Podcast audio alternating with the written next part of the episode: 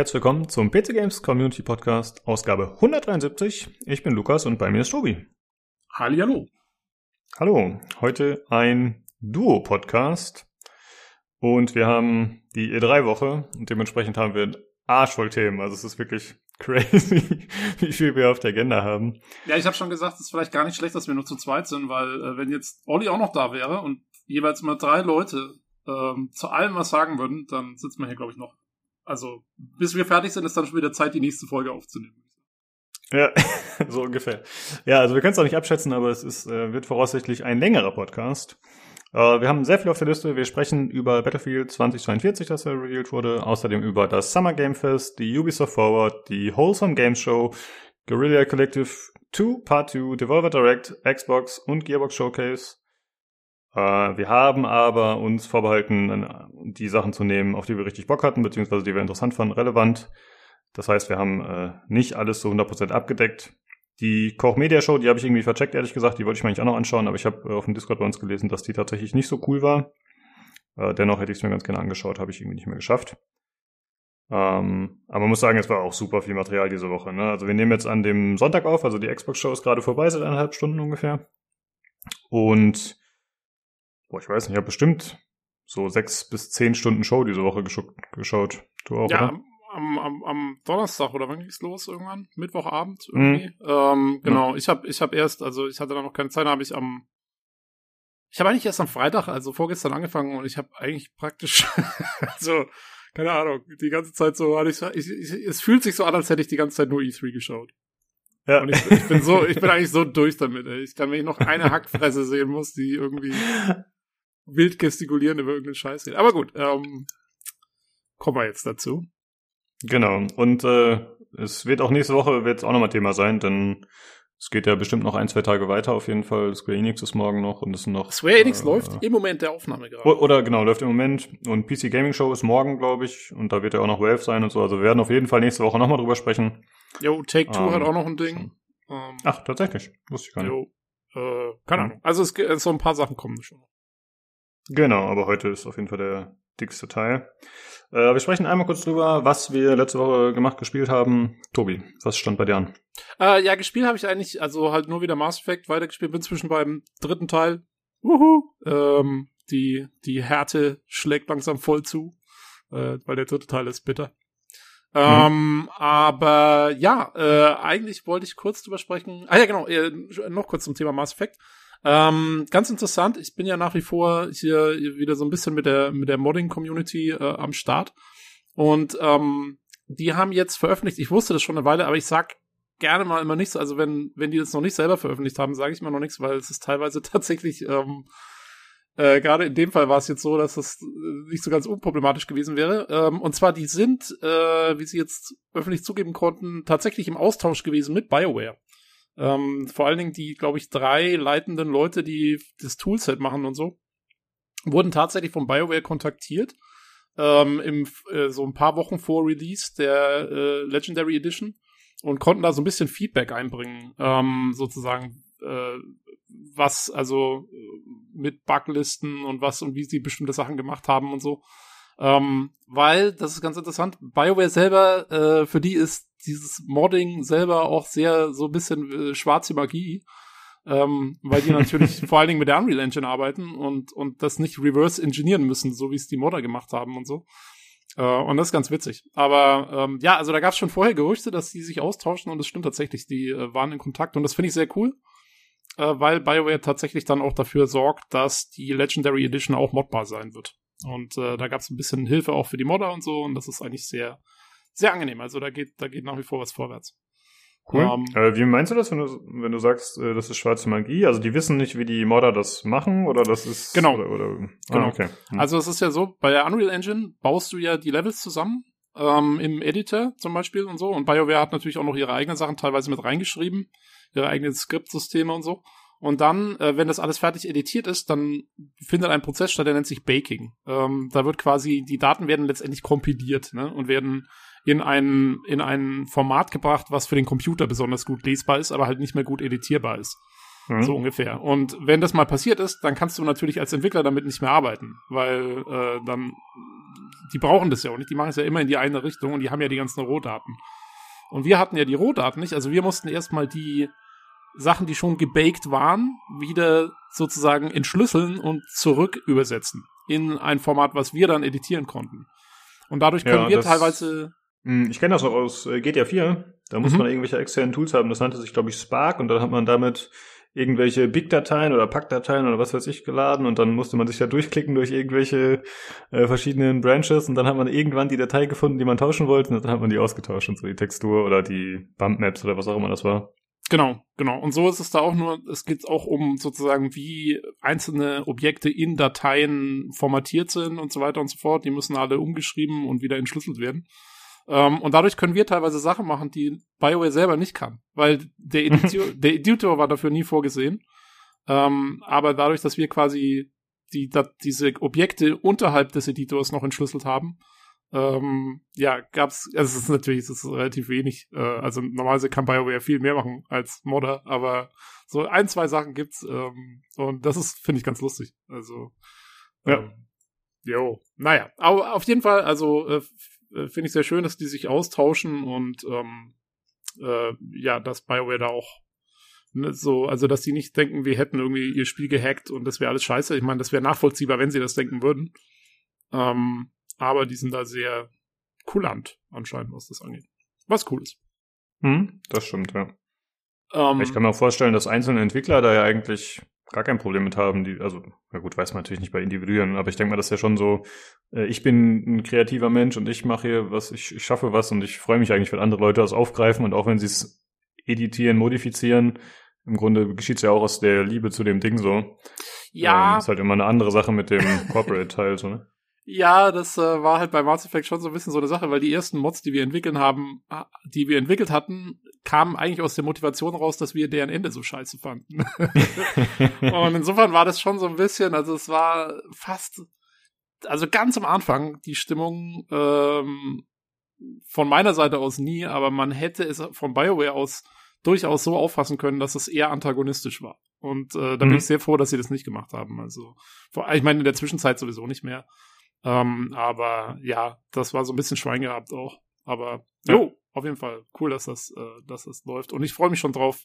Äh, die Toolkits sind in der Mache und wir haben schon, also äh, unter uns haben wir schon Alpha-Versionen ausgetauscht, ähm, die wir gerade so ein bisschen testen und ich hoffe, dass wir in den nächsten Monaten äh, eine richtige Version haben, mit denen wir echt was machen können und dann auch die ersten richtigen coolen äh, Mods umgesetzt werden können für die Legendary Edition. Also mhm. Das wird spannend. Man, ja, finde ich immer cool, so Insights aus so einer Nerd-Szene zu kriegen, mit der man sonst nichts zu tun hat. Weil Modding ist ja doch schon sehr spezifisch. Ja. Immer wieder interessant. Ja, ja, ja nee, ich bin auch ganz froh, dass ich mit den Jungs wieder Kontakt aufgenommen habe. Das ist schon ganz cool. Hm? Ähm, und den Mädels. Es sind tatsächlich sehr viele äh, weibliche Modder in der Szene mhm. unterwegs. Eigentlich, ich glaube, es sind fast mehr als Männer, muss man sagen. Also. Äh, okay, krass. Jo.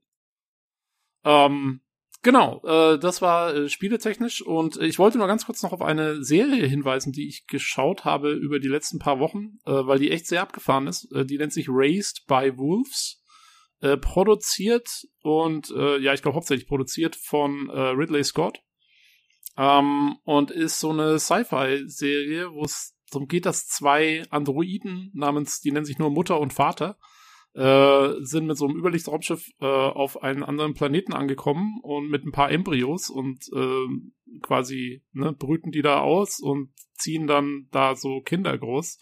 Und das sind so die Überreste der Menschheit. Und ähm, dann gibt's aber noch eine andere Fraktion, die haben aber ein größeres Schiff gehabt mit mehr Leuten, also mit richtigen Leuten drauf. Und waren deswegen aber auch irgendwie langsamer und kommen dann erst ein paar Jahre später an und so. Und da geht's dann drum, wie die sich miteinander auseinandersetzen. Und es geht so los wie so ein sehr ja, gegroundetes Sci-Fi-Szenario eigentlich. Also man kann sich das schon alles so vorstellen und die sind auch auf dem Exoplaneten Kepler 22b, was bisher, glaube ich, der einzige Exoplanet ist, den wir gefunden haben, der erdähnliche Ausmaße hat zumindest. Oder halt der, oder das war, glaube ich, der erste, äh, wo man sich vorstellen könnte, dass der eventuell erdähnlich sein könnte. Äh, also da haben sie sich so ein bisschen dann orientiert. Und es hat aber auch so ein bisschen Mystery-Elemente auf dem Planeten passieren, immer wieder komische Sachen und die nehmen dann gegen Ende der Staffel so komplett überhand. Also die letzte Folge, da checkst du dann eigentlich erstmal so gar nicht mehr, was jetzt eigentlich genau abgeht. Also es geht sehr von Sci-Fi in so Mystery-Zeug über, so ein bisschen. Ähm, aber ja, hat einen sehr eigenen Vibe. Äh, ich fand's eigentlich ganz cool.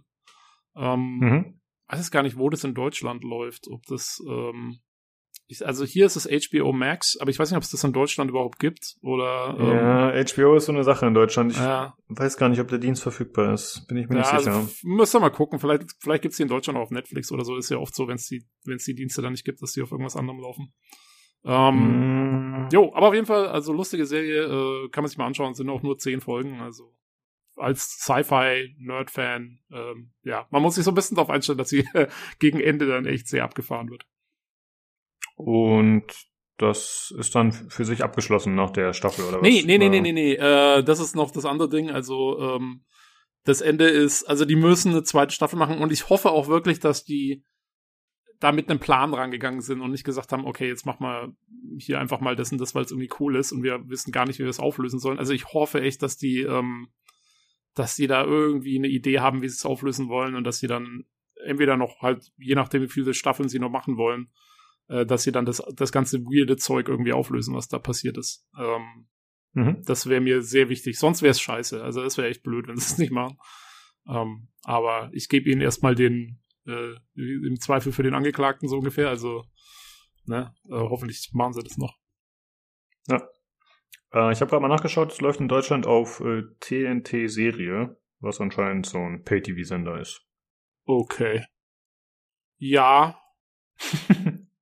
ja, ihr, ihr macht das schon, ihr macht das wenn es euch interessieren genau. sollte. So ist es. Okay, hast du sonst noch was? Nee, das war's. Alles klar, dann mache ich noch kurz weiter. Ich habe ein bisschen äh, Battlefield 4 mit den Jungs gespielt tatsächlich die Tage. Äh, hat mal wieder Spaß gemacht. Es ist äh, ein ziemliches Slugfest immer. Also die, die Server, die wir da gespielt haben, irgendwie so 2000 Ticket-Server, also wo jede Seite 2000 Leben hat.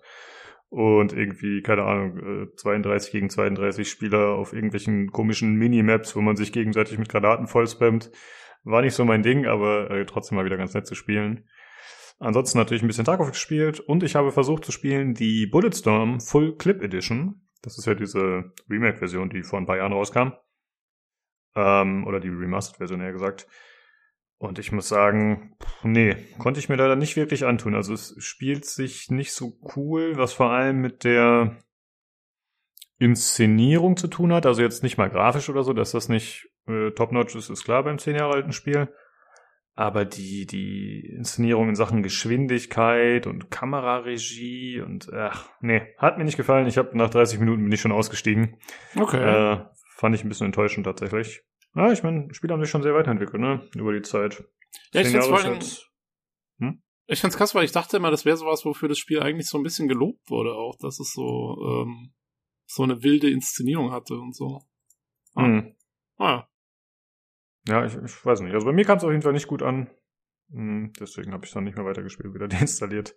Okay. Und das war es tatsächlich ja schon. Nee, Dead Cells habe ich noch gespielt. Da kam ein neuer Patch raus. Da, Balance Patch mal wieder. Also, ja, wie immer gut.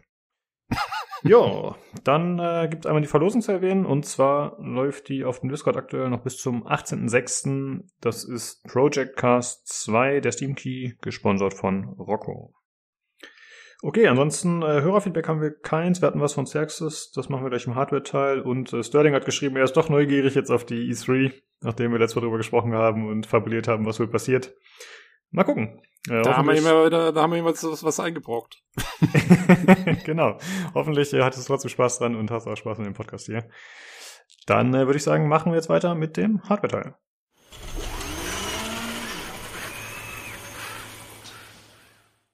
So, da bin ich wieder und bei mir ist einmal der Nino. Servus. Und außerdem der Jan. Ja, hi. Harte Nacht gestern, Jan, oder was? Ja, Battlefield 4. 2000 Tickets, war zwei Runden hintereinander bis 5 Uhr morgens, war richtig geil. So, jetzt macht deine Tastatur gedrückt. Ja, äh, Battlefield ist ein gutes Stichwort tatsächlich, denn äh, wir sprechen gleich gemeinsam auch über den kommenden Battlefield-Teil, der jetzt angekündigt wurde. Aber wie du schon gesagt hast, wir haben äh, Feedback bekommen von Saxus, der hat ja die Tastatur von Nino gewonnen und Nino liest jetzt mal das äh, Feedback vor. Absolut. Die Tastatur kam mittags per DHL direkt angeschlossen und ausprobiert. Nino hatte mir vorab den Link zu einer chinesischen Treiberseite geschickt. Die war dann unerwartet down. Naja, passiert mit chinesischen Treiberseiten. Kein Problem, Nino angeschrieben und einen Ersatzlink erhalten den Moment genutzt und gefragt, was er alles an der Tastatur gemoddet hat. Rückblickend leichtsinnig. Er hat mir dann folgende Fachbegriffe um die Ohren geworfen. Step, Step Loop, Basotec, Stabilisatoren, Remover, guter Step, schlechter Step. Innerhalb von zwei oder drei Nachrichten. Hab mich in den Hardware-Teil zurückgesetzt gefühlt, wovon PCBs die Rede war und ich mir nur dachte, hä? Nach ein bisschen googeln und einem Video von Nino mit den Geräuschen Thok und Klack war dann alles halbwegs klar. Jetzt zur Tastatur. Die mechanischen Tasten im Vergleich zu meiner bisherigen Tastatur fühlen sich deutlich wertiger und massiver an. Äh, der Rahmen der Tastatur ist solide und schön gearbeitet. Die unterschiedlichen Tastenformen und Tastensymbole je nach Funktion sind schick und funktional. Druckpunkt und die Haptik beim Tippen ein Genuss. Nicht so schwammig wie bei meiner Sherry's Standard-Tastatur. 60% Größe gefällt mir gut, da ich normalerweise das Numpad auch nicht benutze und die Tastatur weniger Platz einnimmt. Beim Zocken fehlt mir allerdings F5 und F12 als notorischer Zwischenspeicherer. Die Beleuchtung und Beleuchtungsszenarien sind gut und vielfältig. In der Software lässt sich die Beleuchtung und das Tastaturlayout frei konfigurieren. Es können auch Skripte hinterlegt werden. Die Software ist allerdings nicht selbsterklärend, ohne Anleitung keine Chance. Mein Fazit, tolle Tastatur mit kleinen Abstrichen wegen US-Layout und fehlenden F1 bis F12. Lautstärke beim Tippen in Ordnung, wenn man alleine ist. Vielen Dank an Nino für die Verlosung. Ja, ähm, also nur, nur um nochmal ganz kurz aufzuerklären, was ich, was ich tatsächlich mit der Tastatur ansonsten noch gemacht habe. Ich habe halt nur die Stabilisatoren, das sind ja, quasi Stabilisatoren unter den Tasten, die breiter sind als zwei normale Tasteneinheiten. Ähm, die habe ich äh, mit ein bisschen Loop versehen, damit die nicht klappern. Das ist so ein grundsätzliches Problem, was viele Stock-mechanische Tastaturen haben, dass die Dinge einfach klappern. Ähm, und Basotec bedeutet einfach nur, dass ähm, ich Basotec ist ein Sound Damping Material von äh, von BASF eines der besten, die es so auf dem Markt gibt. Und ähm, das ist halt in das Case mit eingebracht, damit das nicht hohl klingt. Was ähm, zwar eine persönliche Präferenz ist, aber meiner Meinung nach ziemlich schling, schlimm ist, wenn das so ja einfach extrem hollow klingt. Ähm, ja, danke, danke für das Review. Ähm, genau das sind die Punkte, die man, man im Allgemeinen so hat. Ist immer ein bisschen schwierig, wenn man von einer, ja, ähm, von einer normalen Tastatur auf eine so kleine umsteigt ohne den Zwischenschritt äh, TKL gemacht zu haben, fehlt einem dann doch manchmal irgendwas.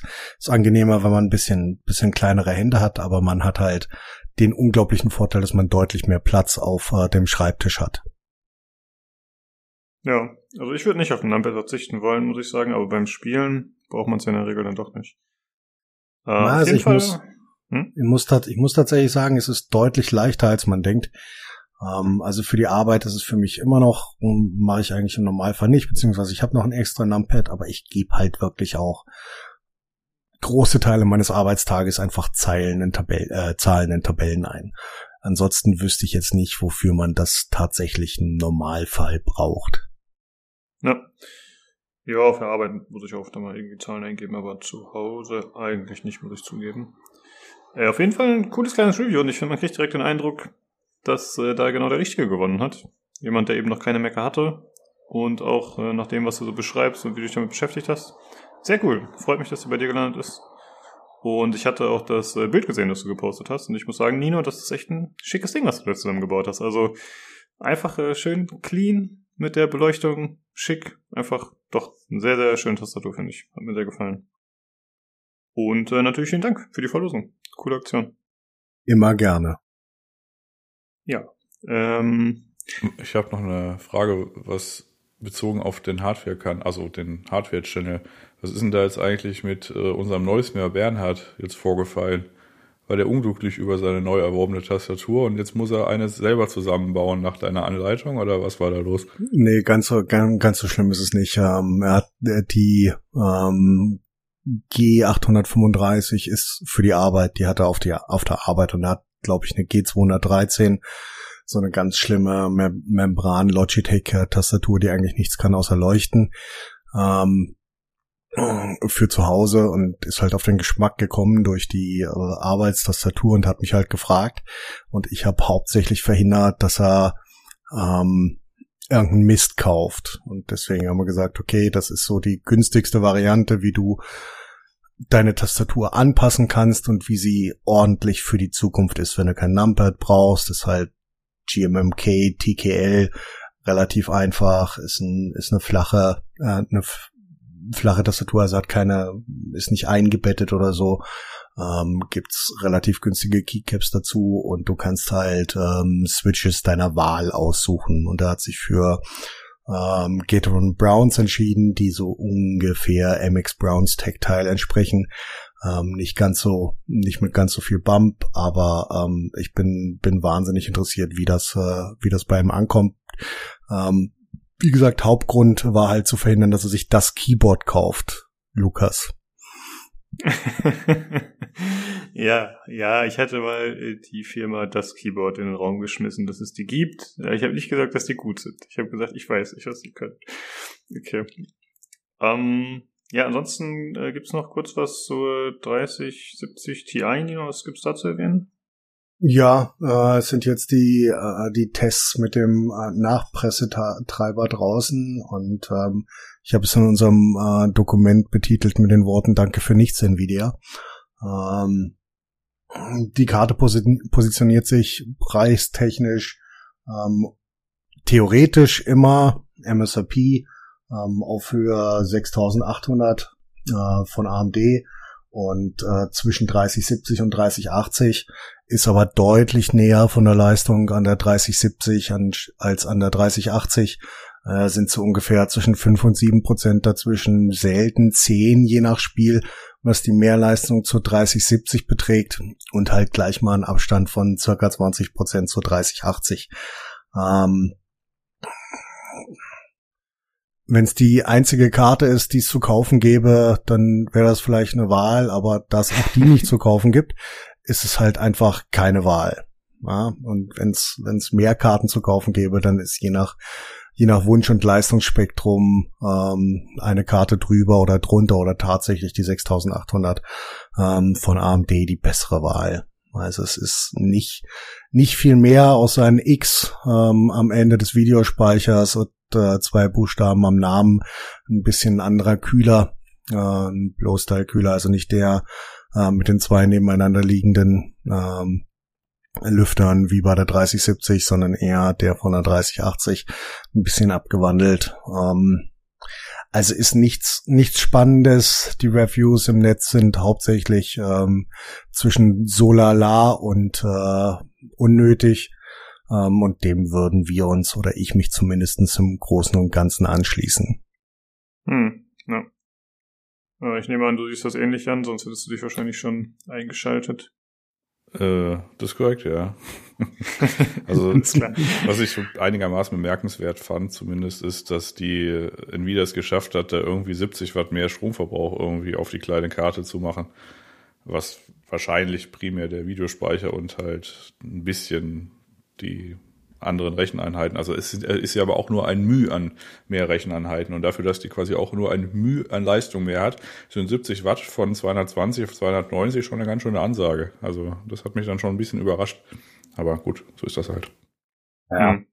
Die, der Mehrverbrauch spiegelt halt, ähm, wie Jan das richtig gesagt hat, zu keinem Zeitpunkt die Mehrleistung wieder.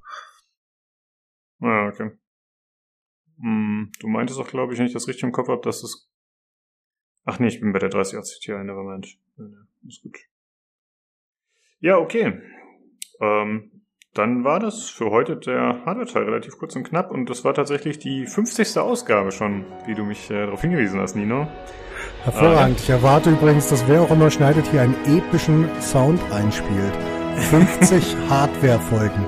50. Äh, ja, vielen Dank auf jeden Fall, Jungs, äh, dass ihr immer am Start seid und dass ihr das Ganze ja eigentlich immer mehr ja, doch vorbereitet und ich da nur dazukommen muss und äh, Quatsch rede dann. Und dass ihr auch äh, überfleißig mitzieht, obwohl ich ja zwischendurch echt schon mal fast die Fitnesscore geworfen hätte. Äh, ja, sehr gut, sehr gut auf jeden Fall. Ist korrekt. Wir hatten auch kurzzeitig überlegt, ob wir den Hardwarecast so gestalten, dass wir überraschend äh, vermitteltes Wissen über die letzten 50 Folgen bei dir abfragen. Oh, oh das wäre nicht gut ausgegangen, Mann. Das wäre echt nicht gut gewesen.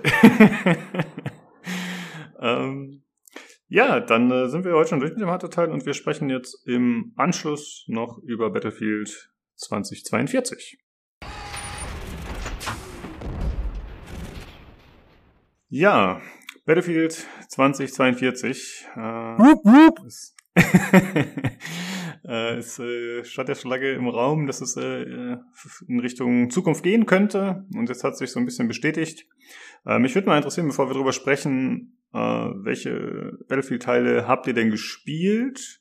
Welchen Teil fandet ihr am besten und warum? Gut, bei Jan, bei dir wissen wir jetzt, du hast Battlefield 4 gespielt. Was sind so die anderen Teile? Okay, weil ich das gerade, ja, ich habe gestern Nacht bis 5 Uhr nachts Battlefield 4 gespielt, ist korrekt. Na, ansonsten habe ich da immer nur so ein bisschen reingeguckt. Ich habe tatsächlich in Battlefield One, also dem ersten Weltkriegsding, da als Medic irgendwie so knapp 200 Stunden mit so einem Trüppchen zusammengespielt und das war so mein erster Teil auch. Da bin ich dann quasi ah, okay. hinter einem hergelaufen, der hat mir das dann quasi alles so gezeigt und also der war auch deutlich besser oder ist immer noch deutlich besser. Das ist so ein, so ein äh, auch so ein Inselbegabungskind gewesen. und da bin ich einfach hinterhergelaufen, habe halt quasi das Spielsystem, dann habe mir halt die Modi da angeguckt und dann halt, okay, ich kann dann hier lang und dann hier mit, mit äh, Sachen einnehmen und, äh, äh und fliegen und bla bla alles. Und das war eigentlich auch im Wesentlichen der erste und einzige Teil, den ich da gespielt habe. Aber grundsätzlich mag ich das, dass man so ein bisschen, äh, bisschen auf Wanderschaft geht äh, am Kartenrand und dann quasi versucht mit seinem Squad da so, dadurch, dass es ja auch dieses System gibt, was man quasi am, am äh, Squad spawnen kann, dass man da so äh, versucht, quasi die große Schlacht irgendwie so äh, einen einen Tick in die, in die Richtung, die man denn wollen würde, quasi zu ticken. Also, dass man da quasi doch dann irgendwie äh, wirkmächtig ist mit seinem kleinen Squad. Das fand ich irgendwie ganz nett. Mhm, ja. Äh, Nino, wie sieht's bei dir aus? Was hast du so gespielt? Welche Teile? Was fandst du am besten und warum? Hm, ich habe äh, Codename Eagle gespielt. Noch bevor es Battlefield äh, gab. Das ja, ist quasi das der, äh, der Vater von, äh, von Battlefield. Ansonsten habe ich gespielt 1942, Vietnam 2, 2142 habe ich ausgelassen, Bad Company gab's nur für Konsolen, Heroes 43 gab's nur für Konsolen, Bad Company 2 komplett drinne versuchtet, komplett ähm, drinne geblieben für immer und ewig. Ähm, ja, ansonsten drei, vier, eins und fünf. Okay, also so ziemlich alles, was ging. Ja, krass. Ähm, und welchen Teil fandst du am besten? Dann Bad Company 2 oder was? Battlefield äh, 3 Close Quarters. Hm? Ähm, ich habe locker äh, 1000 Stunden mit einem eigenen Server auf äh, Sieber Tower verbracht. okay, okay. Ähm, ja, bei mir war es, ich habe 1942 gespielt, aber dann war mein nächster Teil, ja, Battlefield 2 mal so ein bisschen auf einer LAN oder so, aber mein nächster Teil war dann auch Bad Company 2 tatsächlich, wo ich richtig viel Zeit versenkt habe. Das ist auch mein meistgespieltes Battlefield bis heute, also ähnlich wie bei dir. Und ich habe auch von vielen Leuten gehört, dass viele da irgendwie so richtig reingekommen sind. Das war auch das erste Mal diese Zerstörungsengine auf dem PC. Ansonsten habe ich Battlefield 3, 4 gespielt, aber ich glaube unter 100 Stunden wahrscheinlich beide. Ähm, und ich die neueren, also 1 und 5 habe ich nicht gespielt. Und ich fand den Dreier, glaube ich, am besten. Obwohl ich den am wenigsten von den modernen Dingern gespielt hatte. Aber generell fand ich dieses Setting immer am coolsten halt mit diesem Modern Warfare Zeug, sag ich mal. Deswegen interessiert mich der neue auch auf jeden Fall. Ja, dann sprechen wir mal über das äh, Setting und den Trailer, der gezeigt wurde. Also das äh, Setting ist äh, eben Russland gegen Amerika, ist mal wieder die Prämisse. Allerdings spielt man als sogenannter No-Pad. Das sind äh, irgendwie Soldaten, die äh, ja, anderen Staaten angehört haben, aber jetzt irgendwie als äh, Söldner kämpfen, da eben diese Staaten gefallen sind. Das heißt, es ist so ein bisschen Stellvertreterkrieg, habe ich äh, zumindest so aufgefasst. Und eigentlich ist es auch komplett egal, denn es gibt keine Singleplayer-Kampagne. Es gibt äh, nur Multiplayer diesmal oder aber Matches gegen die KI. Und äh, das zeigt sich auch äh, im Trailer ziemlich, äh, dass das Ganze eben auf Multiplayer ausgelegt ist, denn da werden die typischen Battlefield-Moments, wie man sie so nennt, äh, gezeigt. Also zum Beispiel einer, der irgendwie äh, vom Dach mit einem Quad irgendwie auf einen Helikopter drauf springt oder einer, der äh, aus dem Jet während des Fluges rausspringt und dann da mit seiner äh, mit seinem RPG oder was er da hat, irgendwie einen anderen Jet abschießt und dann wieder in seinen zurückfliegt und so. Also halt komplette bescheuerte Over-the-Top-Sachen. Ähm, und ja, das Ganze dann eben in so einem modernen Setting mit modernen Waffen äh, leicht zukunftsorientiert, aber jetzt nicht komplett abgedreht. Also es gibt halt irgendwelche, es gibt so Kampfroboter, die so an Boston Dynamics erinnern, so diese Roboterhunde äh, und natürlich auch diverse andere Gadgets, die so ein bisschen zukunftsorientiert sind. Aber ich habe jetzt nicht das Gefühl, dass es äh, komplett abdreht. Äh, wie gefällt euch das so vom Setting und vom Look? Was sagt ihr? Ja, ich find's, also ich find's gut. Ich habe ähm, Battle, Battlefield 1 und Battlefield 5 waren jetzt beide mh, hm, nicht ganz so meins.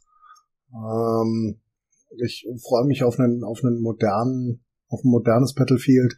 Ähm, die Gadgets sind ganz, sind ganz okay, vielleicht ein paar Sachen ein bisschen überdreht.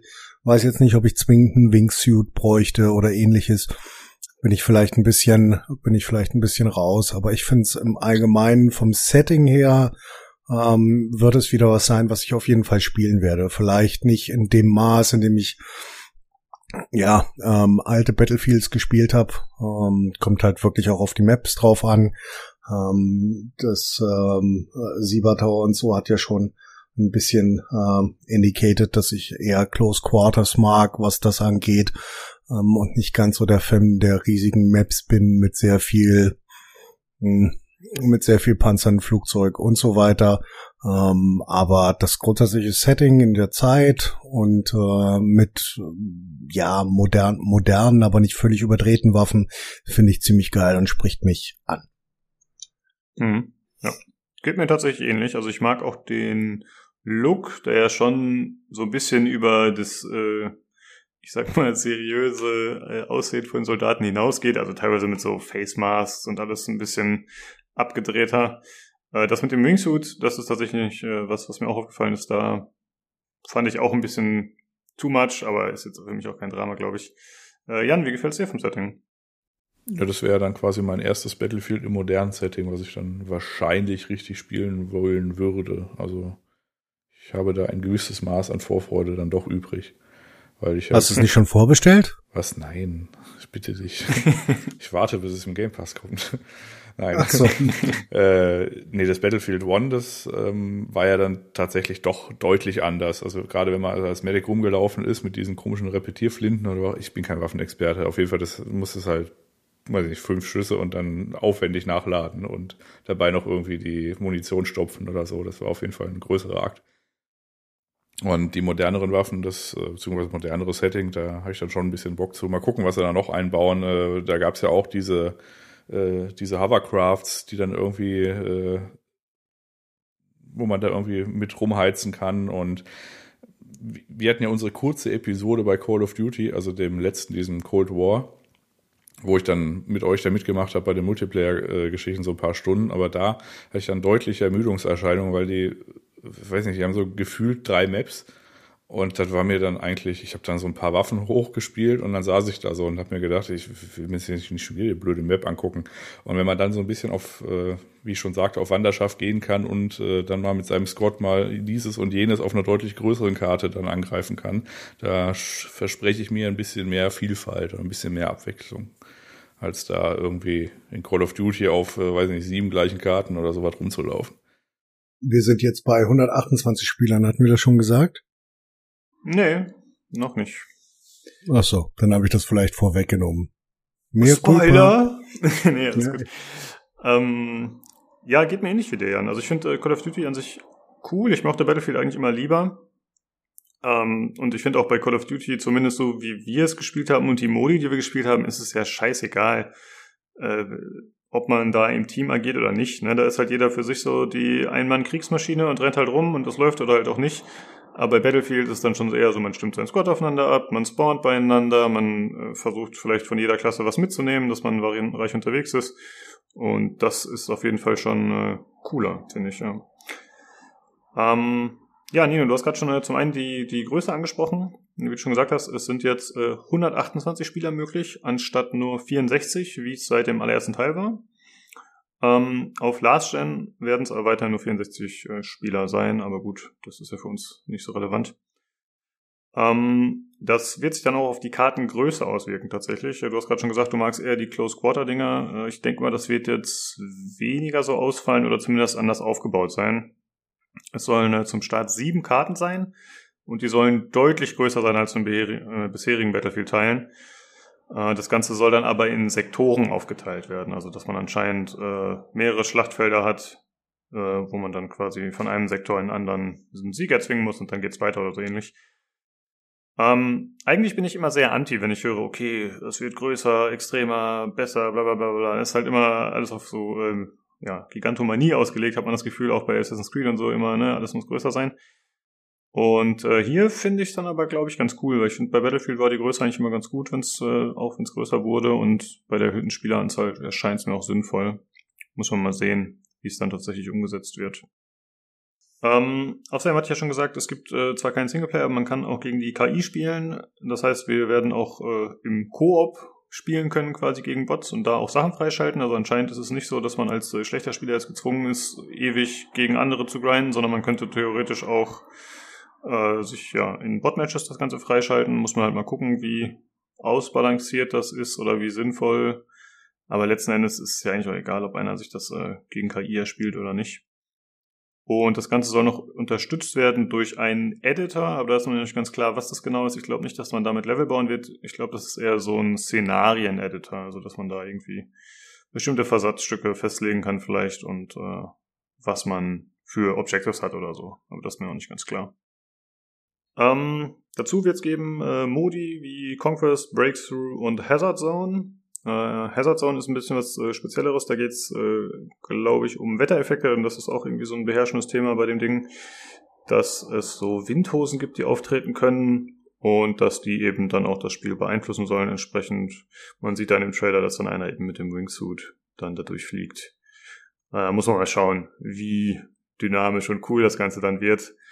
Aber es ist zumindest mal eine interessante Idee. Und sie haben auch schon betont, dass es kein Battle Royale geben wird, Zumindest nicht zum Start. Da halten sie sich anscheinend die Karten noch ein bisschen offen. Äh, wir haben gerade schon gesprochen über Klassen und äh, ja, wie man halt zusammenarbeiten kann in dem Spiel oder in den bisherigen Battlefield-Teilen. Das wird jetzt tatsächlich ein bisschen anders werden. Und zwar gibt es keine festen Klassen mehr. Es gibt eine Start zehn Spezialisten, und diese Spezialisten haben jeweils Sonderfertigkeiten, also wie man das zum Beispiel auch, ich glaube, bei Black Ops 1 kannte, Call of Duty, also dass sie so ein bisschen eher so Heldenfähigkeiten haben, so verstehe ich das zumindest. Aber was das Coole ist, dass sie trotzdem äh, Waffen und Gadgets auswählen können, aber komplett unabhängig davon, was das ist. Weil früher war es ja so, wenn du, keine Ahnung, du hast die Sniper-Klasse gewählt in Battlefield, dann musstest du halt eine von den Sniper-Waffen oder vielleicht eine Shotgun nehmen oder was da halt für die Klasse vorgesehen war. Und jetzt kannst du dir theoretisch deinen eigenen Wunschsoldaten zusammenbauen. Und äh, das finde ich ziemlich cool. Da muss man nur mal gucken, wie das Ganze dann, äh, ja, wie das vom Balancing funktionieren wird. Äh, Nino, was denkst du? Ist das eine, eine gute Idee oder denkst du, das könnte irgendwie Probleme bereiten? Ey, das kann ich dir so gar nicht, gar nicht genau sagen. Ich meine, Battlefield war halt immer und ist immer geprägt durch ähm, Squad Play seit ja seit Bad Company beziehungsweise seit Bad Company 2 zumindest auf dem PC. Ich weiß nicht, ob das ähm, das komplett frei zu machen wirklich eine geile Idee ist, aber das werden wir dann tatsächlich sehen. Kommt halt dann auch darauf an, wie groß die Squads sind und inwieweit ähm, das Spiel tatsächlich auf einer taktischen Ebene funktioniert, wie das andere Vorgänger getan haben. Also das letzte, bei dem es tatsächlich richtig gut funktioniert hat, zumindest meiner Meinung nach, ist äh, Battlefield 4. Bei, bei 1 und 5 war das schon ein bisschen, äh, bisschen schwieriger. Hardline gleich mal gar nicht. Warum war das schwieriger bei 1 und 5?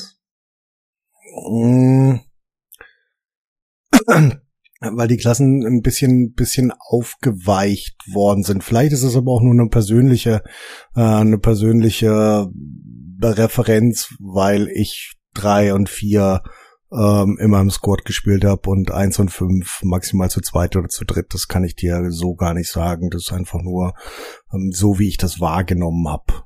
War mhm. das nicht mehr, nicht mehr ganz so taktisch bei eins und fünf. Ja. Ja, gut, da muss man mal schauen. Ne? Ich meine, es fällt dann, glaube ich, entsteht mit den Teammates. Also wenn man jetzt sagt, ja, wir spielen gemeinsam als Squad, dann kann man ja auch alles aufeinander abstimmen wieder. Da mache ich mir eigentlich wenig Sorgen, muss ich sagen. Wie gesagt, ich könnte mir halt vorstellen, dass irgendwelche Sachen komplett overpowered sind, wenn man bestimmte Kombinationen benutzt.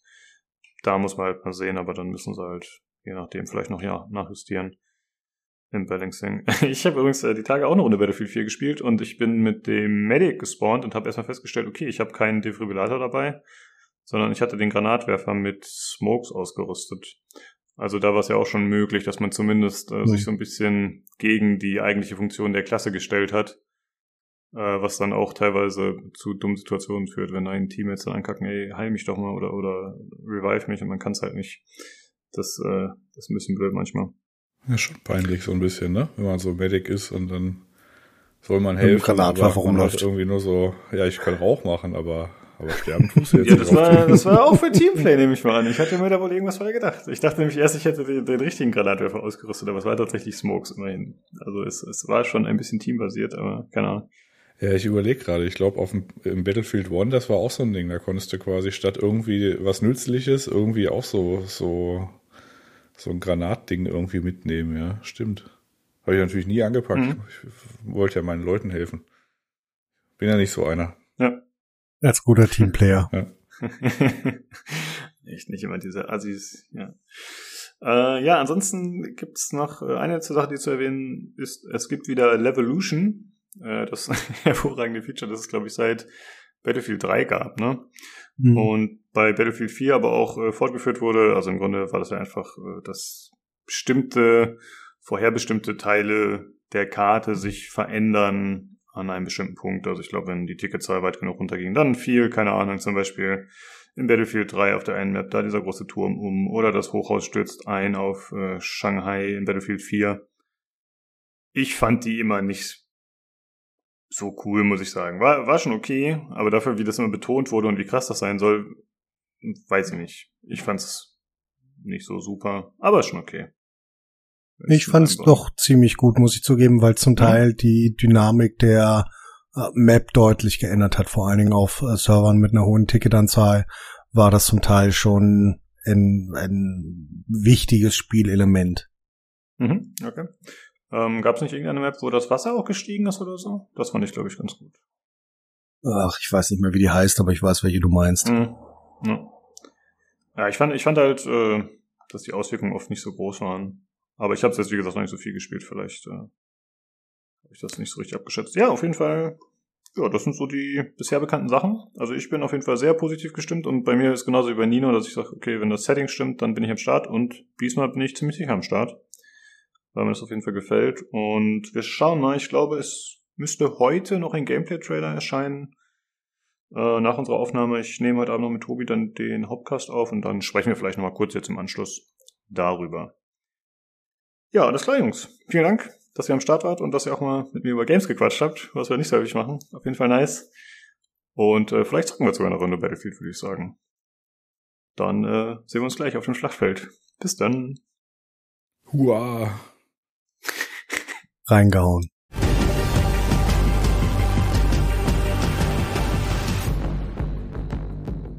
Ja, das war unser Eindruck äh, bis dahin äh, von dem Cinematic Trailer. Aber wie ich schon gesagt hatte, ist jetzt noch der Gameplay Trailer erschienen. Und der hat noch ein bisschen neue Details äh, ans Licht befördert. Und zwar zum einen hat man gesehen, es gibt einen Enterhaken, der wahrscheinlich einer bestimmten Klasse zugeordnet ist oder, oder einem äh, Helden, sag ich mal. Der war auf jeden Fall ziemlich cool, aber ich kann mir vorstellen, dass das äh, wieder zu diversen Diskussionen führen wird bei Leuten, die eher den äh, realistischen Anspruch von Battlefield haben wollen. Aber mal schauen. Ansonsten, was ich ganz cool finde, man kann sich äh, Fahrzeuge quasi ordern per Funk und die werden dann mit dem Fallschirm abgeworfen. Muss man mal schauen, wie das äh, Balancing-mäßig gehandhabt wird. Nicht, dass sich jeder einen Abrams-Panzer bestellt und dann 64 gegen 64 aufeinander zufahren. Ich glaube, das ist äh, nicht so gut machbar. Vielleicht gibt es da irgendwie so eine Limitierung. Hm? Jetzt weiß man zumindest, wie der dieses Quadbike auf das Hochhausdach gekommen ist, mit dem er dann den Hubschrauber abgeschossen hat. Stimmt, ja, habe ich gar nicht drüber nachgedacht, aber klar, ja, das macht Sinn. Äh, ansonsten hat man noch Sinn. jetzt macht alles, jetzt macht alles Sinn, was in dem Trailer passiert. Stimmt. Äh, ansonsten hat man noch gesehen in dem Cinematic Trailer einen Sandsturm. Also wir hatten ja schon darüber gesprochen, dass es äh, irgendwelche Wettereffekte gibt, aber das mit dem, das war halt neu. Mm, Das scheint irgendwie auch Einfluss auf HUD zu haben, also dass das Ganze sich dann äh, dementsprechend verschiebt. Also ganz atmosphärisch wieder. Mm, Dazu hat man gesehen die Waffenmodifikation. Und zwar ist es so, dass man sich äh, vorab, irgendwie bevor man die Runde startet, anscheinend äh, eine gewisse Anzahl an Modifikationen aussucht, also verschiedene, ich sag mal verschiedene Visiere, äh, verschiedene Muzzle Brakes, Schalldämpfer, was auch immer.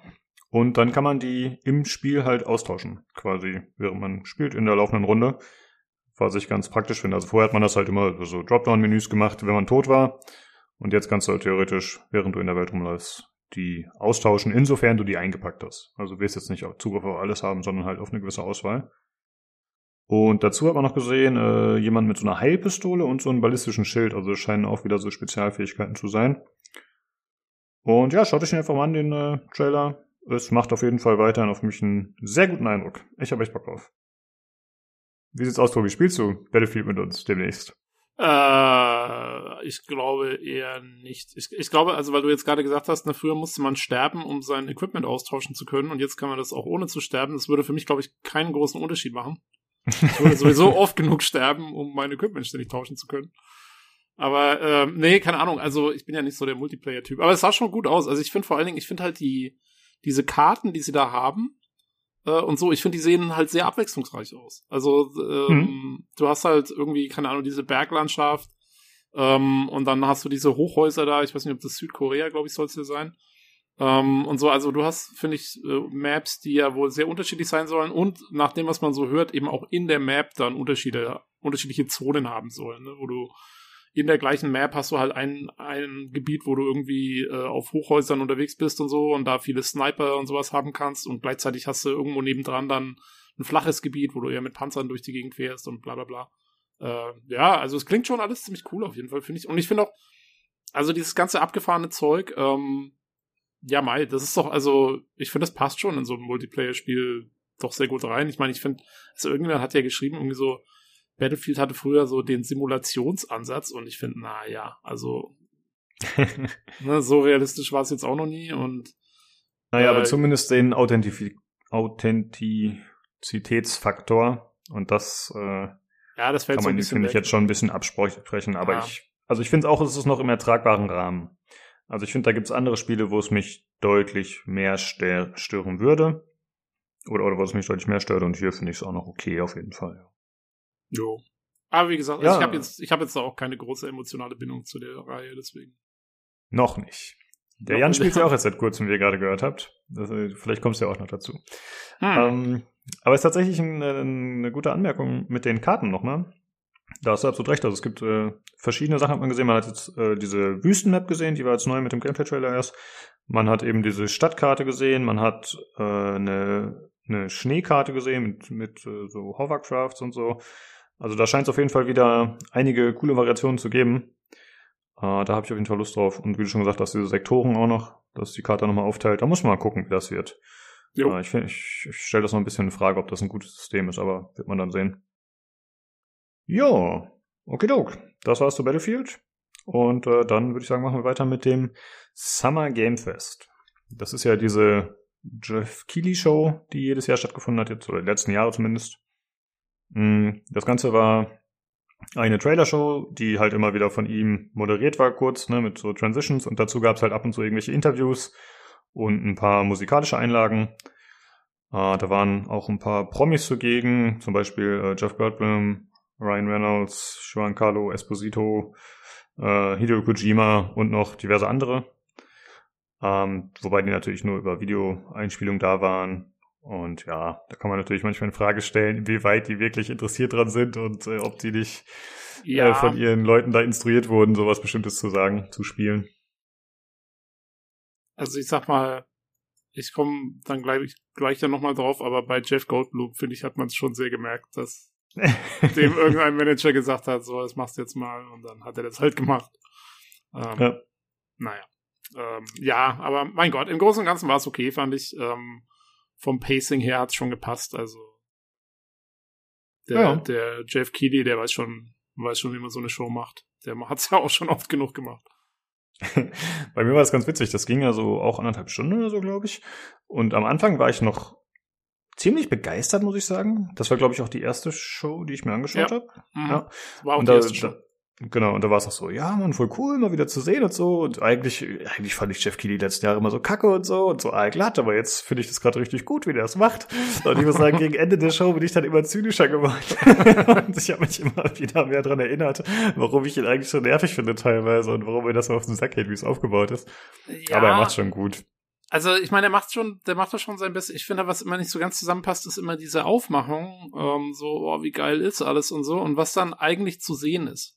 Das passt immer Hm. nicht so ganz zusammen halt. Das ist, ähm, also ich finde, es war mit, also mit wenigen Ausnahmen war das bis jetzt äh, bei allen den, den Shows so, ähm, dass für den ganzen, für diesen Firlefanz, der immer drumherum gemacht wird, ist einfach der eigentliche Inhalt, finde ich, zu schwach. Ähm, aber Hm. und, und ja und und ähm, keine Ahnung also es wird dann immer so so ein Riesending daraus gemacht ähm, gut ich meine die hatten jetzt halt auch die Eröffnung zu machen sage ich mal da musst du halt ein bisschen auf die Pauke hauen ähm, und wahrscheinlich in, in Zeiten wo du kein, keine richtige Messehalle haben kannst und alles von zu Hause machen musst oder vor irgendeinem Greenscreen ist es halt noch mal schwieriger aber ja das ist deswegen ist es halt schon sehr cringe immer alles zur Zeit Ja, ich hab, er ist halt so mein- der. Hm?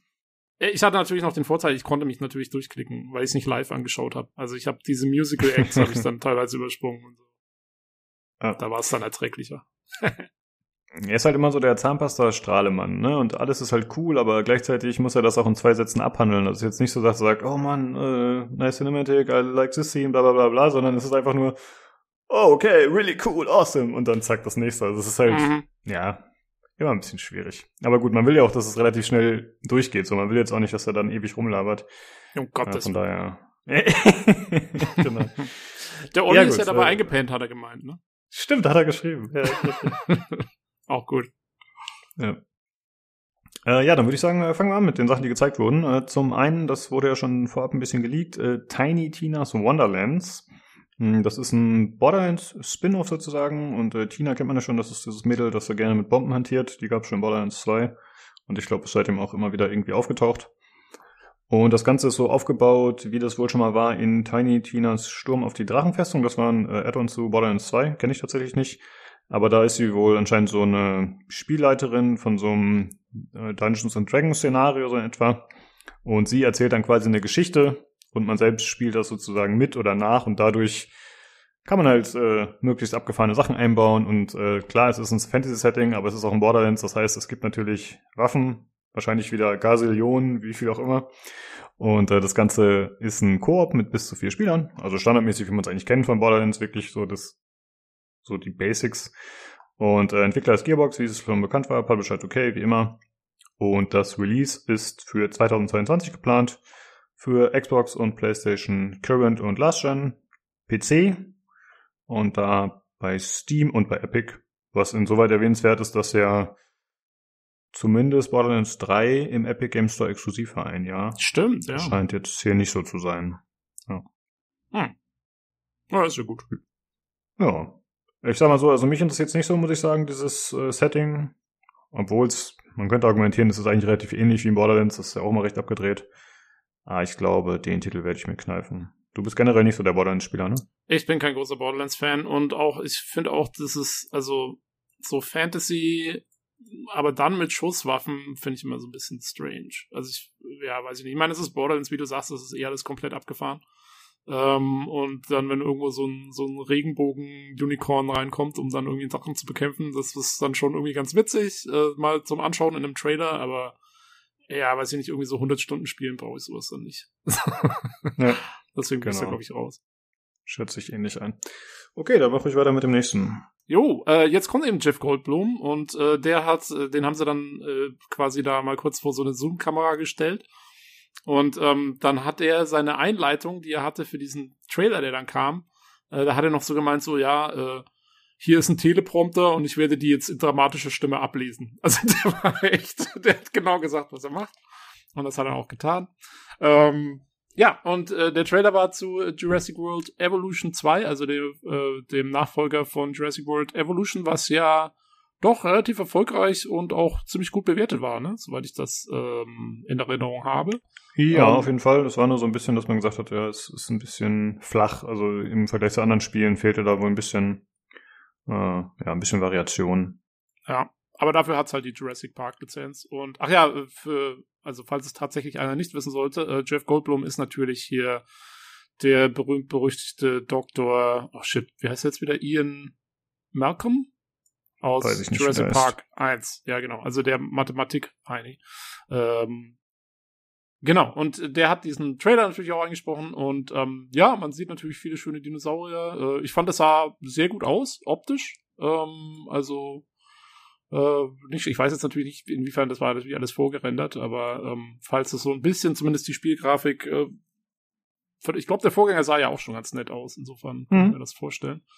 Ähm, jo, genau, ähm, spielt anscheinend zeitlich gesehen nach dem Film Jurassic World das gefallene Königreich, wobei ich inzwischen völlig aus der Lore von Jurassic Park raus bin und keine Ahnung mehr habe. Ich bin, ich habe den ersten Film gesehen, äh, 1990, das war's. Ähm, Genau, ähm, und ja, also wird halt wahrscheinlich relativ ähnlich äh, aussehen wie der Vorgänger, wobei äh, Frontier Development ähm, natürlich jetzt mehr Tiefe und Variation verspricht, was ja Sinn macht, wenn du sagst, das war so ein bisschen das, was dem angekreidet wurde vorher. Genau. Und ähm, genau, kommen soll es Ende 2021 für Xbox, ähm, PlayStation Current und Last Gen ähm, und PC und da auch wieder Steam und Epic. Genau, ja.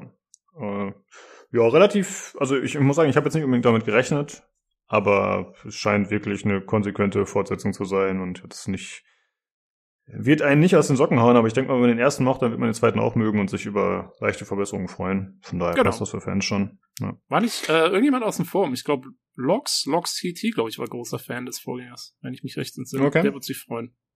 Grüße. Ja, ich weiß, ich glaube, der äh, Jula hat das, glaube ich, auch gespielt und der Malte hier vom Discord, ich glaube, die haben das auch zumindest teilweise gespielt.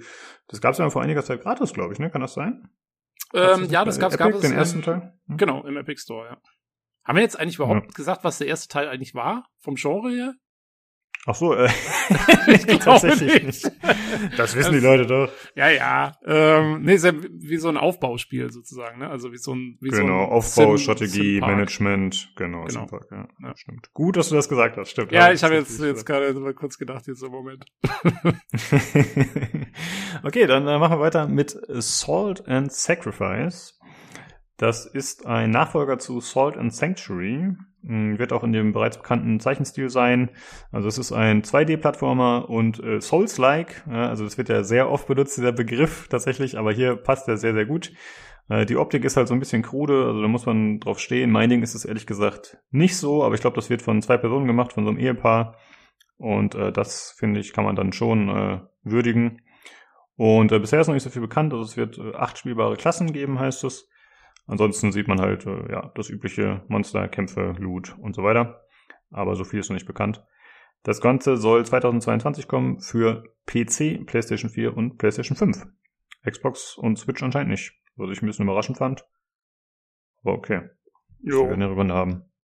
Mich wundert jetzt gerade, dass du sagst, dass dir die Optik nicht zusagt. Ich hätte jetzt gedacht, das wäre eigentlich, also weil du magst ja auch so so Darkest Dungeon und äh, keine Ahnung, äh, wie hieß denn das, was äh, auch so, also diese ganzen Sidescroller und so, das ist doch alles so. Ja, eigentlich mag ich sowas. Ich mag ja auch Hades, das ist ja auch Comic-Optik, aber das hier ist so ein bisschen. Es ist so ausgewaschen, Hm. ne?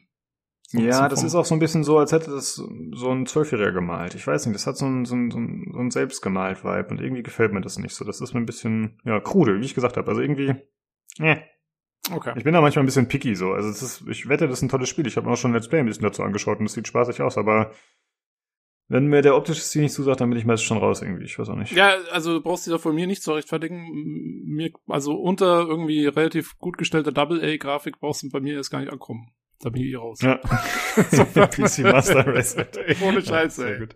Gib mir alle weg mit eurem Indie-Dreck da, ey. Schön. ähm, dann gab's noch äh, die offizielle Vorstellung zu Two Point Campus. Das war ja auch schon geleakt, hatten wir letzte Woche schon drüber gesprochen. Im Grunde ist es das, was wir letzte Woche schon erwartet haben. Äh, und äh, es hieß noch, es gibt jetzt ein paar mehr Freiheiten. Man kann jetzt, äh, achso, das ist äh, genauso im Grunde wie äh, wie Jurassic World Evolution das ist halt so ein Aufbauspiel. Ne? Also man baut da eben den Campus auf, der Uni und äh, kümmert sich um das ganze Management und so. Das heißt, man hat jetzt ein bisschen mehr Freiheiten. Das heißt, man kann äh, Objekte besser setzen, man kann sie austauschen, man kann alles ein bisschen individueller gestalten als noch in Two Point Hospital. Und das soll erscheinen 2022 für Xbox, PlayStation, Current Glass Gen und PC. Ja, äh, was ich noch kurz dazu sagen wollte, ist, ähm, also was man halt wissen muss, ist, dass es, ähm, ich glaube, wir haben es das letzte Mal irgendwie schon gesagt oder so, ähm, dass es nicht jetzt irgendwie, also Jurassic World, ich meine, klar, es ist Jurassic Park, ähm, mit Dinosauriern und so, aber das ist so von der ganzen Aufmachung her und so, ist es eher, sagen wir mal, in so einem realistischen Stil gehalten, ne? Also, äh, gut, es gibt halt die Dinosaurier, aber wenn es die dann gibt, dann ist halt der Rest ist so ein bisschen mehr realistisch. Während das hier ist ja wirklich ähm, sehr abgefahren. Also auf dem Campus finden irgendwelche Ritterturniere statt und irgendwelche Leute backen irgendwie eine Riesenpizza und so. Ähm, das ist ja jetzt nicht unbedingt das, was eigentlich auf dem Campus passiert. nee, also nee, es, ist, es, ist, es ist tatsächlich ist wirklich halt voll so auf lustig und niedlich gemacht, sag ich mal. Ja. Ähm, Jo. Was hältst du grundsätzlich von der Optik so? Holt dich sowas ab oder eher nicht? Ich so? habe es gerade eben schon gesagt. Unter Double, guter Double A Optik muss mir nicht ankommen. ja, das stimmt. Nee, ich finde es äh, tatsächlich auch nicht so cool optisch, aber es ist bestimmt auch ein ganz witziges Spiel. Ja, ja ach, es könnte schon ganz lustig sein, glaube ich. Also es, äh, der Trailer verspricht auch relativ viel Humor. Da sieht man dann irgendwie so ein paar Wissenschaftler, die so einen Riesenroboter gebaut haben, der dann alles, das ganze Labor kurz und klein schlägt und die müssen dann da raus und so. Ähm, ja. ja, also sicherlich schon ganz niedlich und witzig. Für den, der es mag. Ähm, genau. Jo, als nächstes äh, hatten wir Vampire the Masquerade's Blood Hunt. Ähm, ein Third-Person Battle Royale Spiel. Also bitte nicht verwechseln mit Vampire the Masquerade Bloodlines, was ja äh, erstmal irgendwie so ein bisschen im Limbus verschwunden ist, sag ich mal. Also das war ja das äh, First-Person RPG Story-lastige Spiel. Darum geht's hier nicht, sondern Bloodhunt ist ein Battle Royale Spiel. Äh, allerdings anscheinend auch in dem Vampire the Masquerade Universum, was ja ursprünglich mal ein Pen and Paper Rollenspiel war.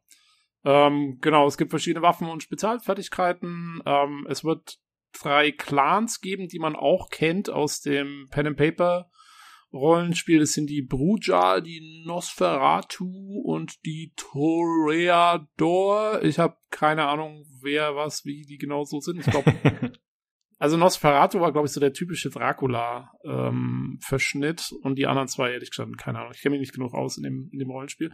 Aber äh, ja, jeder, jeder dieser, also drei Clans wird zwei Klassen haben. Ähm, und dann ähm, ist es eigentlich schon so ein bisschen ähnlich, wie man das aus Bloodlines kannte. Also äh, man kann Zivilisten aussaugen, das dient dann der Heilung.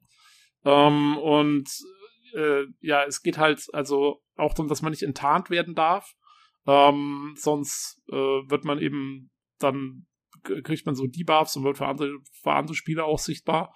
ja, das ähm, äh, Aussaugen dient halt nicht nur für die Heilung, sondern man bekommt auch Buffs die, dadurch. Für die Kräfte, also, genau, ja. Äh, sorry. Man hat äh, anscheinend, wenn ich das richtig verstanden habe, so eine gewisse Anzahl an Slots. Irgendwie so, ich glaube, drei Stück oder so. Und wenn du halt einen Zivilisten äh, dann aussaugst, dann kommt es halt darauf an, was er für einen Buff sozusagen in sich hatte. Und dann kannst du ihn halt übernehmen. Und ich glaube, auch wenn du Gegner, also andere Spieler erledigst, dann kannst du theoretisch auch deren Buffs dir aneignen. Wobei das halt dann eben durch die Slot-Anzahl beschränkt wird. Ah. Also kannst du auch andere Vampire aussaugen. Ja, es gibt so Finisher oder so, so habe ich das zumindest verstanden. Also normalerweise ist es ja eh in so einem Battle Royale so, dass äh, jemand nicht sofort tot ist, sondern die gehen ja erst zu Boden äh, solange noch andere Teammates leben, äh, sind sie eigentlich immer noch äh, wiederbelebbar. Und ich denke mal, dass man da dann irgendwie sich äh, das aneignen kann, was sie haben. Oder vielleicht auch, wenn sie final umfallen, dass man dann aussuchen kann.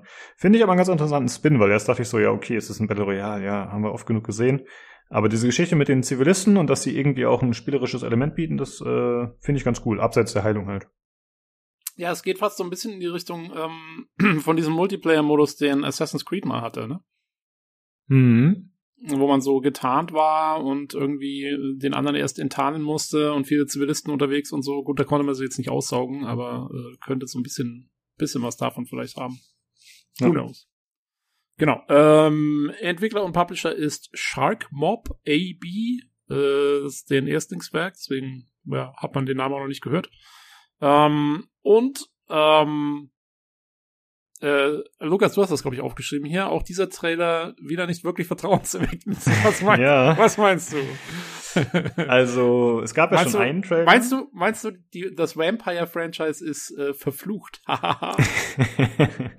es gab ja schon einen Trailer und der war sehr statisch, sag ich mal. Also ähm, eher langsame Szenen mit relativ vielen Schnitten und es war nicht wirklich zu sehen, wie sieht das Gameplay aus, wie sehen die Animationen aus. Und das ist hier wieder ähnlich. Das macht mir ein bisschen Sorgen, dass das alles so mh, mm, so nachbearbeitet wirkt und so so wenig dynamisch präsentiert wird. Und da fragt man sich halt, haben sie denn Material? Also könnten sie was zeigen, was cooler ist? Und das macht mir ein bisschen Sorgen, ehrlich gesagt. Mm, okay.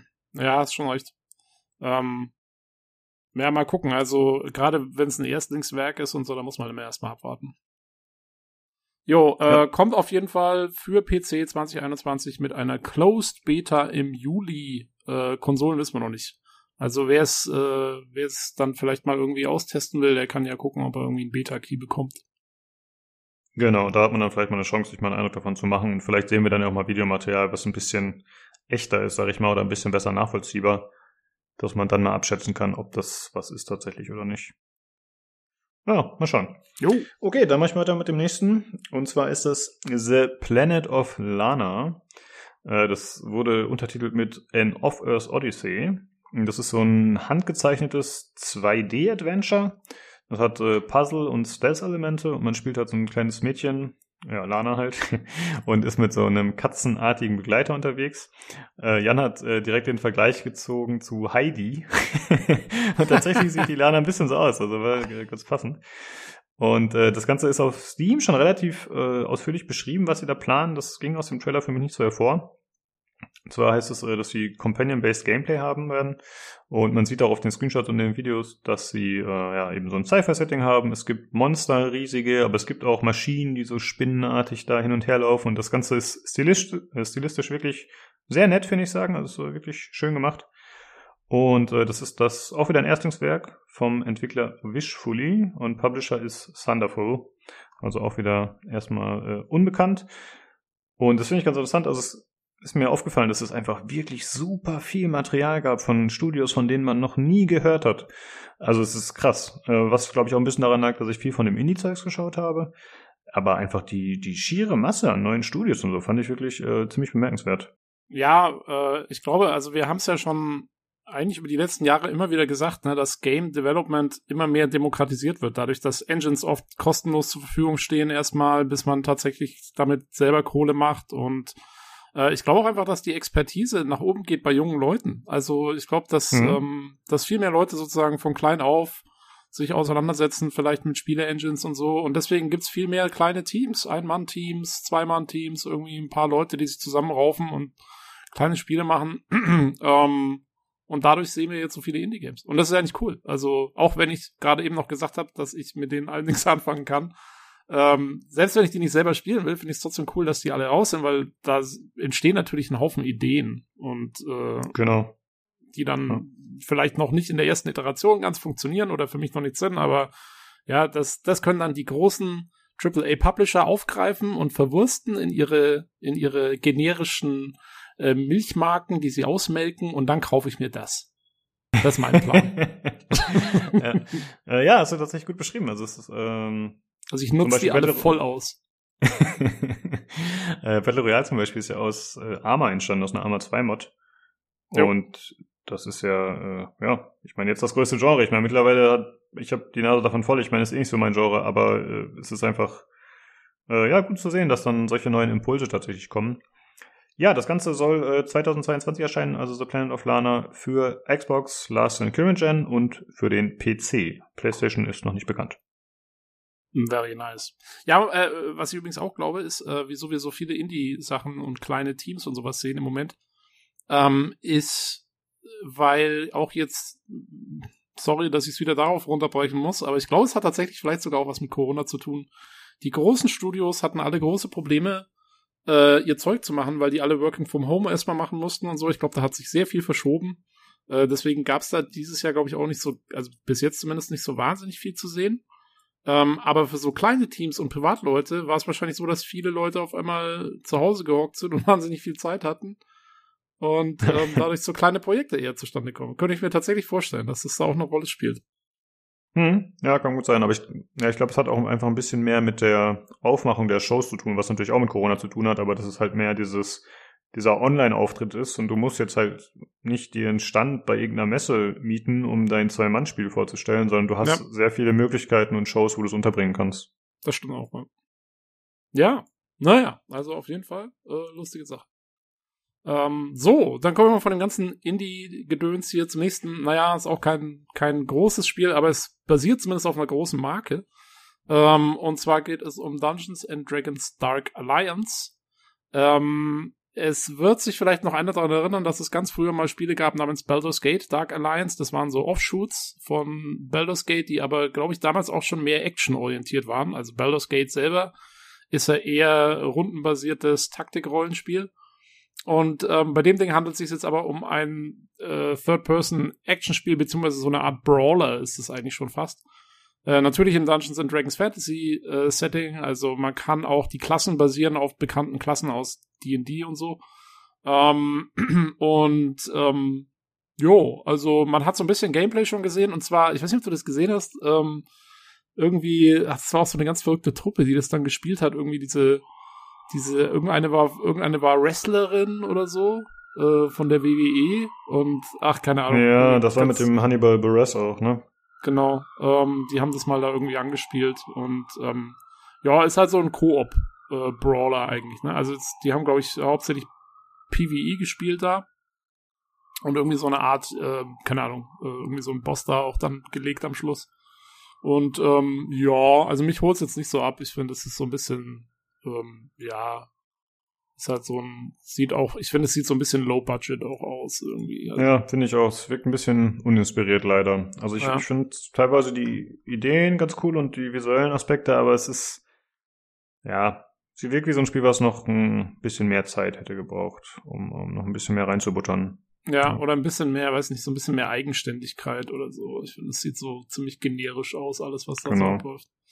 Aber naja, gut. Also auf jeden Fall äh, kommen soll's ähm, jetzt schon demnächst. Also äh, Release ist der 22.06.21 ähm, für Xbox, PS, Current und Last Gen, PC, Steam und Game Pass. Genau, und ich glaube Game Pass passt auch. Das ist so ein ja, typisches Game Pass-Spiel. Ja. Genau. Da kann man mal anzocken. das ist eigentlich schon fast so eine Beleidigung. Typisches Game Pass-Spiel. ja, ich finde ja, auch. Also ich meine, Game Pass ist ja cool, ne? Aber es ist also für so kleine Spiele gerade, äh, ich meine, bei großen Spielen, das sind halt dann die Träger vom Game Pass, aber bei so kleineren Spielen, wenn es dann heißt, ja, die sind dann gleich im Game Pass, das ist schon so ein bisschen so, okay. ja, nimmt man halt mit. Ja, das ist ja für den Entwickler auch ganz okay, aber macht sich jetzt vielleicht äh, nicht so gut auf ja. der Liste, wenn man dann sagt, ja, ich habe äh, schon bei mehreren Spielen mitentwickelt, die waren alle Day One Game Pass. Day One Game Pass und keiner hat sie gespielt. ja, richtig. ist ein bisschen schade. Na gut. Ja, es äh, kommt ja, nächstes Mal kommt ja so Ascent, wo wir alle relativ viel Lust drauf haben und das ist halt auch ein Game Pass, aber ich habe mir schon vorgenommen, nee, ich kaufe mir das. Ich will es gar nicht im Game Pass spielen, ich will es haben, besitzen und öfter spielen können. Also das ist halt schon so ein Indikator, okay. Äh, passt nicht mit dem Game Pass. Ja. Naja. Ähm, dann kommen wir zu einem kleinen Interview, was auf der Bühne stattgefunden hat. Eigentlich war es recht irrelevant, aber ich wollte es erwähnen, weil ich es so richtig dumm fand. Und zwar war Deviation Games da. Das ist äh, ein neuer Entwickler, das ist ein Studio, was von ehemaligen Treyarch-Entwicklern gegründet wurde und da waren äh, die zwei Köpfe, standen da und haben sich äh, mit Jeff Keighley unterhalten, tatsächlich dann auch mal face-to-face. -face. Und äh, die haben eine Partnerschaft mit Sony eingegangen, um ein AAA-Game zu entwickeln. Also es scheint wirklich schon was Größeres zu sein. Und äh, Jeff Keighley hat es, soweit ich mich erinnere, als Mega-AP bezeichnet. Aber es wurde halt einfach nichts gezeigt. Es war einfach nur ein dummer Dialog zwischen den Leuten und äh, sie haben erzählt, äh, ja, wir haben ganz große Pläne. Und es war halt einfach ein dreiminütiges Interview, was komplett lame war. Und ich habe mir aufgeschrieben, Show, don't tell. Ja, das ist ja so ein äh, Spruch. Mhm. Ne, zeig was und laber nicht einfach nur drüber.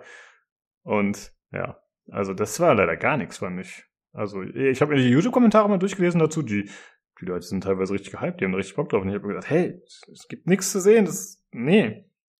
War leider ziemlich enttäuschend und unnötig. Aber okay. Ja, das ist echt weird. Ich habe es übersprungen gehabt. Ich sehe es gerade zum ersten Mal. Aber es ist tatsächlich komisch. Ja, die beiden hätten auch so ein bisschen Marketing-Training, glaube ich, noch gebrauchen können. Die wirkten jetzt nicht so sicher in ihrer Präsentation und im Dialog. Also das war alles ein bisschen komisch. Wobei der Typ anscheinend recht bekannt ist, weil der wohl für äh, Treyarch auch an den Zombie-Dingern gearbeitet hat, also an diesem, äh, an diesem Horde-Modus. An den Multiplayer-Dingern. Ja. Genau, genau. Boah, das ist für mich eher ein Negativpunkt auf dem CV. Game Pass Entwickler und die Multiplayer Entwickler, die haben alle genau. direkt äh, ein Problem. Die haben sich jetzt zusammengetan. genau. Äh, ja, dann machen wir weiter mit dem nächsten Game und zwar Tribes of Midgard. Das ist ein isometrisches Action-RPG.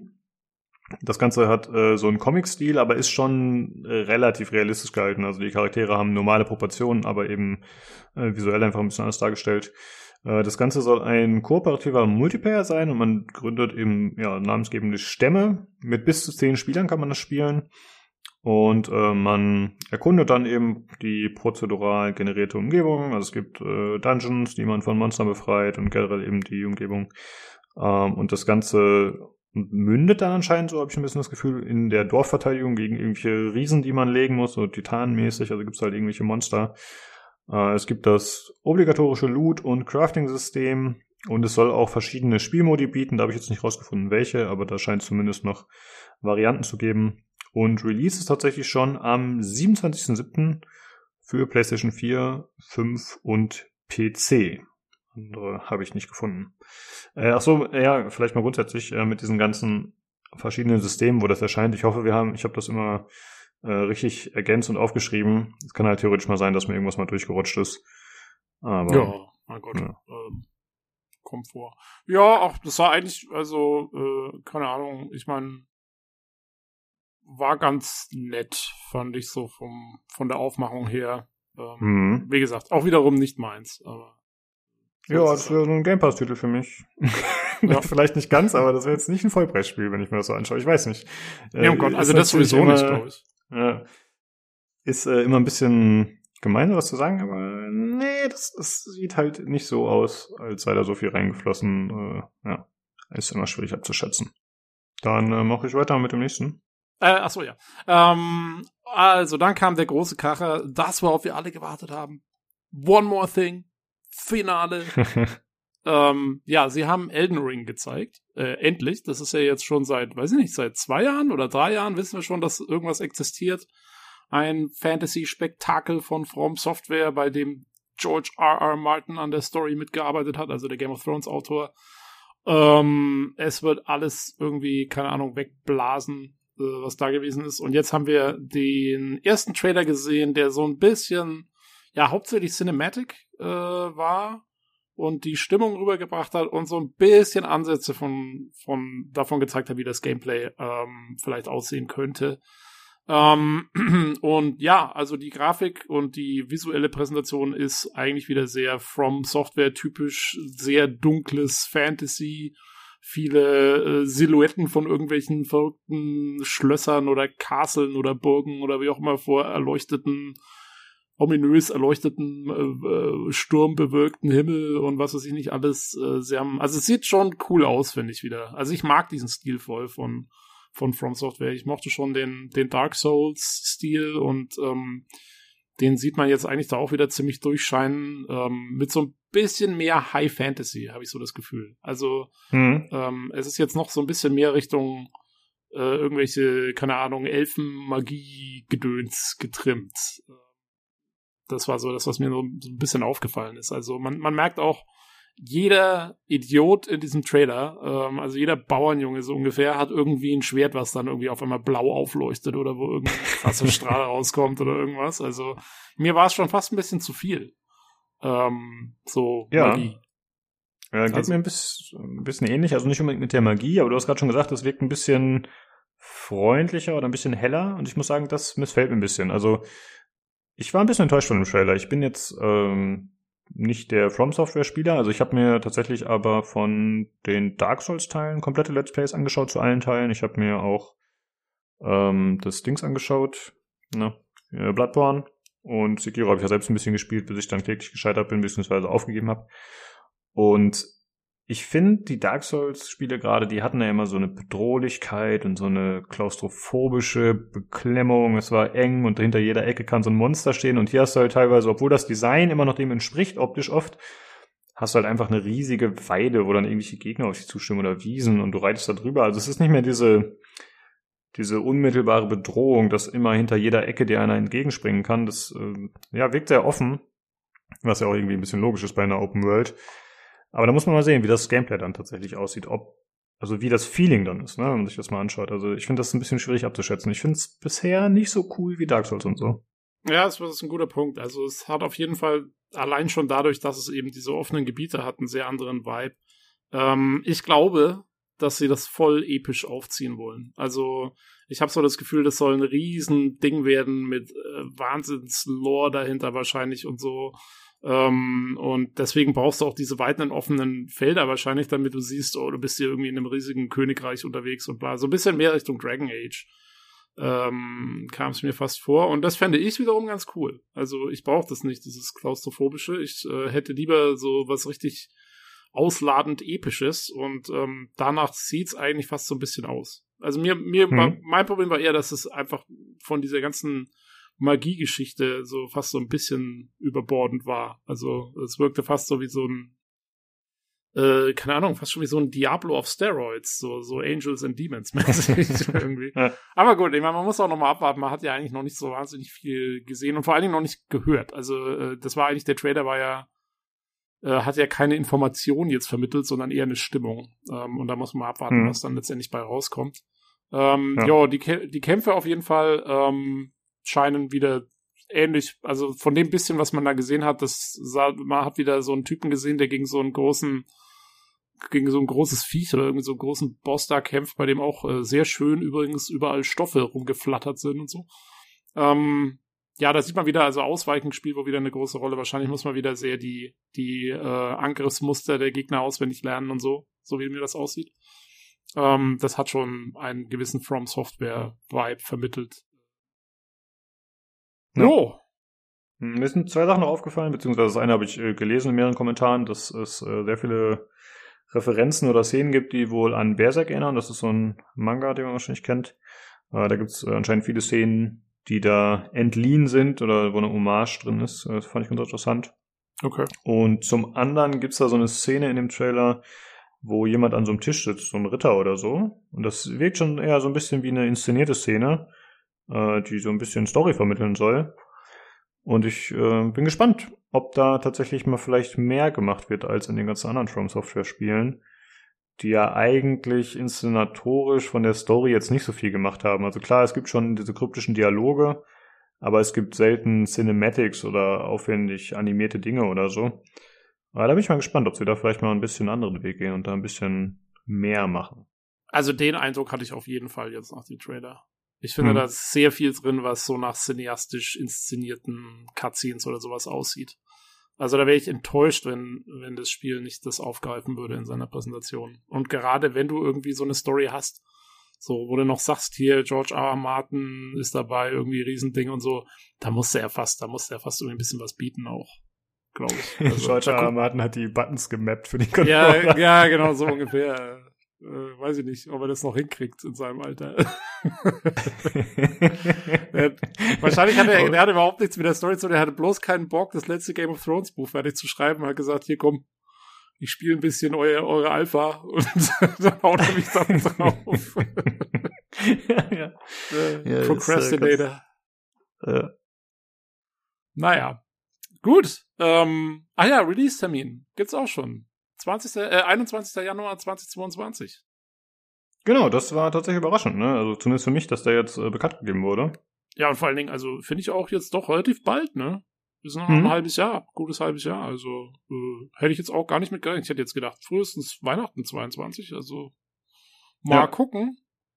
Ähm, es, und natürlich. Oh. Hm? Äh, ich wollte nur sagen, und natürlich wieder Current Last Gen und PC. genau, das ist so das Obligatorische. Ähm, ich fand generell, dass äh, viele Spiele doch relativ zeitnah erscheinen. Das hat mir sehr gut gefallen. Also äh, viele Ankündigungen, die dann eigentlich bis Ende des Jahres oder Anfang nächsten Jahres dann bald erscheinen sollen. Sehr gut. Ja, hat sicherlich auch wieder damit zu tun, dass dass eher kleinere Projekte auch viel angekündigt wurden. Ne? Also jetzt Hm. Elden Ring ist jetzt gar ein schlechtes Beispiel. Aber ähm, ja, wie wir vorhin schon gesagt haben, und du kannst natürlich, also so ein Indie-Game, das brauchst du jetzt nicht irgendwie drei Jahre vorher ankündigen und dann hoffen, dass sich der Hype erhält oder so. Das muss dann raus. Genau. Äh, ja, das war das äh, Summer Game Fest. Und äh, ja, war schon einiges dabei auf jeden Fall. Lukas, das war doch nicht das Summer, das war die Opening. Das Summer Games Fest geht über den ganzen Sommer. Da geht's jetzt, äh, da geht's jetzt weiter und weiter und weiter. Laut, laut gutem Job. Echt? Ich, ich habe mir das. Äh, ach so, das war der Kickoff, ne? Das ja, war der okay. Kickoff, Mann. Ja, Jetzt gut, habe ich falsch aufgeschrieben. Sorry. Bis, bis September ist hier Ramba Zamba. Da ist, äh, keine Ahnung. Da kannst du feiern, bis du umfällst. Im Games Festival. Ich weiß, ich habe Okay. auch keine Ahnung, was es bedeuten soll. Aber so ist es nun mal. So sagt der Job. Und wenn der Job das sagt, dann ist es so. Ja. Ja, das war äh, diese eine Show da, der Kickoff. Und äh, ja, das war schon ziemlich cool. Und äh, du hast dir angeschaut oder durchgeskippt, da weiß ich nicht genau, das habe ich mir nicht angeschaut, die Wholesome Games Show. Genau, die Wholesome Games Show. Ähm, ja, ich habe mich durchgeklickt. Also das konnte ich mir nicht komplett anschauen, weil ganz ehrlich, also das war wirklich, ähm, ich musste, ich musste direkt danach, musste ich so als Antidot, musste ich mir diese Szene von der E3 2009 anschauen, wo Sam Fisher dem Typen in der, äh, in der Interrogation-Szene den Kopf aufs Urinal knallt, äh, einfach um mich wieder so ein bisschen zu erden. Äh, weil das war einfach, das war, das war ja nur rosa-rote Wolken und, äh, keine Ahnung, Schaubstoffkissen, auf denen man, auf die man dann gebettet wurde in dieser Wholesome Games Show. Äh, um fair zu bleiben, ist es natürlich auch schon im Titel drin. Also wholesome ist ja quasi so, ne? Das ist das, das englische Wort, wo man sich so ein bisschen gut fühlen soll und was, was so schön ist. Und genau, und das haben sie durchgezogen mit 75 Indie-Games, äh, Crazy. die sie da gezeigt haben. Völlig verrückt. Wenn du dir dieses YouTube-Video anschaust, das ist unten halt so unterteilt, ne? Da sind diese, diese Dinger drin in der, in der Player-Leiste, ähm, wo du siehst, wann welches Spiel kommt. Und das ist, also, das sieht halt aus wie, keine Ahnung, alle, alle 30 Sekunden ist da wieder so ein Strich drin. Ähm, ja, und das haben die mal durchgezogen dann. Und es waren alles so richtig schöne, flauschige, lustige Indie-Games, ähm, hauptsächlich Pixel Art oder Comic oder Low-Poly-Style oder so. Und alle halt mit so einem schönen, wholesome Topic, das auch irgendwie, ja, also, keine Ahnung, irgendwann geht's mal um irgendwelche Indie-Musiker, äh, die da irgendwas auf die Beine stellen wollen. Oder es geht um irgendwelche lustigen, knauschigen Figuren, die irgendwie da miteinander durch so eine Welt laufen. Oder es geht um eine Echse, die irgendwo in Zeichentrickoptik irgendwelche Puzzles in einer so einer Alt, Alt Aztekenburg irgendwie da äh, verrichtet und dann waren ungefähr 80 Journey-Klone mit dabei und ach, keine Ahnung. Also ich gehe jetzt nicht durch diese ganzen einzelnen Titel durch, weil es war echt, es war zu viel und es waren auch hauptsächlich wirklich sehr kleine Titel und ich finde, man muss einfach mal abwarten. Wird schon sich dann zeigen in den nächsten Wochen und Monaten, was davon irgendwie tatsächlich, keine Ahnung, Hand und Fuß hat und, und wo wirklich was bei rumkommt, wo man sagt, ähm, äh, ja, da kommt jetzt was bei. Also sie haben auch, sie haben wahnsinnig viele so, sie haben dann irgendwelche, das waren dann, also die, es waren halt auch viele so ein, zwei Mann-Projekte und dann haben sie irgendwie, keine Ahnung, die Entwicklerin haben sie dann angezoomt, die steht dann da irgendwo in ihrem, in ihrem so ein bisschen auf Kinderzimmer gemachten Atelier oder was auch immer und erzählt dann da mit piepsender Stimme äh, irgendwie so, wie jetzt ihr Spiel so toll ist und bla bla bla. Also, keine Ahnung, mir war es zu viel, ey. ja. Äh, ich habe es nicht Ah. gesehen, aber ich habe gerade mir kurz mal die äh, angesprochene äh, Timeline angesprochen von dem äh, YouTube-Video und ich verstehe auf jeden Fall, was du meinst. Und auch, wenn man sich ja immer die Vorschau-Thumbnails anschaut, sozusagen, das ist ja wirklich, ja, wahrscheinlich erscheinen die Spiele zu 100% auf der Switch auch. Also Irgendwie ist, so, ja, genau. Und es ist ja. alles, es ist alles so putzig und so niedlich und so wunderschön und so und boah, ich kann es irgendwann nicht mehr sehen. Es ist einfach, ich weiß nicht, vielleicht bin ich zu, zu, zu zynisch und abgebrüht, aber ich finde, das ist so ein Gen Z-Ding. Dieses, das Mhm. ist mal alles so, so, ja, so nur Wohlfühl und so. Ich weiß nicht, also du brauchst so ein bisschen Grit, bisschen Konflikt. Ja. Muss doch da rein, sonst ist doch der ganze, keine Ahnung, also, oh, naja. Aber wer es mag, äh, also wer sich mal wirklich so richtig volle Kanne, äh, wahrscheinlich muss man dazu zwei Flaschen Wein trinken oder so. Dann, dann könnte es richtig gut werden. Ich weiß es auch nicht genau. Ja. Ähm, Äh, vielen ja. Dank auf jeden Fall nochmal an äh, zum einen äh, Corizo, der äh, die ganzen Sachen aufgelistet hat noch äh, bei uns im Main Channel. Das war dann ja angepinnt. Das war sehr hilfreich einfach für uns, um die Sachen zu sichten. und da einen Überblick zu behalten, weil einfach so viele Shows stattgefunden haben. Und äh, zum anderen am Rocco, der auch ziemlich viel dazu geschrieben hat und sich, glaube ich, wirklich so ziemlich alles reingezogen hat und anscheinend auch seine Steam-Wishlist äh, um 100 Titel erweitert hat. Äh, aber das war ganz praktisch für uns auf jeden Fall, um da ein bisschen mitzukommen. Ja, ich glaube, ich habe jetzt auch, ähm, ich glaube, ich habe jetzt fast die Hälfte unserer Hörer oder so beleidigt, weil ich glaube, im, im Discord kam diese Show ganz gut an. Und die Leute haben gesagt, sie haben ihre Wishlist so aufgeplustert jetzt mit lauter Sachen da draus. Ich glaube, ich habe Ja. jetzt gerade, ich habe jetzt gerade mich in die Nesseln gesetzt.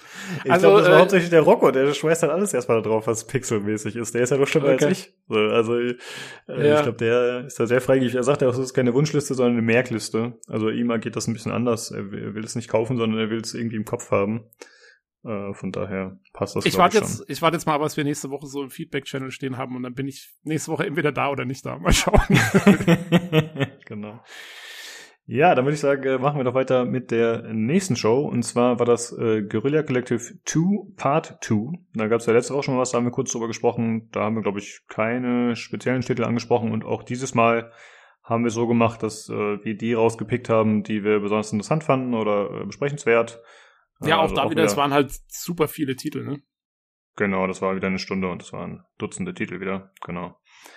Äh, ja, der eine, den wir uns aufgeschrieben haben, ist äh, Batora Lost Heaven. Das ist ein isometrisches Fantasy Hack and Slay. Und äh, das scheint in der echten Welt verankert zu sein, also so ein bisschen äh, wie Dark Souls.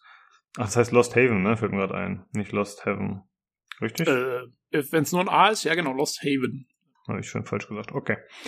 Ähm, und das Ganze ähnelt äh, Darksiders so ein bisschen, also in dem Sinne, dass man äh, halt ja teilweise noch sieht, dass da irgendwelche äh, Realwelt-Elemente sind, aber gleichzeitig hat es dann halt diese Fantasy-Einschläge. Und das Ganze soll so Plattformer und Rätselelemente haben. Und Entwickler ist äh, Stormind Games. Da habe ich mir angeschaut, was sie bisher so gemacht haben. Äh, die sind bekannt für die Remastered-Reihe und das ist tatsächlich so ein Horrorspiel auf Steam. Also das ist so, so was ganz anderes. Während das hier so ein Comic-Look hat, ist das halt, äh, haben die vorher ziemlich derbes Zeugs gemacht anscheinend. Und der Publisher ist Modus Games und das Spiel soll erscheinen für Xbox, PlayStation, Current Last Gen, Switch und PC. Und ich stelle gerade fest, ich habe nicht aufgeschrieben, wann es denn erscheinen soll. Äh, weiß ich nicht, ob das schon bekannt ist. Ähm, Nee, scheint tatsächlich noch nicht dabei gewesen zu sein. Ne, also im Trailer steht erstmal noch nichts, ne. genau. Oh, Wishlist, ah nee, nur Wishlist, Wishlist und Steam noch. Genau, das hat der Rocco bestimmt gemacht, keine Sorge. Ja, hat er sich dann gehalten. äh, ja, sieht äh, auf jeden Fall interessant aus. Also mir gefällt's ganz gut, muss ich sagen. Es, Jan hat schon gesagt, irgendwie äh, alle Spiele sind, äh, oder viele Spiele sind azi-fazi und haben lila drin. Das ist so das Theme und äh, ja, das trifft auch hier zu. Es Oh gibt ja. auf jeden Fall lila viel. So. Sch- Schon die Protagonistin hat sogar lila leuchtende Strähnchen in den Haaren. Genau, genau. Ja, mal schauen, was das so wird. Ich finde, das macht erstmal einen ganz guten Eindruck. Äh, ja. Also schlecht sieht's nicht aus, ja. Es scheint so ein, also in dem Trailer sieht's aus, als ob es so einen ganz guten Flow drin hat, wahrscheinlich. Das ist, glaube ich, so die Intention. Genau. Ähm, ja, äh, dann gab es ein Spiel, ähm, nämlich Aragami 2. Und das ist so, also das war für mich so das Highlight von der äh, Guerilla Collective Geschichte. Mhm. Aber das fand ich, sag mal, richtig gut aus. Also es ist ein Third-Person-Stealth-Game, man spielt halt einen Ninja. Ähm, und der Ninja hat so Schattenkräfte, also der kann sich irgendwie so in so schwarzen Nebel anscheinend irgendwie kurzzeitig verwandeln und da irgendwie so Distanzen überspringen, so ein bisschen vielleicht wie das Blink aus äh, Dishonored oder so. Ähm, aber man sieht es halt dann auch so richtig. Also der wird kurz zu so schwarzer Luft und dann kannst du da nach vorne und dann wird er wieder richtig. Und man, also man kann sich mit so Greifhaken an irgendwelche Dächer ziehen und so. Also man soll sich so richtig wie so ein Ninja fühlen, äh, halt. Und ähm, ja, dann läuft man da so durch die Level und ist ja fast so ein bisschen Assassin's Creed-mäßig, ne? Schaltet man dann da stealth-mäßig die Wachen aus. Ähm, oder, äh, keine Ahnung, also Splinter Cell, aber halt ohne, ohne Schusswaffen, sondern halt eher so Ninja-Style. Ähm, und ich fand, das sah sehr cool aus. Also äh, die Soundkulisse war auch ziemlich geil. Ähm, also wenn man da so einen abgestochen hat, dann hat es auch so richtig schön so Squish gemacht und so, wie, wie man das halt so will. ähm, und ich fand auch optisch, also es ist, ich weiß nicht, wie würde man das bezeichnen? Also es ist so, ja, so, so low, schon low poly irgendwie, aber ähm, trotzdem noch sehr detailliert, fand ich im Großen und Ganzen. Und ähm, schöne Lichtschatten, also sehr, sehr aus, ausdrucksvolle Lichtschatteneffekte, so ein bisschen halb Comic, aber halb realistisch. Ich weiß auch nicht, wie ich es bezeichnen soll. So ein bisschen, Mhm. bisschen eigen, fand ich. Ja, ich finde Laupolitus schon ganz gut tatsächlich. Ja. Das ist jetzt äh, auch texturmäßig und so nicht, äh, nicht super detailliert, aber ist, ja, ist nett gemacht. Das Ich nicht, aber ganz- find, gerade Hm? die Lichteffekte reißen es trotzdem irgendwie nochmal raus. Also der braucht natürlich auch, du musst wissen, wo genau Licht und Schatten ist, weil das ist ja ein wichtiges Gameplay-Element anscheinend.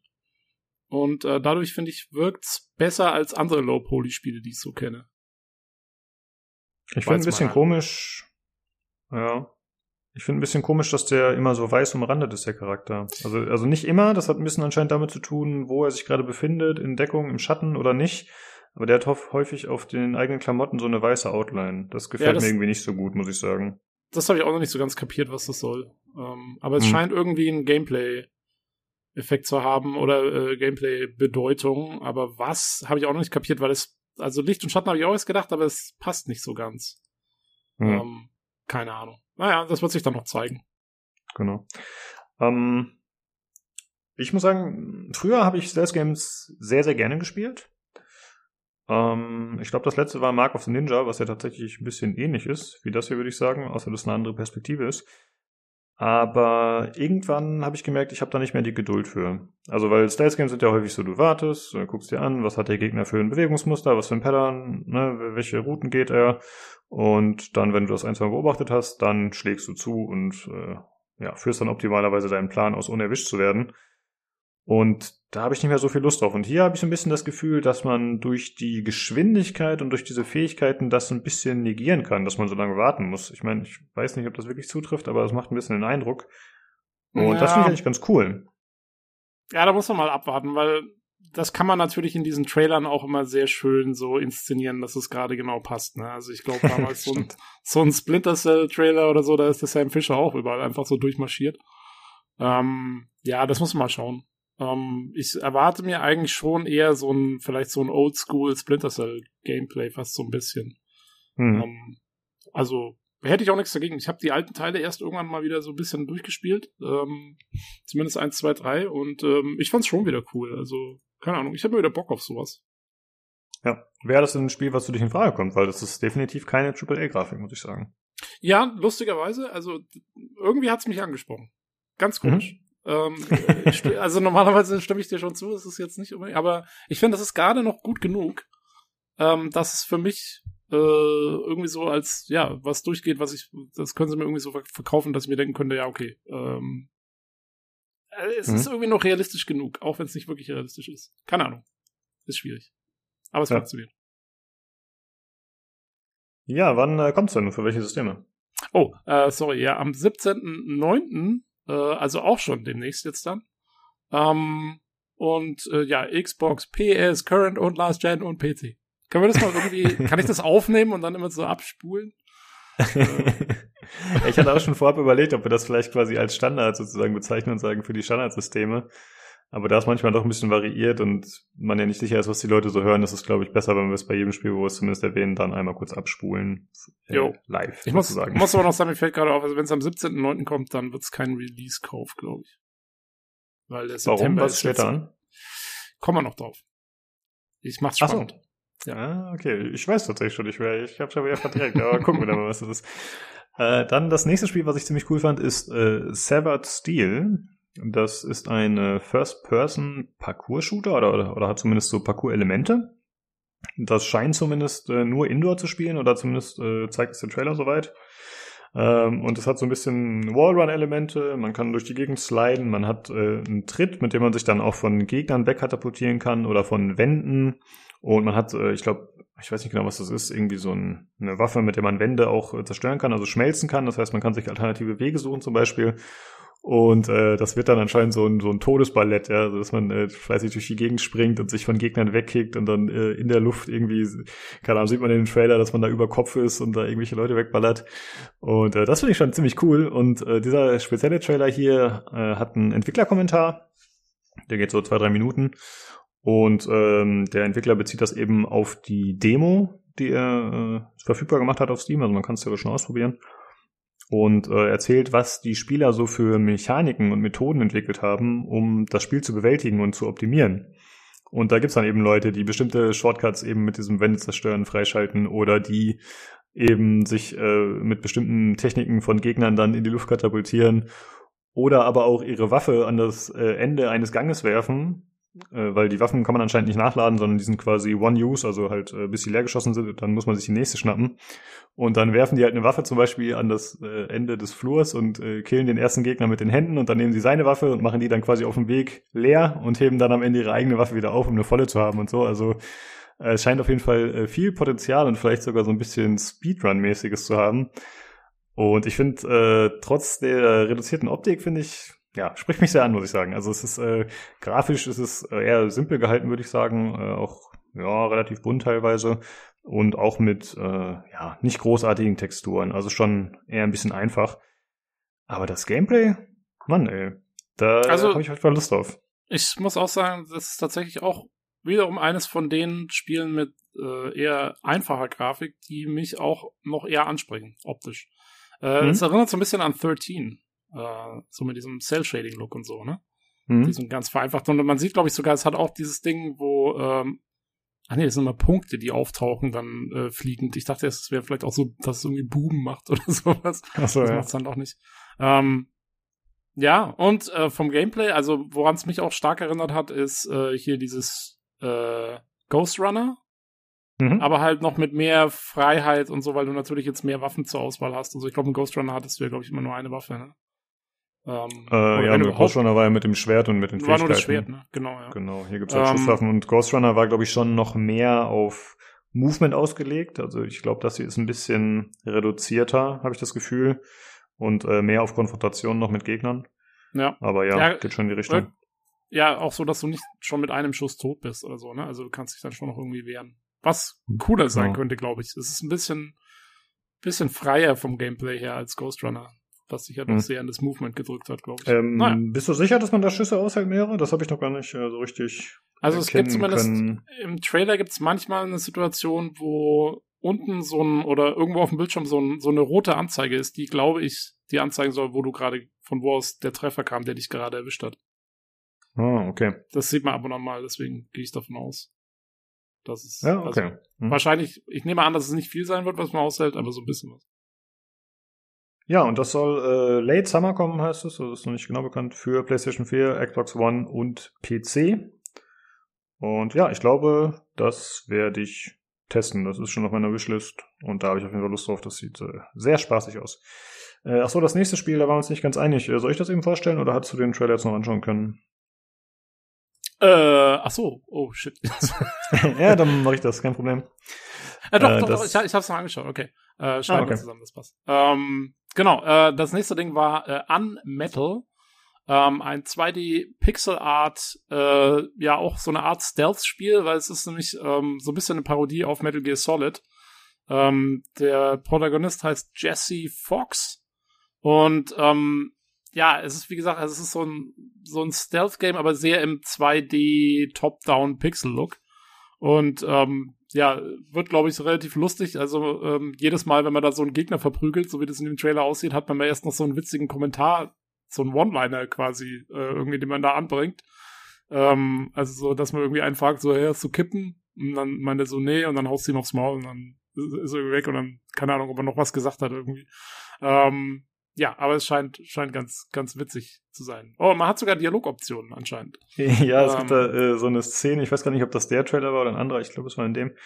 Ähm, da schleicht man sich irgendwie durch so eine Gasse und äh, unter so einer Lampe ein bisschen weiter weg steht so eine Wache.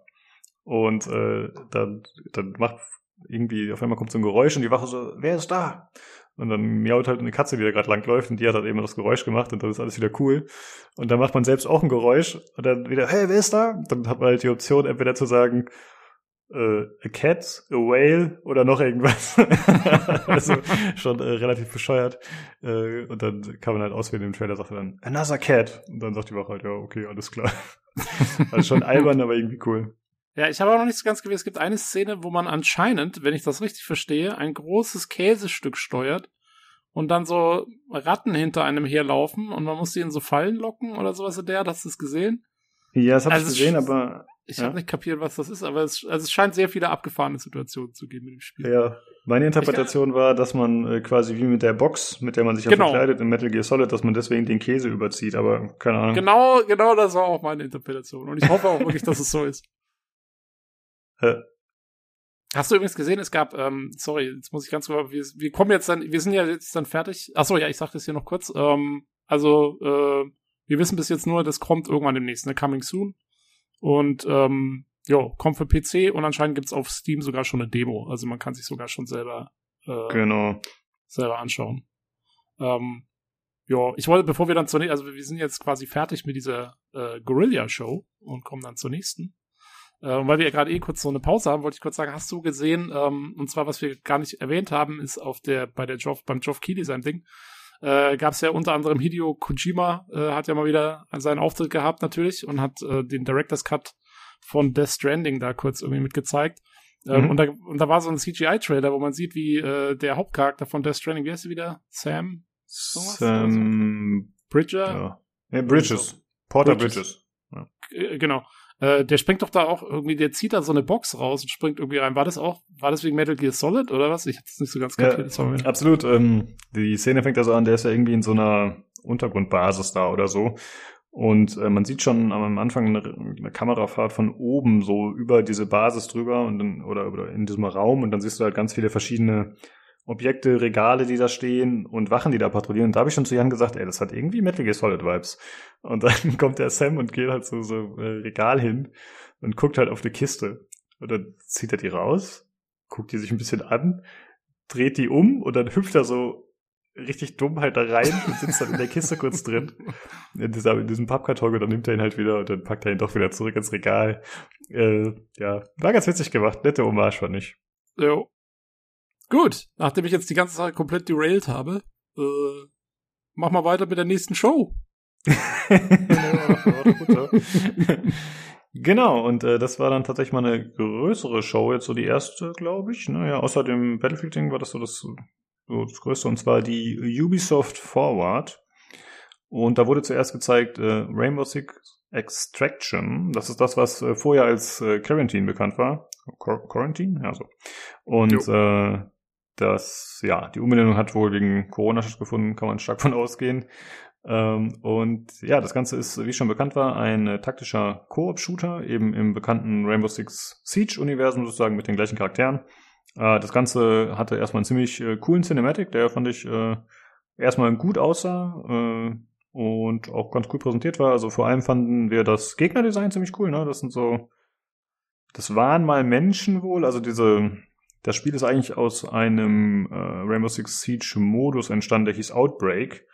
Äh, da wurden äh, zum einen neuen Operator da, äh, neue Operator eingeführt, aber eben auch diese, dieser Spezialmodus, dieser PvE-Modus und äh, das Gegnerdesign stammt halt daher. Das sind so, waren halt mal Menschen, aber sind halt so überwucherte, steinmäßig aussehende Gegner und die haben häufig so Stacheln und verschiedene Fähigkeiten. Also es gibt so, so Brutes, also so schwere Gegner, es gibt so standardmäßige Zombie-artige, wobei die alle ein bisschen schneller sind. Es gibt welche, die haben irgendwie, keine Ahnung, irgendwelche Pestbeulen auf dem Rücken, die dann explodieren können und so. Also halt so äh, verschiedene Sachen und so ein bisschen Spezialgegner, wie man es vielleicht aus Left 4 Dead kennt teilweise.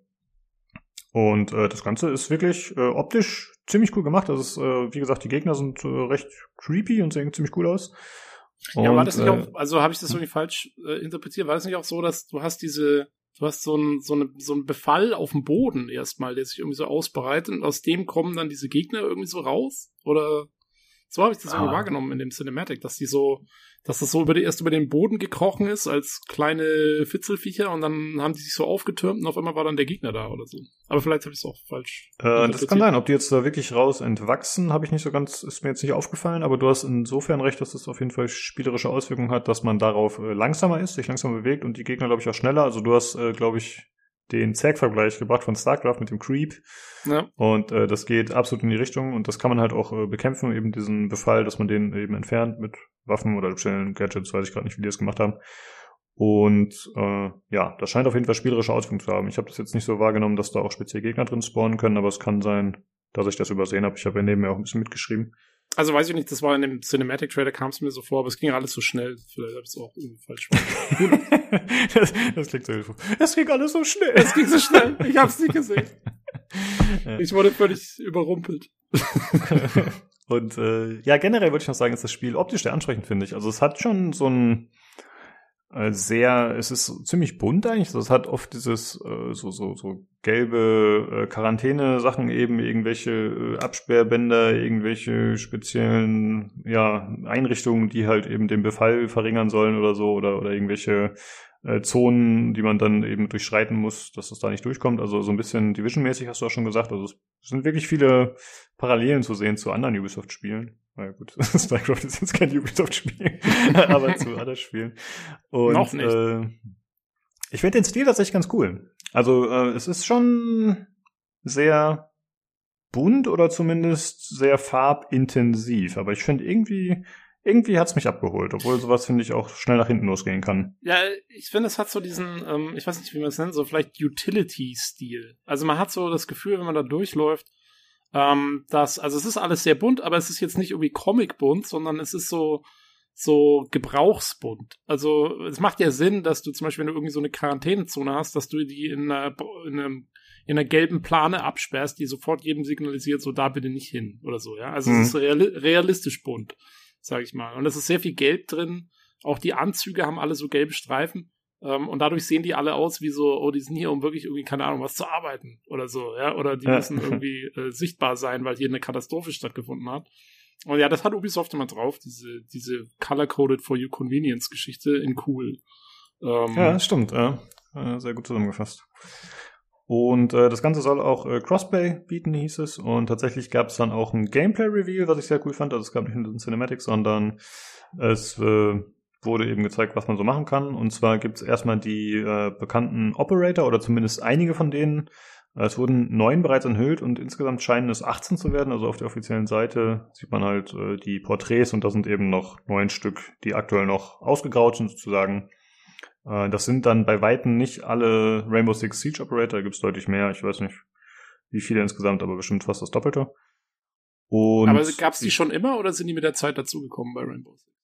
Die sind mit der Zeit dazugekommen und einige sind, wie gesagt, auch mit diesem Outbreak-Update dazugekommen. Also da wurde quasi erst dieser optische Stil mit diesem gelben, schwarzen, mit diesem Look eingeführt. Also auch diese Outbreak-Anzüge, die die da anhaben, die Mhm. wurden da auch das erste Mal gezeigt und das wurde jetzt halt noch weiter ausgebaut und äh, für andere verfügbar gemacht. Also es gab eigentlich in Rainbow Six Siege gibt es eigentlich nur zwei Operator, die diesen Look haben. Das sind eben Lion und Finker, die auch in dem Trailer vorkamen. Aber jetzt haben halt auch die anderen dementsprechende, ja, Masken und Anzüge bekommen, um das Ganze zu Ja. unterstreichen und dem Szenario Aber man- anzupassen. Man kann quasi davon ausgehen, dass sie jetzt mal mit 18 anfangen und dann gibt's wahrscheinlich auch irgendwie DLCs und Zeug über die Jahre. Ja, stimmt, ja, ja, bestimmt. Da habe ich gar nicht dran gedacht, aber klar, ne? Also die werden das ja mit Sicherheit als Game as a Service äh, ausbauen wollen, ne, da es ja eben so einen Multiplayer-Koop-Aspekt hat. Und da wirst du schon recht haben, dass sie das bestimmt, wenn sie können, dementsprechend ausbauen. Und sie haben ja jetzt auch schon durch Rainbow Six Siege halt eigentlich die Basis, was es wahrscheinlich relativ einfach macht. Und äh, sie benutzen auch die Gadgets, die man aus dem Spiel schon kennt. Also die äh, Operators haben ja immer so Spezialfähigkeiten. Und die sind dann eben auf diesen Spielmodus angepasst, aber es ist noch klar erkennbar als das, wie man schon aus dem Hauptspiel kennt. Und das Ganze soll dann aber auch noch abgegradet werden können. Also da gibt es anscheinend noch Varianten dann, die man bisher nicht kennt. Und ansonsten gibt's auch äh, das typische Zerstörungssystem. Also äh, bestimmte Wände sind zerstörbar, also Holzwände, da kann man dann durch, durch auf Gegner schießen oder die irgendwie sich äh, Durchgänge schaffen. Aber gleichzeitig hat man auch die Möglichkeit, wie im Hauptspiel Rainbow Six Siege, die Barrikaden aufzubauen, um dann eben bestimmte äh, Wege zu blockieren oder Wände zu reinforcen. Und dann kann man, äh, so wurde das gezeigt im Gameplay, halt die Gegner zum Beispiel auch äh, auf bestimmte Wege lenken. Und dann haben die zum Beispiel so eine, ich weiß nicht genau, was das war, aber es war halt irgend so ein Gadget, das dafür gesorgt hat, dass die Gegner implodieren quasi und äh, dann haben sie die Gegner halt durch so einen bestimmten Weg gelenkt und die waren dann gezwungen, alle an diesem Gadget lang zu laufen, an dieser Mine und sind dann da alle ausgeschaltet worden. Also scheint auch äh, relativ gut taktische Möglichkeiten zu bieten. Und äh, sowas finde ich immer cool, weil das eigentlich immer mh, mehr Tiefe reinbringt. Also je mehr Optionen du hast und je mehr du selbst bestimmen kannst, wie du es angehen kannst, ich finde, das ist eigentlich immer das, was lange Spielbarkeit bietet und äh, was für mich auch das Hauptspiel Siege äh, ziemlich cool gemacht hat. Ja, und Jo. es scheint auch so zu sein, dass äh, Teammitglieder gefangen genommen werden können. Also das sieht man zum einen in Cinematic, da wird halt die Hibana befreit. Und gleichzeitig habe ich so verstanden in dem Kommentar, dass man eben auch dass eben äh, eigene Teammitglieder gefangen werden können. Also die können halt down gehen, wie im Hauptspiel auch, dass sie nur so krabbeln. Ich denke, man kann die dann auch wieder aufstellen, wenn man es schafft. Und ich habe die Vermutung, dass die dann irgendwie auch entführt werden können und dass man die dann später befreien muss oder so aus diesem Schleim, wie es halt im Cinematic war. Aber da bin ich mir nicht so ganz sicher. Ja, äh, ich hm? habe das auch noch nicht so ganz kapiert, ähm, wie das jetzt gemeint war von denen, weil es war, es war so ein bisschen vage gehalten. Aber es scheint, also wenn ich es richtig, also so wie ich es interpretiert habe, es ist irgendwie doch so, dass äh, wenn quasi du mit einem Charakter in eine Mission gehst, dann wählst du halt aus, welchen Operator du haben willst und welchen, welche Ausrüstung der haben soll. Und dann gehst du quasi in diese Mission. Und die haben ja auch gemeint, die Missionen haben verschiedene Stufen ne? und du kannst auch früher abbrechen, wenn du willst. Also du kannst sagen, du machst nur die erste Stufe oder so und oder du machst halt alles und dann wird es immer schwieriger. Ah, okay, das habe ich gar nicht gecheckt. Ja, irgendwie haben die das, das war auch nur ganz kurz, ähm, da haben sie dann das erste Missionsziel erfüllt und dann meinte er so, ja, also wir können jetzt zum Extraction Point oder wir gehen noch in das andere, die Treppe da runter und machen noch quasi den nächsten Abschnitt so ungefähr. Ähm, und das Problem ist halt, wenn, wenn du quasi stirbst, dann scheint so zu sein, dass dann du diesen Operator, dass der dann weg ist für dich. Du kannst den dann nicht mehr spielen erstmal.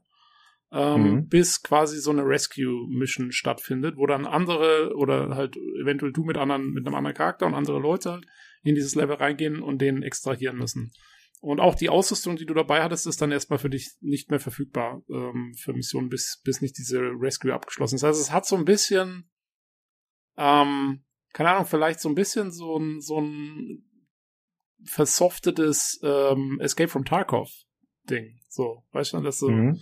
dass du schon gucken musst, dass du aus der Mission wieder rauskommst, sonst, ähm, sonst hast du erstmal ein Problem, dass irgendwas weg. Ich weiß natürlich nicht, was dann passiert, wenn dann alle weg sind. Dann kannst du das Spiel nicht mehr spielen. ähm, who knows? Aber so, also so kam es mir zumindest vor. Kann auch sein, dass es falsch ist. Ähm, aber ja, das war so meine erste Interpretation davon. Was ich eigentlich ein ganz cooles System finde, ist ja ganz witzig. Bringt so ein bisschen Nervenkitzel rein, ohne gleich so richtig in die Vollen zu gehen und sagen, es ist alles weg, wenn du die Mission versaust oder so. Ja, ja, also wie du schon gesagt hast, wir werden da irgendein Sicherheitsnetz, muss es ja geben, damit es weiterhin spielbar ist, auch wenn man 18 Missionen am Stück verkackt oder wie viele, dann äh, muss irgendwas gehen. Es gibt halt so, theoretisch in Siege gibt's halt den Rekruten, das ist halt äh, ein Operator, den jeder zur Verfügung hat, mhm. der halt jetzt äh, nicht super spezialisiert ist, aber das wäre eine Option, aber ich glaube, das wäre ein bisschen lame und der hat halt auch keine Spezialfähigkeiten in dem Sinne. Deswegen wäre das wahrscheinlich Quatsch. Aber da werden sie halt irgendein Feature einbauen, dass das Ganze dann entsprechend passt. Und aber diese, ja, also die Extractions sind halt mehr als nur im Titel. Ne? Die scheinen halt auch spielerischen Element zu haben. Genau. Ja, äh, das Ganze erscheint, äh, also erstmal muss ich sagen, ich fand es überraschend cool. Hätte ich nicht gedacht. Jo. Also ich habe den Outback-Modus damals nicht gespielt, aber ich weiß, dass viele Leute den gefeiert haben. Und äh, ja, ich hatte das Ding eigentlich schon abgeschrieben hier so, ja, ja, hier, ne, Rainbow Six Quarantine, bla bla bla, ist äh, relativ uninteressant. Aber jetzt, wo ich das so sehe, denke ich mir, ey, vielleicht könnte das doch mal Spaß machen, eben mit anderen Leuten gemeinsam da so ein bisschen koop-mäßig äh, umzuspielen. Doch.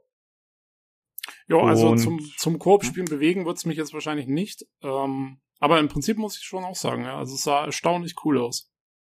Ja, ja, also so ein bisschen Dark Wars-mäßig vielleicht. Mal gucken, was daraus wird. Das Ganze erscheint auch schon am 16.09. diesen Jahres, also nicht mehr lange. Und für Xbox, PlayStation, Current Last Gen, PC und außerdem aber nicht für Steam, sondern für Epic, Ubisoft Connect und Stadia. Also Steam ist außen vor, Epic nicht. Fand ich ganz interessant. Aber ja. Jo, das war's dazu. Und äh, das nächste übernimmst du, das ist äh, Rocksmith Plus. Da muss man dazu geben, dazu sagen, da sind wir jetzt nicht so firm. Also ich habe da zwar ein paar Sachen aufgeschrieben, aber wir haben uns da nicht so tief reingearbeitet. Äh, ja. Ich habe den Trailer halt gesehen. Also es, ähm, ja, Rocksmith Plus, äh, es wird einen Abo-Dienst haben in irgendeiner Form. Ich weiß nicht, was der einem genau bringt. Äh, aber da werden wir bei der Devolver-Geschichte noch kurz drauf kommen, wie toll Abo-Dienste jetzt sind. ähm, und ähm, ja, man wird sein Handy als Mikro verwenden können. Ähm, also man wird in Zukunft nicht nur Gitarre spielen, sondern auch richtig dazu einsingen können, was sicherlich für Mitbewohner wunderbar ist.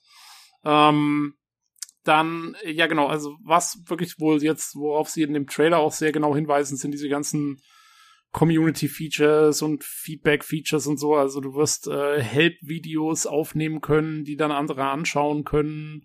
Ähm, keine Ahnung, du wirst irgendwie äh, äh, es wird Tutorials geben, die innerhalb der Community dann gegeben werden können und so weiter. Ähm, was weiß ich. Also da gibt's irgendwie alles Mögliche, wie das jetzt irgendwie alles cooler gemacht wird für dich. Ähm, und wie die Leute viel mehr zusammenarbeiten können. Du wirst auch den, den, die, die Geschwindigkeit jetzt wohl irgendwie dann nahtlos einstellen können, dass du äh, sozusagen practice at your own pace, heißt es hier. Ähm, ja, also das sind so die Neuerungen. Ähm, das Ganze geht in die Closed Beta am 12.06. bis 22.07. Ähm, wer wirklich wissen will, wie es denn wird und wer da irgendwie äh, dran interessiert ist, geht mal auf die Homepage, schaut, ob irgendwie einen Key kriegt. So. genau. Ich habe keine Äh, Ahnung. Äh, eine Sache noch, ich glaube, Singen ist tatsächlich kein Thema. Es geht tatsächlich nur darum, das übers Handy einzuspielen. Ach so. Aber ja, ja, ja, das ist ja nur Gitarre üben und lernen. Also das ist ja Ach schon sehr so. darauf fokussiert. Ah, ich dachte jetzt, die singen auch. Jetzt bin ich Nee, nee. enttäuscht. Ja, wir sind, äh, wir sind in dem Thema nicht so fit. Ich wollte es dann aber trotzdem nicht Sorry. rausschmeißen, weil es ja, Ja. dann ein bisschen größer präsentiert war. Ja, ja, aber nee, es war, ehrlich also, ja. ja, der Trailer war schon, der Trailer war eigentlich ganz cool, irgendwie, fand ich. Ähm, Aber es ist halt, also, keine Ahnung. Ich glaube schon, dass das eigentlich ganz witzig ist zum Gitarre lernen. Also, wer Gitarre lernen will, ich glaube, das ist schon eine ganz coole Möglichkeit, da so die ersten Schritte zu machen. Wenn du Ja, dir ich keinen richtigen diese- Gitarrenlehrer suchen willst. Ja, ich finde generell diese Gamification-Dinger ganz cool. Also ich, ich weiß jetzt nicht, inwieweit das in dem Umfang geboten wird, aber das äh, gibt's ja doch häufiger heutzutage und ich finde sowas eigentlich immer ganz hilfreich und äh, vielleicht auch für Leute, die sich sonst nicht so gut motivieren können, manchmal ganz cool, ja. Ja. Also für uns. Eigentlich. genau. Nee, Aber ich kann mich noch, ich, ich kann mich noch nicht mal dazu motivieren, mich genauer mit dem Trailer zu beschäftigen. Also Gitarre lernen wird irgendwie so schnell nichts. genau. Ja. Nächstes Ding. Äh, Riders Republic. Äh, wir hatten schon mal drüber geredet, äh, als es zuerst vorgestellt wurde, irgendwann, vor einem Jahr. War das schon, war das schon letzte E3? Vielleicht. Oder Gamescom? Irgendwie sowas. Ja, ja. ich glaub schon. Also Riders Republic ist ja quasi so ein bisschen die Fortentwicklung von Ubisoft äh, von Steep. Und wo Steep halt äh, hauptsächlich sich auf Snowboard und andere Schneesportarten konzentriert hat, ist Riders Republic jetzt hat quasi alles, ne? Also hat Skateboards, Snowboards, Wingsuits, Mountainbikes, äh, Quadbike Racing, äh, was weiß ich alles. Also es sind so alle so, alles was in Richtung Extremsportart geht, äh, ist da vertreten. Und zwar extrem, extrem Sport. Also du hast, kannst einen Wingsuit haben mit, mit, keine Ahnung, Düsen hinten dran und so. Äh, also auch was so wirklich ins Verrückte und ins ähm, äh, Fantasy-mäßige Extremsport-Fantasien geht, äh, ist da irgendwie vertreten. Und du hast natürlich auch wildeste Kurse mit irgendwelchen Loopings und bla bla bla und sonst irgendwas.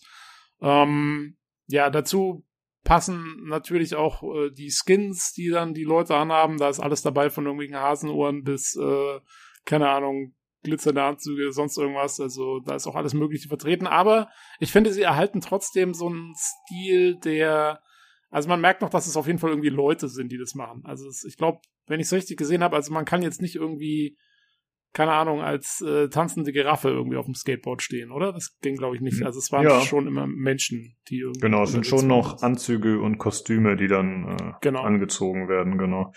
Genau. Ja, ähm, wie gesagt, ähm, also, also ich glaube, es hat so ein bisschen, also es soll auch so ein bisschen so Open World sein, oder? Ich glaube, ich glaube schon, dass sie da irgendwie äh, quasi so eine riesige Welt bauen, wo halt alle so ein bisschen so drum rumfahren und sich da auch treffen können und so. So kommt zumindest die Trailer auch immer rüber. Also zumindest soll es Dutzende Spieler geben, die da irgendwie zusammen miteinander unterwegs sein können und sich da auch Rennen liefern können und alles Mögliche. Ähm, es gibt verschiedene Klimazonen, ist ja logisch, weil ähm, brauchst du ja irgendwie Schnee für die ganze Snowboard-Geschichte und so und dann brauchst du coole Tracks für Mountainbiking und äh, keine Ahnung, irgendein Canyon, durch den du mit deinem Wingsuit durchfliegen kannst und so. Es wird einen First-Person-Modus geben in irgendeiner Form. Ähm, ich fand, der sah schon so ein bisschen GoPro-mäßig aus, von dem, was man gesehen hat. Also so typisch, wie man wie man das eigentlich kennt von diesen Videos. Aber vielleicht liegt es auch nur daran, dass quasi einer halt in First Person so extrem Mountainbiking macht oder so und man kennt es halt daher. Kann natürlich auch sein. Hm. Ähm, jo, und äh, bla bla bla bla. Genau. Ähm, das Ganze kommt am 2. September. Boah, der September wird ein ganz schön voller Monat auch. Ne? Für, ähm, für Xbox, PS, Current und Last Gen und PC im Epic Store in Ubisoft Connect. Und ja, das war's. Ähm, kein Steam, kein Stadia, kein gar nichts. Ähm, anscheinend. Wissen wir nicht. Ach so, Stadia? Hm, wahrscheinlich schon, ne? Habe ich jetzt nicht mehr mir vorstellen, aber könnte ich mir auch vorstellen, dass das dabei ist. War, glaube ich, Jo. nicht erwähnt, aber ja. Äh, oh ja, doch, ich sehe es gerade, ist tatsächlich sogar mit aufgeführt. Stadia kommt auch. Ah, okay. ähm, und man kann sich für eine Beta registrieren. Genau, das habe ich auch äh, bereits gemacht. Mal gucken, ob das klappt. Also man wird da nicht zwangsläufig äh, da drankommen, da muss man ein bisschen Glück haben. Aber kann man auf der offiziellen Seite machen. Ich find's ganz witzig, muss ich sagen. Also ja, äh, je nachdem, in welchen Spiel das mit eingearbeitet wäre, würde ich es ein bisschen bescheuert finden. Es ist ja auch irgendwie bescheuert und over the top, aber hier passt es halt einfach. Ne, es ist halt äh, ja, nimmt sich alles nicht so ernst und ich fand äh, einige Szenen, da musste ich echt lachen. Also ich fand zum Beispiel dieses äh, eine Fahrrad, mit dem der eine unterwegs war, äh, auf irgendeiner schmalen äh, Felskante, das war der ist halt irgendwie mit so einem Lastenfahrrad oder so gefahren. Also komplett bescheuert. Äh, Fände ich ganz witzig, muss ich sagen. Ich bin mal gespannt, ob das ein cooles Game wird. Ja, Und, äh, ähm, ich finde auch, also es passt halt zu diesem ganzen Extremsportzeug, passt ja, dass es sich nicht so ernst nimmt. Und da kannst du ja auch wirklich, also da macht's ja Spaß, irgendwie so over the top zu gehen auch und so.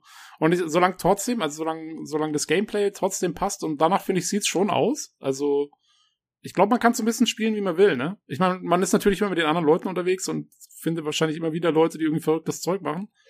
Aber du kannst natürlich auch einfach wahrscheinlich so einen Track langfahren erstmal oder einfach das Ding wirklich als Racer spielen und du kannst halt diesen ganzen anderen Schrott auch noch machen.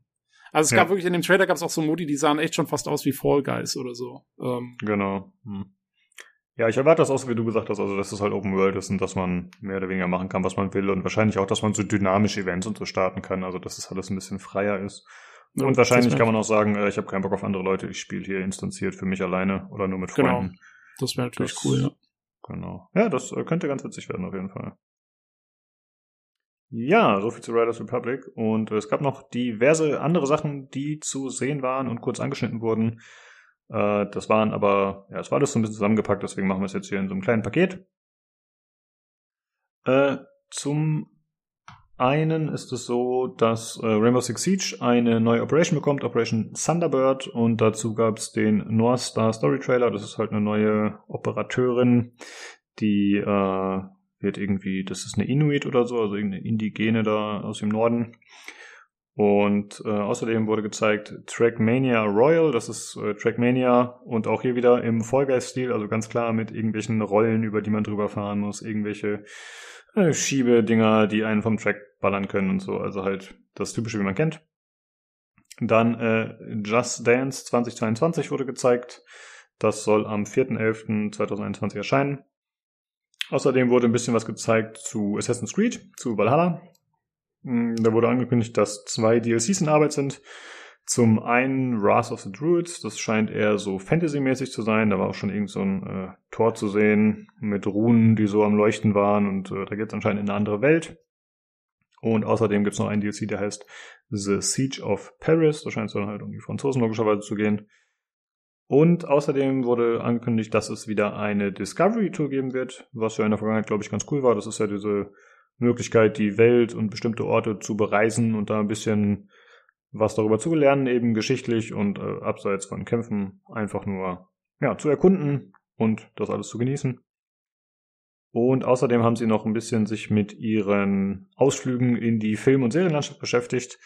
Äh, zum einen wurde bekannt gegeben, dass äh, Mythical Quest Staffel 2 bald erscheint. Äh, Ich glaube, war tatsächlich schon ein bisschen länger bekannt, aber ich habe zum ersten Mal davon wieder gehört. Äh, das ist ja so eine Serie, die sich eben mit einem fiktiven äh, Studio, das Spiel entwickelt, befasst und da so den Alltag ein bisschen parodiert.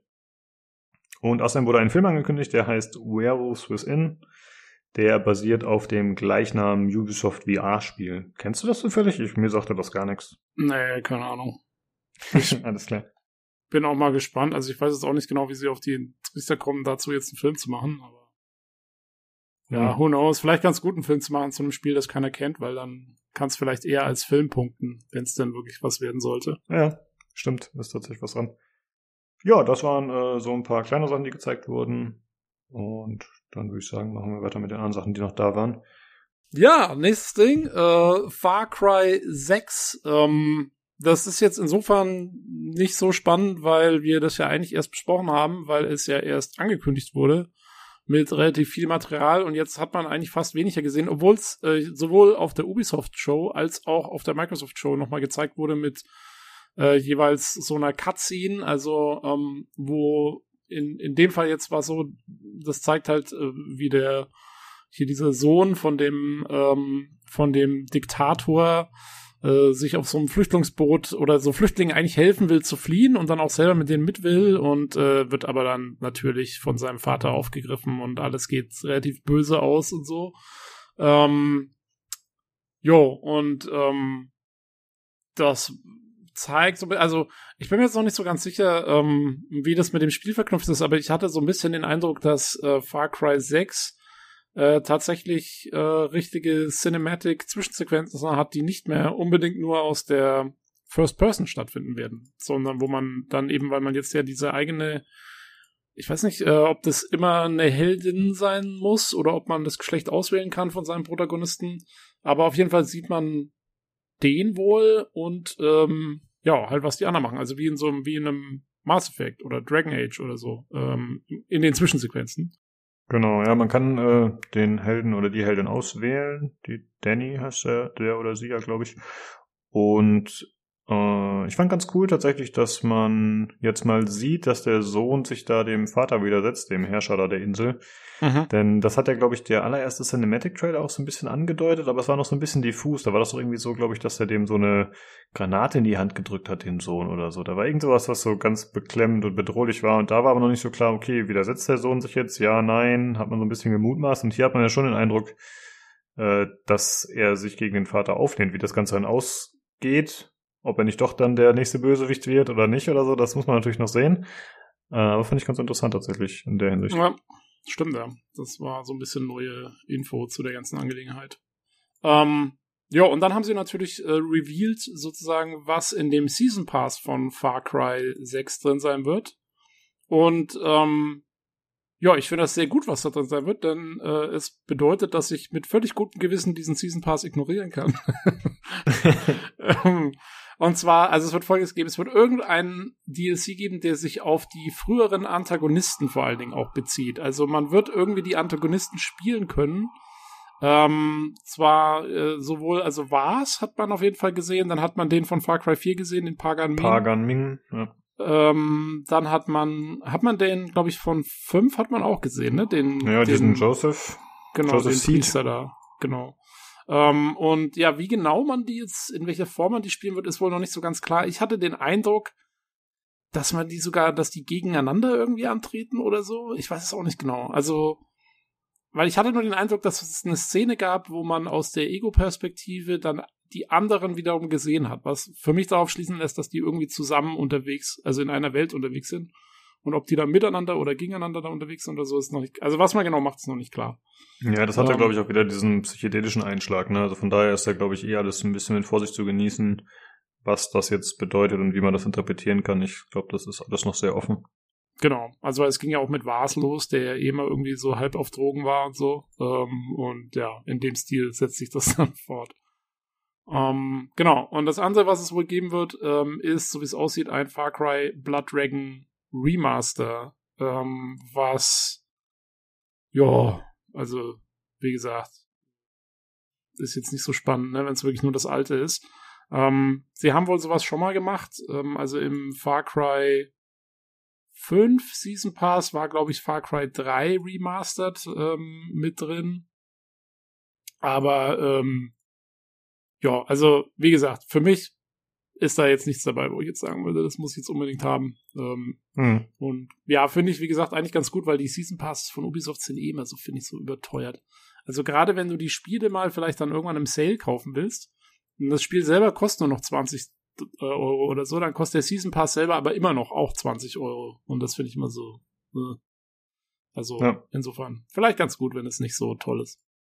Ich wüsste nicht, ob ich so mal einen Season Pass gekauft habe, aber für mich ist da immer die Gefahr, dass ich den halt zum Anfang kaufe, aber das Spiel dann nie zu Ende spiele, beziehungsweise das Spiel vielleicht beende, aber natürlich nicht mehr so lange spiele, wie der Season Pass läuft. Also ich weiß nicht.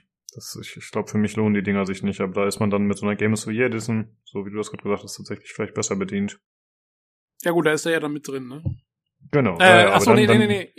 Das ist eben das Problem. Die, die, bei Ubisoft sind die immer nicht unbedingt, also es gibt selten so eine richtige Game of the Year Edition. Ich hatte das Problem zum Beispiel mit, ähm, was war das? Assassin's Creed Syndicate, glaube ich. Das habe ich irgendwann drei Jahre später mal kaufen wollen im Sale und da gab es immer noch, konntest du nur Syndicate normal kaufen. Ähm, für, dann hat's noch irgendwie 15 Euro gekostet oder so. Oder wenn du, du konntest schon eine, so eine Art Guti kaufen, aber die hat dann halt genauso viel gekostet wie nur das Hauptspiel mit dem DLC zusammen. Und das waren dann immer der, nur die DLCs haben dann irgendwie 30 Euro gekostet oder so. Also die, die Ubisoft macht es immer so, die Hauptspiele werden immer billiger und die DLCs bleiben immer gleich. Mhm. Und das ist halt blöd. Ähm, dann, wenn du die haben willst. Also. Ja, das ist dann dreckig. Dann gibst du halt auch mal das Hauptspiel gratis und dann denkst du, ach komm, dann hol ich mal noch die DLCs. Ja, so genau. ein bisschen anfüttern halt. Naja, das stimmt. Ja. Aber ich wie gesagt, bisschen, also in dem Fall. Nee, ich wollte nur sagen, in dem Fall brauche ich die erst gar nicht. Also insofern. Ja. Ich fand ein bisschen überraschend, dass äh, Blood Dragon dabei sein wird, wie auch immer das dann jetzt äh, wieder aufverarbeitet wird. Ähm, ich habe das nicht so mitbekommen, dass die Leute das so feiern. Aber andererseits muss man natürlich sagen, dass äh, gerade in Zeiten von Cyberpunk und so wird der Stil wieder ein bisschen relevanter. Ne? Also das, äh, dieser Neon-Stil und so, das ist jetzt vielleicht was, was gerade ganz gut ankommt. Keine Ahnung. Ja, ich fand Blood Dragon war schon ganz witzig äh, damals. Aber, also jetzt irgendwie ein Remaster oder so, davon brauche ich echt nicht. Also, keine Ahnung. Ich fand's mal ganz lustig. Ich glaube, ganz durchgespielt habe ich es auch nie. Hm. Ähm, ja. ja. Zumal das ja sowieso, das hatte ja diesen 80er Jahre Neon-Vibe. Und ich finde, es braucht gar kein Remaster halt irgendwie. Also ich finde so, weißt du, wenn, wenn, wenn alles so ein bisschen so mit diesem Neon-Stil ist und so, da ist mir, also da brauche ich jetzt keine super dollen Texturen. Das ist eh dann alles mhm. nur Neon-Lila ja. oder so. Realistisch sieht's eh nicht aus. Also. das stimmt, ja, ist richtig. Ja, mal schauen. Gut, dann das nächste ist Mario plus Rabbits Sparks of Hope. Das ist äh, der Nachfolger zu Kingdom Battle. Das ist ja so ein äh, Rundentaktikspiel im Mario-Universum, also so ein bisschen XCOM-artig, aber eben dann mit Mario-Charakteren und dazu den Rabbits von Ubisoft. Und äh, diesmal geht es darum, dass man die ganze Gal Galaxie retten muss. Äh, dabei gibt's äh, neue Charaktere, ich glaube sowohl äh, neue Helden für die Party als auch neuen Antagonisten, wenn ich das richtig gesehen habe und eben die namensgebenden Sparks, das sind irgendwie so Begleiter, die dann, glaube ich, eben auch Gameplay-Features äh, freischalten. Und äh, man fliegt eben mit seinem Raumschiff von Planet zu Planet und landet da mit diesem Rapid-Raumschiff. Also es hat wirklich schon XCOM-Anleihen, wenn man das so sieht. Und äh, das Ganze bietet äh, zum einen irgendwie neue Action-Gameplay-Elemente und äh, zum anderen ist es halt wie im Vorgänger, dass man da in der Welt umherläuft und das alles erkundet, so ein bisschen Jump'n'Run-mäßig und dann in rundenbasierte Kämpfe reingezogen wird, so ein bisschen Pokémon-artig, wenn man halt auf Gegner stößt. Dann wechselt das Ganze in diese rundenbasierte Ansicht. Und äh, da gab es eben das Biafra-Gameplay zu sehen und ja, sieht aus wie mehr vom Gleichen. Aber jetzt nicht unbedingt was für mich. Ähm, ich muss zugeben, ich weiß gar nicht, ob man auf PC spielen kann oder ob das nur auf Switch verfügbar ist. Das habe ich jetzt hier dummerweise auch nicht notiert. Uh, äh, ähm, naja, wenn es Ubisoft ist, glaube ich schon, dass es auf PC sein wird. Ich fand, ich fand überhaupt interessant, dass sie diese, dass sie diese Kooperation haben mit Nintendo. Also das ist ja schon hm. was Außergewöhnliches eigentlich, dass Nintendo mit einem anderen Studio zusammen ähm, äh, da was macht eigentlich. Das machen sie ja nicht häufig, dass sie mit ihren eigenen Marken sozusagen aus, außerhalb von Nintendo da so eine Kooperation starten. Stimmt, die sind ja sehr beschützermäßig, was ihre eigenen Marken angeht. Ja. Ähm, ich habe es gerade nachgeschaut, es gibt es anscheinend nur für Switch und soll 2022 kommen.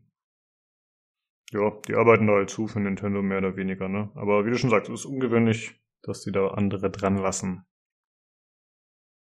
Ja, das war äh, Mario Rabbits Sparks of Hope. Und dann gab es äh, tatsächlich eine Überraschung, Tobi, denn es wurde äh, was Neues gezeigt. Äh, genau, und zwar äh, ein Spiel zu Avatar, Avatar Frontiers of Pandora. Äh, da gab es einen Cinematic-Trailer zu sehen, der sehr opulent aussah optisch, äh, wo man natürlich also viel auf Pandora gesehen hat. Eigentlich so alles, was man so aus dem ersten Avatar-Film schon kennt, die blauen Typen und äh, keine Ahnung, die Menschen mit ihren Kampfhubschraubern und dem Military-Gedöns und viele Viecher ja, also wie gesagt, sah sehr, sehr Avatar-typisch aus ähm, und also optisch wirklich sehr opulent. Allerdings war es ein Cinematic Trailer. Ich weiß nicht genau, inwiefern das jetzt irgendwie irgendwas in dem Spiel widerspiegelt oder nicht oder was auch immer. Oder hm. also ich glaube, zum Spiel selber weiß man praktisch noch gar nichts sonst. Es ist, äh, ich will wissen nicht genau, was es sein wird. Obwohl ich mir am besten kann ich mir tatsächlich so ein typisches Ubisoft Open World 3 Third-Person-Action-Adventure vorstellen. Ja, Ähm, das äh, trifft tatsächlich ganz gut. Das heißt äh, First Person, was ich schon mal überraschend finde, Oh. aber dann Action Adventure Game developed by Massive Entertainment. Genau, sind zumindest schon Bekannte. Ja. Und ich finde übrigens gut, dass das äh, das Spiel mit dem blauen Typen. Äh, das sind die Navi, heißt die, ne? Ja, Richtig, ja. ähm, ja, das sind doch blaue Typen. ja ist absolut richtig. Ey, die Leute werden wissen, ja, auf jeden Fall. Ich fand's aber lustig. Ja. Darum geht's. Ja. Ähm, genau, und das Ganze, ähm, jo, ist für 22 2022 äh, angekündigt worden für äh, PlayStation 5, Xbox, Series X und S und PC und Stadia und Luna. Gibt's Ja. auch noch von Genau, Amazon. also, da wird alles mitgenommen. Äh, ach so, eine Sache noch, die wir nicht erwähnt haben. Äh, es wird auf der Snowdrop Engine entwickelt, was ja die Division Engine ist, die da hervorragende Arbeit schon leistet und was echt fantastisch aussieht. genau, und- also wie- ist ja von Massive, also äh, insofern äh, richtig. Die sind ja, Ja. Snowdrop-affin. Ähm, da kann man hoffen, dass das Ganze dementsprechend gut aussieht. Ja, insofern könnte ich mir sogar vorstellen, dass dieser Trailer fast schon vielleicht so ein bisschen, also dass die Spielegrafik schon in die Richtung geht. In den Trailer zu sehen. Ja, ja, vielleicht äh, in Engine, aber ich glaube, die hätten das dazu geschrieben, wenn das so wäre, weißt du? ne? Ja, also, ich auch. also wenn, das sieht nämlich schon richtig krass aus. Also ich glaube, das Oh, Game aus Footage powered by Snowdrop. Steht sogar am Anfang ganz kurz unten dran. Ah, okay. Also scheint zumindest in Engine zu sein. Ne? Nice. Cool. Ja, okay. Das also sieht schon krass schick aus. Ja. Ist auf Ähm, ja, muss man abwarten. Ich meine, es kommt ja auch, es kommen ja jetzt die neuen Filme raus, äh, anscheinend irgendwann. Ich weiß gar nicht, wann der erste kommt. Ähm, aber ich nehme an, dass die das schon so timen, dass es dann äh, nochmal kracht mit der Marke Avatar. Mhm. Ja, das kann gut sein. Und äh, ja gut, du hast natürlich schon angesprochen, es ist äh, nur Next Gen, ne? Das jetzt oder Current Gen. Das ist mal eins der ersten Spiele, glaube ich, die dann eben nicht mehr für die alte Konsolengeneration erscheint. Und das bietet ja dann doch hoffentlich mehr technische Möglichkeiten und mehr Raum. Also ich bin mal gespannt, was man da so vielleicht noch sieht im nächsten äh, übers Jahr jetzt. Hoffe mal, dass sie da Mhm. vielleicht auf der Gamescom noch mal was zeigen. Mal schauen. Ja, ich fand Avatar den Film echt cool. Um, na ja gut, aber war ein bisschen, hm, wie soll man sagen, Also, nicht klischee-mäßig, ein bisschen. Ja, doch, doch, genau das sollte man sagen. Er war Ja, sehr ja, klischee-mäßig. okay. Ja, äh, deswegen weiß ich nicht. Also ich muss jetzt nicht so einen blauen Typen spielen. Aber okay. Also es kommt, Mensch. für mich kommt's, für mich kommt's schon sehr darauf an, wie das Spiel wird und wie, äh, wie sie jetzt auch das Szenario weiterentwickeln mit den neuen Filmen. Also ich stimme dir absolut zu. Der, der erste Film, der war wirklich, also es war, ne, es war so eine Pocahontas-Story irgendwie. Äh, also es, ich weiß nicht, war der sogar? Ich, also es war auf jeden Fall wie so ein Disney-Film quasi. Mhm. Ähm, aber das Szenario an sich fand ich schon cool. Also ich fand Pandora so, diese Welt, die sah schon cool aus. Ich fand auch diese ganze Hintergrundgeschichte mit dem, mit der Menschheit, die das ja da irgendwie abernten wollten oder auch mussten, glaube ich, irgendwie, weil sie sonst nicht über die Runden kommen. Und bla bla bla. Also so, ich finde, da kann man schon was draus machen. Wenn die, die, die Frage ist halt, wie sie es umsetzen. Und äh, insofern bin ich da schon mal gespannt drauf, eigentlich. Ja. Also, so. Ich finde, du solltest mal auf dem Discord ein äh, Review schreiben zu dem Film. Der blaue Typen und da geht's um Abwärts und bla bla bla. ja, komm. Ich hab, wann habe ich den, ich habe den gesehen, kurz nachdem er rauskam oder so. Das ist jetzt zehn ja, Jahre her. her. Ja, ich habe auch schon wieder vergessen. Ich weiß auch nicht, warum die sich in blaue Typen verwandelt haben. Das war irgendwie so, dass das Menschen waren und die mussten da irgendwas machen. Ja, ich glaube, Ja. die wollten die infiltrieren ursprünglich, ne? Und dann Hm. hat er sich da verliebt und juhu. Und war auf einmal einer von denen. Irgendwie so. Spoiler. Ja, also ich, ich tue mich ein bisschen schwer, mir das als First-Person-Spiel vorzustellen, wenn ich dann so ein Navi spiele zumindest. Wenn ich jetzt ein Mensch wäre und in so einem fetten Mac rumrenne und äh, alles wegballer, nice. Aber so ein Navi mit blauen Händen und Pfeil und Bogen und irgendwie auf dem Flugdino rumreiten, I don't know. Also First Aber- Person wundert mich jetzt ehrlich schon auch. Das, ähm, Ja, ich Also bin ich- genauso überrascht. Also Third Person finde ich, äh, könnte ich mir da wesentlich besser vorstellen. Weil da macht's dann jetzt, wenn du so einen, einen langen Lulatsch irgendwie spielst. Die waren doch so groß, die waren doch so schlaksig. So. ja, ist richtig, ja, ja. ja. Ähm, Die langen blauen Lulatsch-Typen. ja, da äh, haben wir noch viele Fragezeichen. Muss man dann echt mal sehen, wenn dann mal mehr verraten wird oder tatsächlich mal Gameplay gezeigt werden wird. Aber wenn das Spiel erst 22 erscheint, dann kann das echt noch ein Jahr dauern oder so, bis man da wirklich mal was Richtiges von sieht. Wa? Jo. Ja, gut. Äh, auf jeden Fall äh, überraschend und potenziell interessant. Muss man dann einfach mal sehen. Okay, das war die Ubisoft Show. Und dann machen wir jetzt weiter mit der äh, Devolver Direct, die übrigens auf dem Zeitplan war die angekündigt, ich glaube als äh, Devolver Forwarder, eben als Anspielung auf äh, Ubisoft Forward, fand ich ganz cool. Und äh, die haben wie gewohnt wieder ihren ja, kleinen Film gedreht, in dem sie versucht haben, die Spielelandschaft äh, zu parodieren und auf aktuelle Geschehnisse, Geschehnisse einzugehen.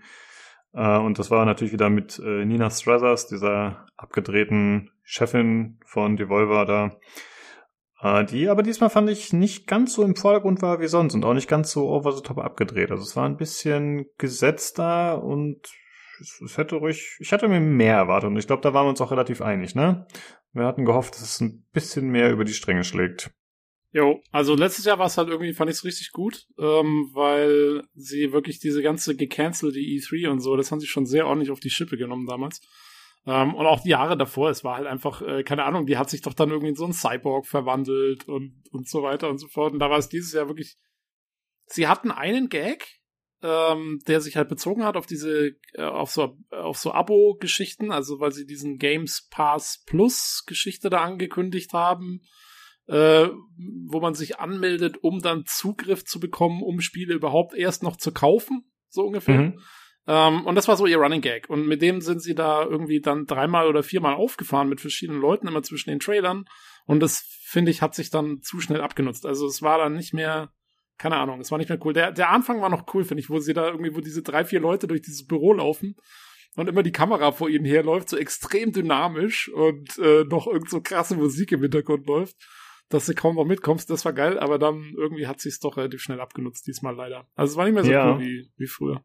Genau, ich fand den Anfang auch ziemlich gut, äh, was du gerade gesagt hast, wie die da rumlaufen, weil ich fand, das war das war fast noch glaubwürdig. Weißt du, wenn, wenn äh, heutige Studios da sowas machen und sich eben präsentieren und ihre, äh, ja, wie sie zusammenarbeiten, was das für ein Zusammenhalt ist und wie sie sich mit der Marke identifizieren und wie sie ihre genau. Fans lieben und bla bla bla.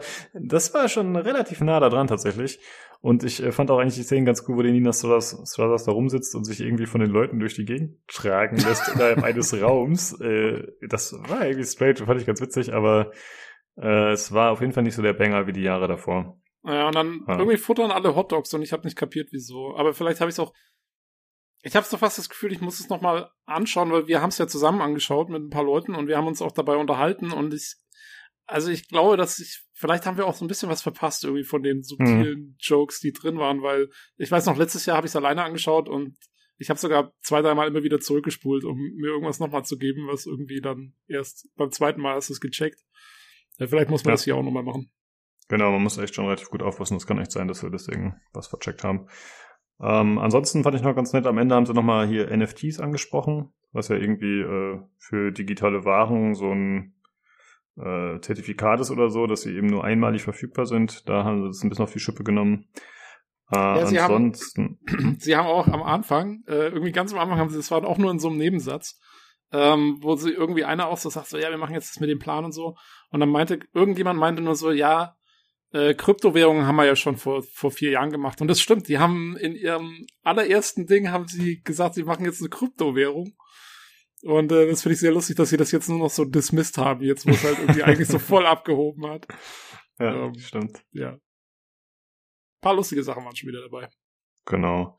Ähm, ja, ansonsten haben wir schon äh, vorhin drüber unterhalten, das war halt einfach eine gute, ein guter Produktionswert, ne? Also das muss man schon sagen, es ist einfach High-Quality-Optik, äh, einfach gut durchchoreografiert, einfach schon aufwendig gemacht, das muss man schon sagen. Also das ist schon ziemlich cool eigentlich. Ja. Ja. Äh, ja, dann äh, kommen wir zu den Spielen, die da äh, vorgestellt wurden. Äh, es waren diverse, wir haben jetzt nicht alle drin, wir haben ein paar rausgestrichen. Und tatsächlich muss ich auch zugeben, ich habe äh, auch nicht wirklich verstanden während der Show, wie das halt die letzten Jahre auch schon war, ob das jetzt alles echte Spiele sind oder was davon jetzt ein Joke war. Und das machen sie schon ziemlich gut, dass man sich da einfach unsicher ist.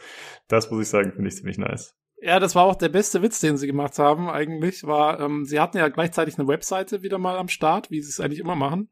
Eben mit diesem, mit diesem Games Plus Premium Dingens und so weiter. Der und Max da, Pass Plus. Genau, Max Pass Plus. Und da haben, ähm, wenn du halt auf diese Website gegangen bist, dann haben sie irgendwann in diesem, in dieser ganzen Trailer-Show haben sie vorgestellt ein Spiel namens Demon Throttle, ähm, wo sie meinten, das verkaufen sie nur als physikalische Kopie. Und dann hat sie auch noch so eine, so eine DVD-Box rausgezogen mit Demon Throttle und so und es gab einen kleinen Trailer dazu. Und dann konntest du auf der Webseite, konntest du das dann bestellen. Hast angeklickt bestellen und dann, also physikalische Kopie bestellen, physikalisches Ding. Und dann hieß es ja, ähm, äh, hier, ihre Anfrage ist uns wichtig, bla bla sie sind jetzt in der Queue. Ähm, und sie sind hier in der Online-Schlange, um ihnen die beste Möglichkeit zu bieten. Your wait time is, äh, keine Ahnung, 20 minutes. Und dann hat es halt runtergezählt, du konntest so warten, bis es runtergezählt hat. Nach den 20 Minuten kamst du auf die Shop-Seite und konntest dann zwischen zwei Editionen wählen. Ich glaube, es gab eine Deluxe und eine Premium Edition oder so. Und, ähm, und konntest dann Buy Now anklicken und das hatte ich dann wieder in die Schlange geschickt. Und ich weiß bis jetzt noch nicht, ob man das tatsächlich irgendwie irgendwo kaufen kann oder ob es einfach eine Verarsche war von den ganzen Paper Launches, die wir jetzt hatten mit Grafikkarten und ähm, und und der PS5 und so. Ähm, also ich gehe davon aus, dass es in erster Linie dafür eine Verarsche ist. Aber ich weiß bis jetzt noch nicht, ob es dieses Spiel wirklich gibt oder nicht. Das Ja. ist mir noch unklar. Also ich, ich habe mir nochmal ein Video dazu angeschaut. Ich glaube, es gibt es, aber ich bin mir auch nicht sicher. Auf jeden Fall.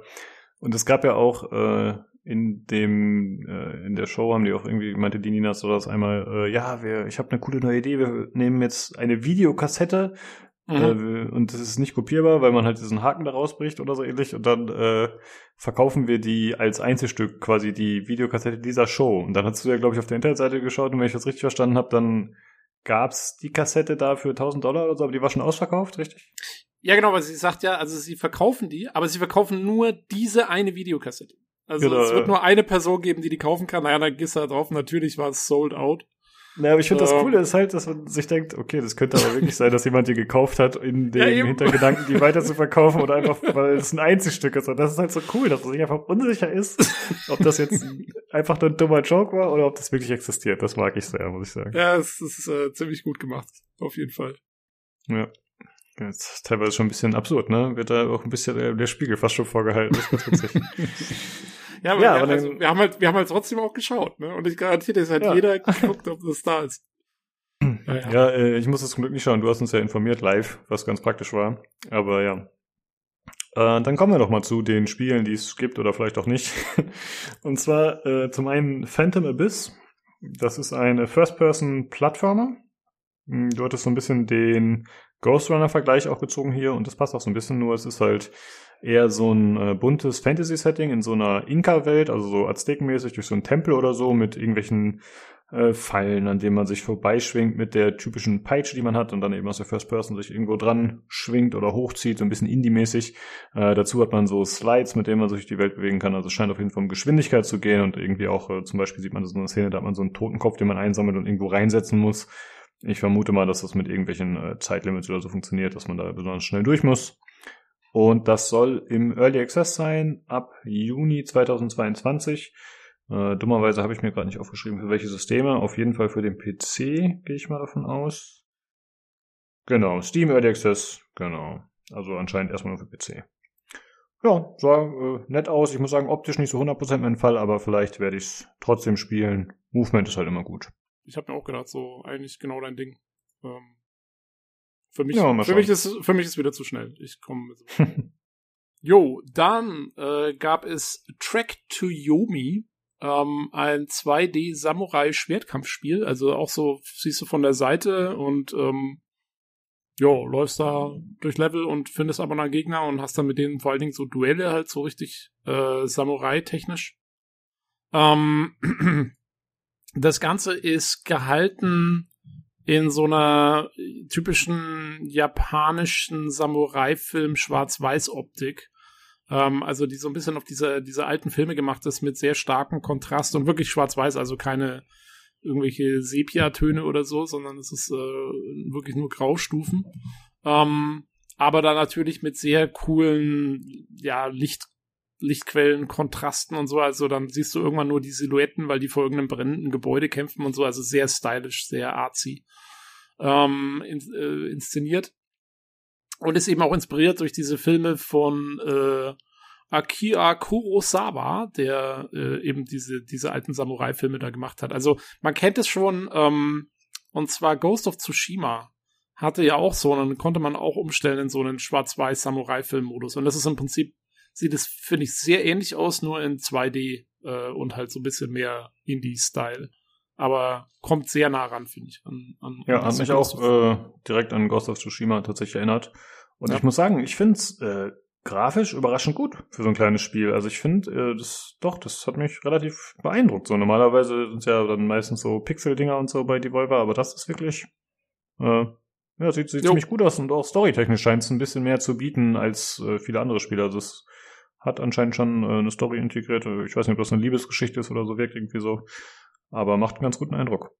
Genau, also ich finde auch, ähm, sieht auf jeden Fall, also es hat eine stylische Grafik halt. Es ist nicht nur einfach Pixel Art oder so, ähm, sondern eigentlich sogar ziemlich ausgefuchst, muss man sagen. Also weil man sieht dann auch immer mal wieder so, also das Spielgeschehen findet zwar in 2D statt, aber man sieht immer mal wieder so, ich weiß nicht, ob das dann Zwischensequenzen sind oder so Dinger, wo man nur rumläuft. Und da sieht man auch das immer mal wieder so in 3D. Und da sieht schon echt äh, schick aus, muss man sagen. Also mal gucken. Äh, kommen soll es 2022 äh, für PC, PS4 und 5 und die ganze Xbox-Familie. Ähm, lustigerweise Ich glaub, beim, beim One, Trailer. ich. Was? Xbox One steht jetzt nicht mit hier drauf. Ich äh, guck Oh, nochmal achso, nach man nur für die Xbox Series, okay. Ich sehe auch, also bei dem Trailer hinten dran hier ist nur PS5 aufgeführt erstmal, aber das kann natürlich sein, dass die da verschiedene äh, Trailer haben. Äh, Ähm, nee, PlayStation 4 und 5 stimmt auf jeden Fall. Ja, ich guck nochmal, ob ich was finde. Erzähl weiter. Ja, ah, es wird schon stimmen. Ähm, genau. Äh, interessanterweise, Flying Wild Hawk ist äh, integriert, der Entwickler, der zum Beispiel eben Bulletstorm gemacht hat, über das wir vorhin gesprochen haben, dieser polnische Entwickler. Und die haben irgendwie noch so einen äh, kreativen Kopf, der anscheinend auch so mehr oder weniger in Solo-Arbeitsspiele gemacht hat. Der heißt Leonard Menciari, der hat zum Beispiel Riot gemacht. Das ist so ein Spiel, so ein Pixel-Game, was sich mit den Gelbwesten beschäftigt und den Demonstrationen. Also der scheint so ein bisschen azi-fazi unterwegs zu sein oder so ein bisschen kritisch. Ich weiß auch nicht. Mir hat der Name nichts gesagt, aber der hat schon ein paar Spiele gemacht. Ich habe vorhin mal kurz geschaut. jo, Und aber ja, ich finde das, also Azi-Fazi ist es jetzt eigentlich nicht, ne? Weil es hält sich halt sehr stark an diesen, an diesen klassischen Samurai-Stil halt. Deswegen. Hm, Ja, ja, ja gut, vielleicht benutzen wir azi-fazi ein bisschen anders, aber ich finde ja schon, dass es auch irgendwie so einen künstlerischen Anspruch hat. Also es ist ja schon, äh, geht schon über das raus, was andere Spiele so bieten, optisch, finde ich. Schon irgendwie. Ja, ja, aber Eigenes. also, keine Ahnung, es versucht jetzt nicht irgendwie, ähm, ja, irgendwie was, was Neues, Eigenes zu machen, sondern es hält sich halt an diese klassische Mhm. Geschichte. Aber es ist natürlich Ja. klar, es ist so ein Grundstil. Das stimmt. Ich habe jetzt auf die Schnelle nicht mehr gefunden, wie es aussieht mit Xbox One. Aber ich denke mal, Ja, liebe Zuhörer, wenn euch das Spiel interessiert, genau, dann werdet ihr es noch finden. Wir sind der, wir sind der PC-GC-Podcast. Äh, Xbox One ist uns wurscht. Ja, richtig. Ja ich habe auch zwischendurch tatsächlich überlegt, ob das überhaupt Sinn macht, das immer rauszusuchen. Aber irgendwie ist ja schon ganz nett, wenn man was davon hört und dann direkt weiß, für welche Systeme das wohl kommt, damit man sich nicht schon freut und dann feststellt, okay, ist doch nichts. Ja. Jo. Hm, Dann wurde vorgestellt äh, Wizard with a Gun, was schon mal ein ziemlich cooler Titel ist, wie ich finde. Und zwar ist das so ein isometrisches Multiplayer Survival Adventure. Das Ganze hat so einen Comic-Stil, der tatsächlich äh, diesmal deutlich stilisierter und niedlicher ist. Hm, geht so ein bisschen in Richtung Darkest Dungeon, würde ich fast sagen, aber noch, noch niedliche Charaktere, also nicht so düster, obwohl es auch viele dunkle Stellen hat, also so schattenmäßig und so von der Zeichenart. Aber äh, ist ganz nett gemacht und äh, ich weiß nicht so genau, es wirkt so ein bisschen Roguelike-mäßig, aber war da nicht erwähnt. Äh, soll 2022 kommen für Switch und PC. Könnte auf jeden Fall ein Spiel sein, was ich mir antue. Mal schauen. Ja, hau rein. Für mich ist nichts. ja, du hast schon gesagt, ne, Devolver ist äh, spieltechnisch und äh, optisch ist es echt so. Ja, Da es ist nicht viel für dich dabei. Devolver ist tatsächlich bei mir immer die Show, die ich wegen der Show anschaue und nicht wegen den Trailern. Ja. Hauptsächlich. Äh, ja, dann noch ein Spiel, was nichts für dich ist, ist äh, Death's Door. Und zwar ist es auch ein isometrisches Action-Game wieder, aber man scheint als äh, Krähe zu spielen, was ich auf jeden Fall schon mal ziemlich crazy finde. Das äh, ist auch schon länger bekannt, das Spiel. Also ist jetzt nicht die Erstvorstellung, aber ich habe es jetzt zum ersten Mal gesehen. Und äh, das Ganze ist eher so ein, ja, auch wieder so ein bisschen äh, polygonmäßiger Look, also, also nicht ganz so krasse Texturen, eher so ein bisschen großflächig, grobflächig und äh, dazu so Pastellfarben und alles so ein bisschen weich gezeichnet. Also ist ein interessanter Look, finde ich auf jeden Fall. Und das Ganze bietet ein ziemlich schnelles und blutiges Gameplay. Also man hat zum Beispiel so ein äh, Greifhaken, mit dem man sich an Gegner ranzieht. Äh, man hat irgendwelche Schusswaffen, man schnetzelt sich durch die Gegend. Es sieht äh, ziemlich spaßig aus und halt auch ein bisschen abgefahren wegen des Settings. Ja, man Und hat das soll- ein Lichtschwert oder sowas, oder? Irgendwie so ein Teil. Ja, irgendwie so, genau. Ja, und auch so ein Lichtbogen. Also da gibt's wohl verschiedene Variationen. Ne? Und das soll jetzt am 20.07. schon erscheinen tatsächlich für PC und Series X. Oder Series S mit Sicherheit auch klar, die Series generell. Ja, ansonsten gab's noch ein paar andere Spiele, die fand ich ehrlich gesagt nicht so cool, aber ich würde sie einmal noch kurz vorlesen. Und zwar gab's noch Inscription, das schreibt sich, äh, oder Inscription, das schreibt sich ja mit Y in der Mitte.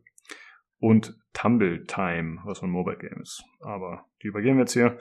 Und äh, wir kommen noch zur nächsten Sache, die auch übergehenswert ist fast schon, aber man muss auch drüber reden, weil es so schlimm war. Oh, Und man. zwar geht's um die Gearbox Show. Jo, die Gearbox Show. Äh, wenn man sich das YouTube-Video der Gearbox Show anschaut, dann äh, steht erstmal in den Kommentaren drunter praktisch in jedem Kommentar äh, Worst E3 Showcase ever. Und genau das trifft's eigentlich ziemlich gut. Also es ging erstmal damit los, dass Randy Pitchford ähm, durch das Borderlands Filmset gelaufen ist und irgendwie jeden angequatscht hat, dem da über den Weg gelaufen ist und immer so ein Ding vom Zaun brechen wollte, wo alle immer dann so sagen so, yeah, it's so great to work here and I have such a great time and it's brilliant, brilliant production and I love working with all these people. Und du hast aber gemerkt, dass keiner wirklich Bock hatte, irgendwie bei diesem ganzen Scheiß mitzumachen. Und dass er jetzt da von Randy Pitchford angelabert wird. Ähm, und ja, keine Ahnung, also es war voll strange. Und dann ging die eigentliche Präsentation los von Gearbox. Und das war so ein bisschen auf Devolver in schlecht gemacht. Also sie haben immer ihre ihre Titel gezeigt und dazwischen kam dann immer so ein Spieler, äh, wo es immer hieß, irgendwas von Gearbox University.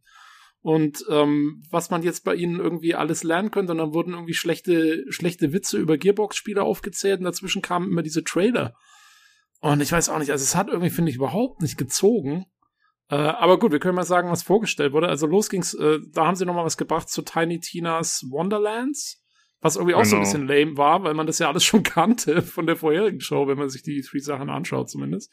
Ja, das war der identische Trailer. Also wenn sie Oh. das vorher nicht schon bei der beim Summer Games Fest bei dem Kickoff gezeigt hätten, dann wäre es schon eine viel bessere Show gewesen. Aber wenn man Ja, sagt, klar, wir zeigen ja. das Gleiche, was alle schon kennen, das war halt irgendwie ein Fail. Das war so ein bisschen doof. Ähm, und dann ähm, haben sie irgendwie gesagt, dass Homeworld 3 jetzt in der Entwicklung ist. Aber das war auch voll strange, weil sie nur auch, ich glaube, das haben sie sogar zwei, dreimal zwischendrin immer wieder nur so ganz kurz eingespielt, so das Homeworld 3 quasi Logo und Now in Development. Und irgendwann haben sie noch ein paar Szenen aus Homeworld Remastered irgendwie kurz gezeigt davor. Also der Homeworld Remastered Collection, die jetzt auch schon wieder fünf Jahre alt ist. Und also ganz komisch präsentiert irgendwie. Ähm, als äh, war überhaupt keine Logik dahinter. Eigentlich ist es ja eine coole Ankündigung, wenn du sagst, okay, wir, wir machen jetzt Homeworld 3, yay! Äh, aber dann zeig uns doch was davon. Oder keine Ahnung, oder mach zumindest, mach wenigstens irgendwie so ein blödes Entwicklerinterview oder irgendwas. Aber also es war so gar nicht drin. Und dann, ja gut, dann haben sie relativ lange was gezeigt zu der Erweiterung für Godfall, diesem ähm, Hack and Slay Loot Spiel von Ende letzten Jahres, äh, was wo sie so stolz drauf waren, dass es für die PS5 rauskommt. Äh, da gibt's Mhm. jetzt Fire and Darkness, gibt's irgendwie eine Erweiterung, äh, wo du halt irgendwie in diese Feuerwelt kommst und bla bla bla, so ein bisschen drüber geredet. Weiß ich nicht, interessiert doch eigentlich auch keinen so wirklich.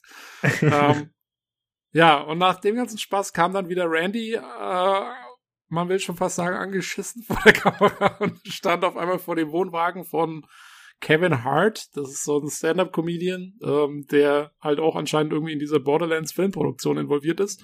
Und den hat er dann auch aus seinem Trailer rausgezerrt und äh, hat den dann irgendwie so ein bisschen, da haben sie sich da kurz irgendwie was erzählt.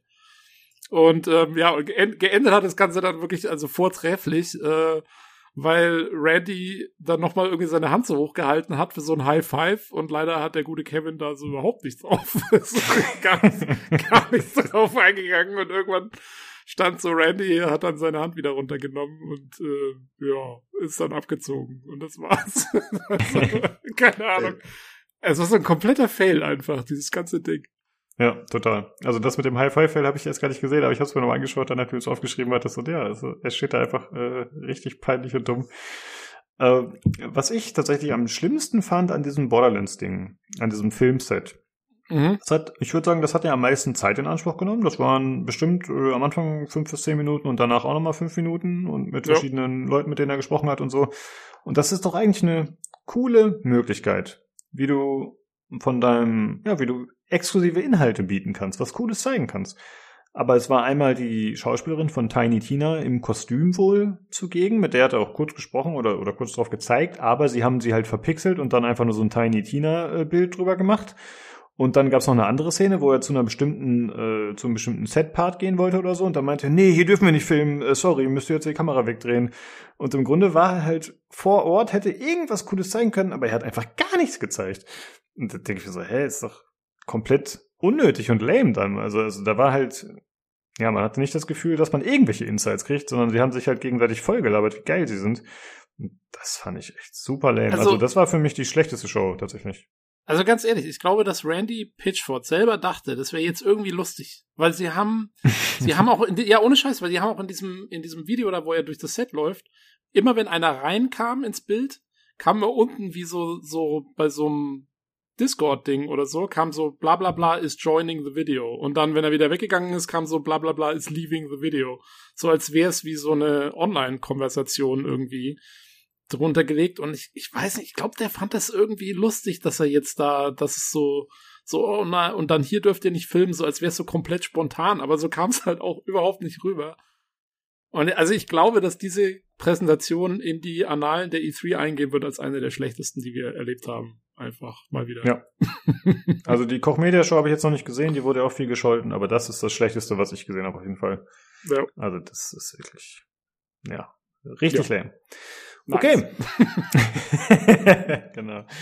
Äh, dann würde ich sagen, äh, kommen wir Was, noch was, zu hat, was, was haben wir gesagt beim, beim Anschauen? Ähm, besser, ähm, Randy Pitchford hätte einfach den Inhalt seines USB-Sticks. War rechtlich wahrscheinlich nicht möglich. War eventuell schwierig, ja. Genau. Ja, dann äh, kommen wir, würde ich sagen, zum äh, Konträrstück und zwar zu der besten Show. Äh, ja, wie erwartet eigentlich äh, die Xbox-Show. Äh, da wurden, wurde zumindest anfangs so gesagt, äh, 30 Titel gezeigt und 27 davon sind im Game Pass äh, enthalten. Ich glaube ab Day One. Wir haben das jetzt nicht alles äh, immer aufgeführt extra, aber ja, das ist natürlich, sind hauptsächlich Xbox und PC-Spiele, logischerweise. Genau.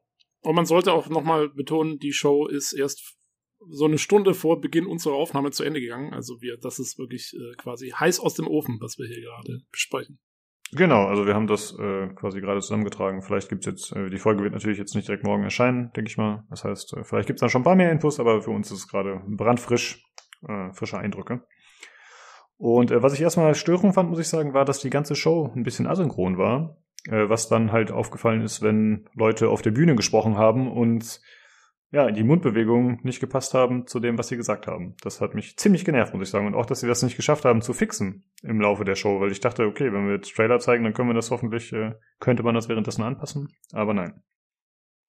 Hm, Zum einen haben sie immer wieder in der Show gewisse Spiele eingestreut, äh, die jetzt im äh, Game Pass erscheinen werden in Zukunft, die hinzugefügt werden. Also zum Beispiel Hades wurde genannt, äh, Yakuza, so ziemlich alle Spiele, glaube ich, und diverse andere.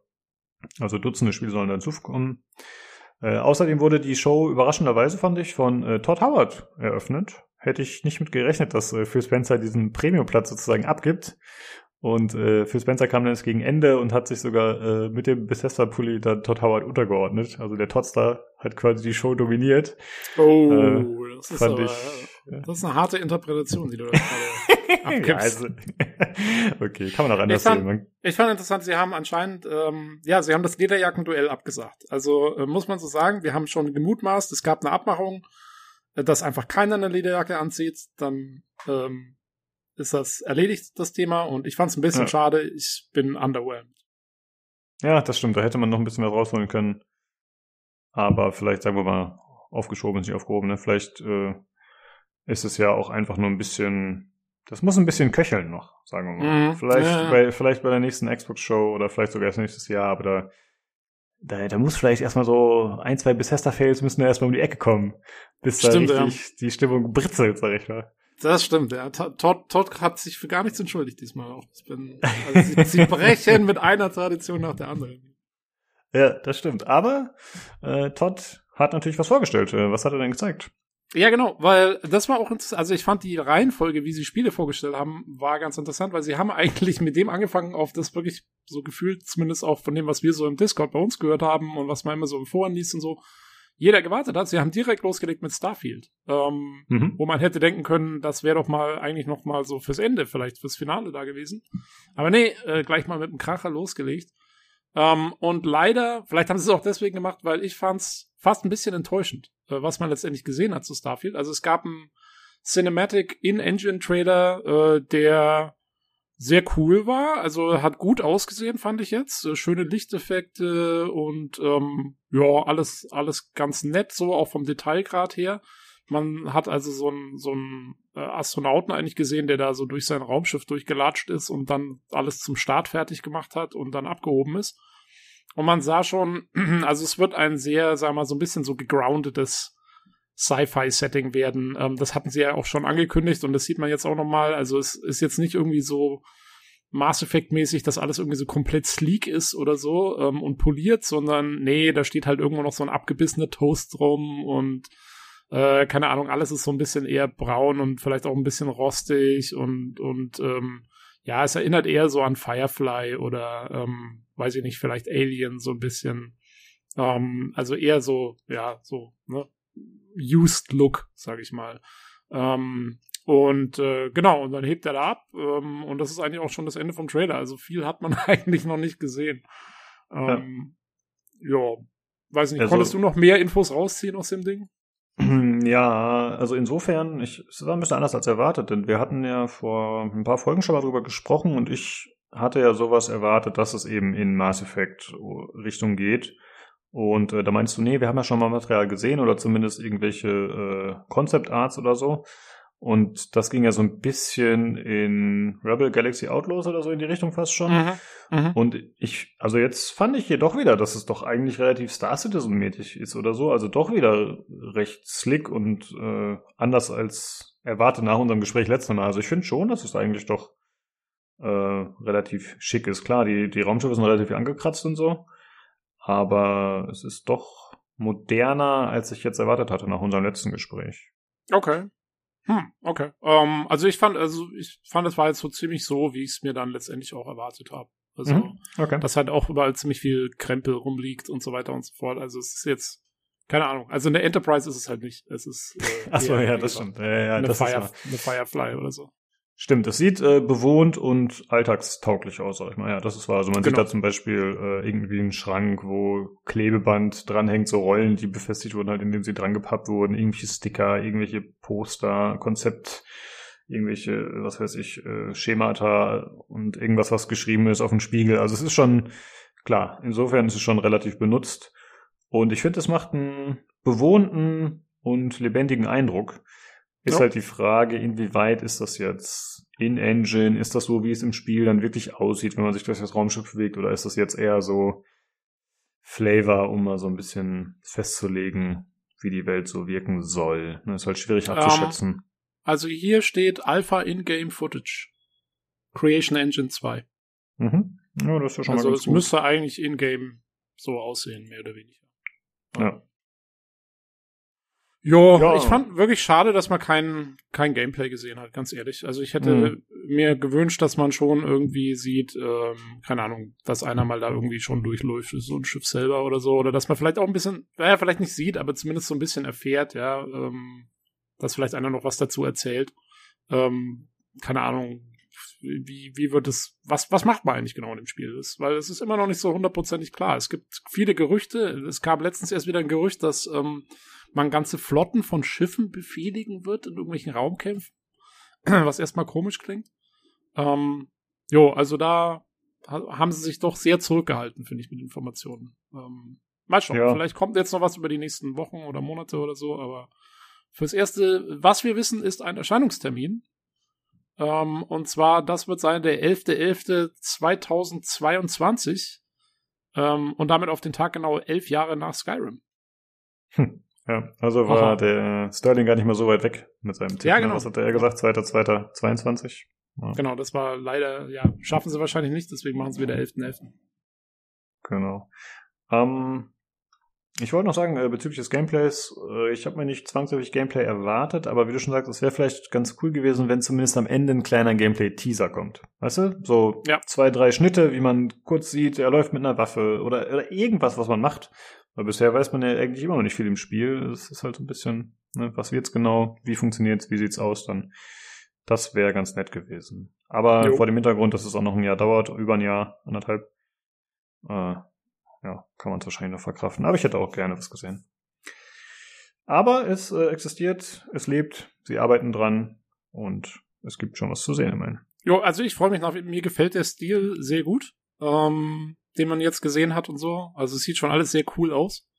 Und ich freue mich schon echt drauf. Also ich hoffe wirklich, also wenn man das Ding ordentlich modden kann und so, dann, dann steige ich da, glaube ich, auch voll ein. Das wird Ja. schon gut. Sehr gut. Äh, ich sag mal so, Game Pass-Titel. nein, nein, äh, Bei mir, ich habe ja auch gerade, wo ich während ich das noch gerade gesagt habe, habe ich mir, habe ich mir so äh, im, im, im Stillen gedacht, so, ja, erstmal Erwartungen schön hochschrauben, damit man dann so richtig auf die Fresse fallen kann. ja, der Klassiker. Man lernt nicht aus. Das, Ja, äh, nee, man, passiert man freut wieder. sich halt. Genau, richtig. Genau. Ja, äh, ein Spiel, wo das vielleicht auch passieren könnte und wo es auch schon Leuten in der Vergangenheit passiert ist, ist Stalker. Und man hat jetzt mehr gesehen zu Stalker 2 Heart of Chernobyl. Da hat man ja eigentlich in der Vergangenheit nur so ein paar kleinere Bits von gesehen, zwar auch aus der äh, Ego-Perspektive, aber das war halt noch nicht so wirklich am Stück. Und jetzt sieht man ein bisschen mehr. Äh, man sieht zum einen äh, die Stalker, wie sie gemeinsam am Lagerfeuer sitzen und da von dem Lichtschein äh, ja, angeleuchtet werden im Dunkeln und sich eben ein bisschen unterhalten, ein bisschen Banter und ja, der Protagonist Skiff anscheinend, der ja soll so ein bisschen erzählen, was passiert ist und dann sieht man so ein bisschen rückblendenmäßig, wie er da im Kampf unterwegs ist. Sieht optisch auf jeden Fall ziemlich nice aus, finde ich. Es ist mal wieder der russische Rostlook. Äh, und das Ganze ist halt im Regen da, oder zumindest ist es recht nass und äh, die Sachen leuchten dementsprechend strahlen. Und äh, man sieht, wie er da ankommt und ein, zwei Gegner wegmacht und da ein bisschen lootet. Zum einen fand ich ganz cool, dass er beim Looten eine Animation hat, also wenn er da Waffen aufhebt, dann wird das dementsprechend dargestellt. Das ist immer so ein bisschen ein zweischneidiges Schwert, ne? das sieht zum einen cool aus, aber kann auch nerven nach einer gewissen Dauer, muss man mal sehen. Und zum anderen sieht man die Waffenmodifikation.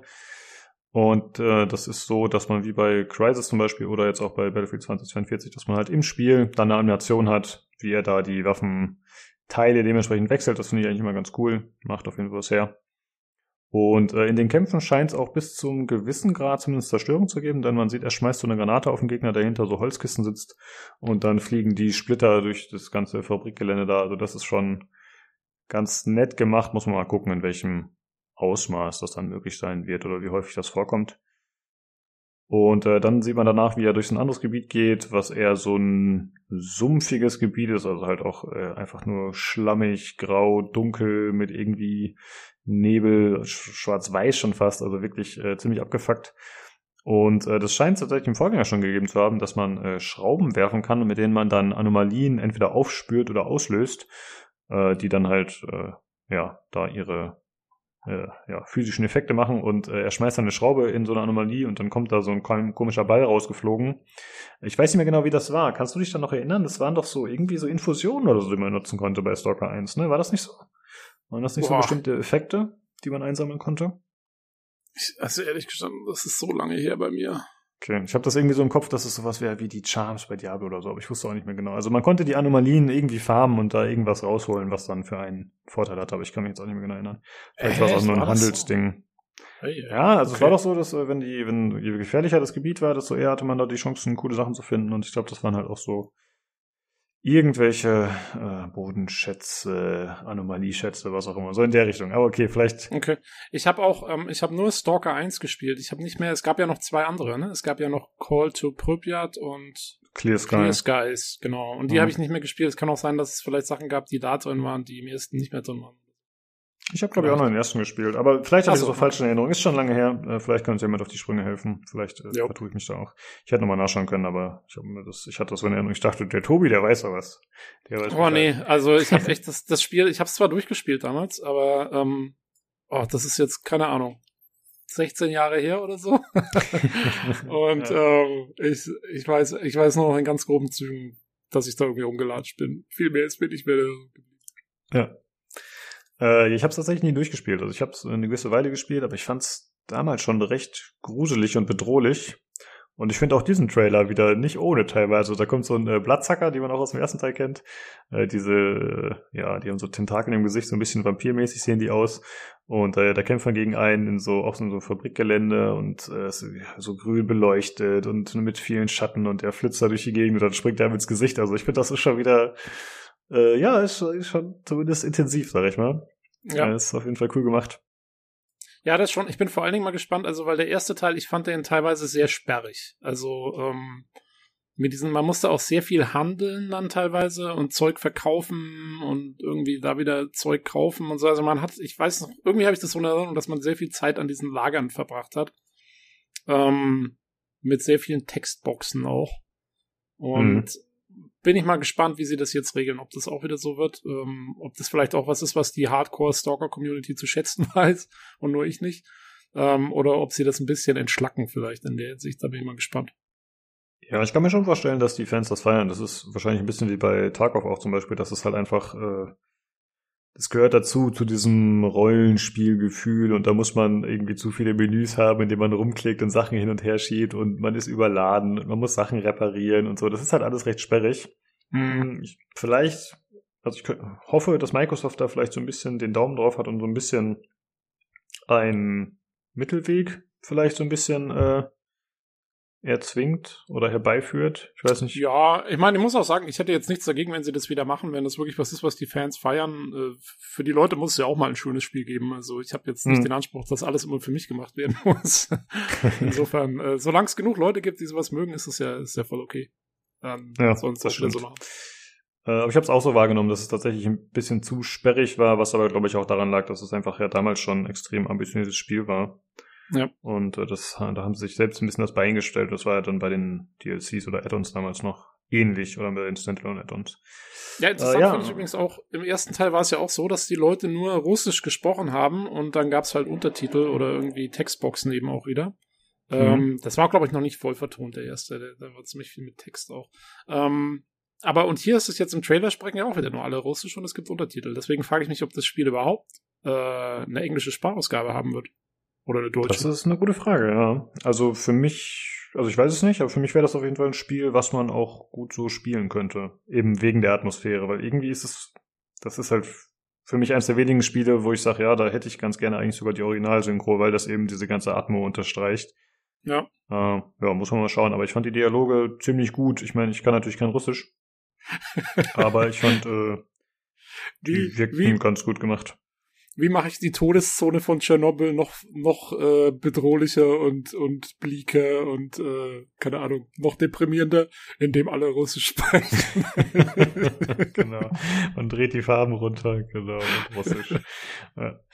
Ähm, ja, und da hat man tatsächlich auch am Ende nochmal so einen, äh, einen kleinen Ausblick bekommen. Ich meine, ich habe ja, äh, wie gesagt, Stalker nicht durchgespielt, deswegen weiß ich auch nicht, wie es endet und ich möchte auch nicht, dass du es jetzt spoilerst, falls du es noch weißt. Aber am Ende äh, sagt er irgendwie der ähm, Skiff, also der Protagonist, äh, ich muss nach Pripyat, ich muss mit ihm sprechen. Und da habe ich irgendwie direkt an Strelok gedacht, was ja, glaube ich, äh, der aus dem ersten Teil war, der Held. Und ich frage Mhm. mich, ob das nicht vielleicht der sein könnte. Also Mhm. dieses, das, also das wirkt ja auf jeden Fall so, als wäre das eine Referenz an, also ich muss mit ihm sprechen. Das, das wirkt schon so, so, das muss jemand sein, den man kennt, so jemand, der eine wichtige Rolle spielt in irgendeiner Form. Mhm, mhm. Ähm, deswegen finde ich das ganz interessant, macht neugierig auf jeden Fall. Ja, also ich will jetzt hier wirklich nicht spoilern, ähm, weil ich erinnere mich auch nicht mehr dran. Deswegen Sehr gut. ist mir das Perfekt. wichtig, dass ich das nicht spoilere hier. Äh, ich habe es ja fast gedacht, aber ich wollte es äh, vorab sagen. Äh, ja, das Ganze soll erscheinen am 28.04.2022. Ja, für welche Systeme? Ach so, haben wir vorhin gesagt, Xbox und PC wahrscheinlich. Genau. Äh, jo, übrigens habe ich vorhin vergessen zu sagen, gilt auch für Starfield. Ist auch Xbox und PC, kein Playstation. Genau. Ja, das sagen wir jetzt nicht immer dazu, da, da, da gehen wir davon aus. Ich Ja, habe auch hier bei- echt nicht mit aufgeschrieben. Ja, bei Starfield wollte ich es nur kurz dazu sagen, weil das war ja immer jetzt noch die Spekulation, was ist jetzt mit Bethesda-Spielen und so. Und Hm, zumindest stimmt. bei dem jetzt äh, wird es keine PlayStation-Version geben, soweit ich das gesehen habe. Ja, okay. Ja, äh, das ist Stalker. Und dann kannst du weitermachen mit dem nächsten Thema. Genau, das nächste Contraband. Ähm, ein sehr äh, interessanter Cinematic Trailer, der ja, der so eine so eine Standbildszene gezeigt, also wie man das so kennt, ne, so eine eingefrorene Szene sozusagen, wo die Kamera so durchfährt, ähm, aber wo die Zeit stillsteht. Äh, man sieht irgendwann liegt zum Beispiel einer mal unter so einem Auto und äh, es kommen überall Funken raus, aber die sind natürlich dann auch still und so.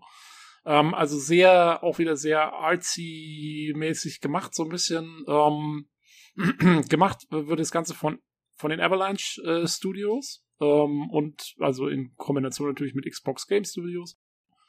Ähm, das Ganze soll wohl ein Co-op Open World Heist Game werden. Ähm, was auch immer genau das dann heißen soll am Ende, muss man mal, muss man mal schauen.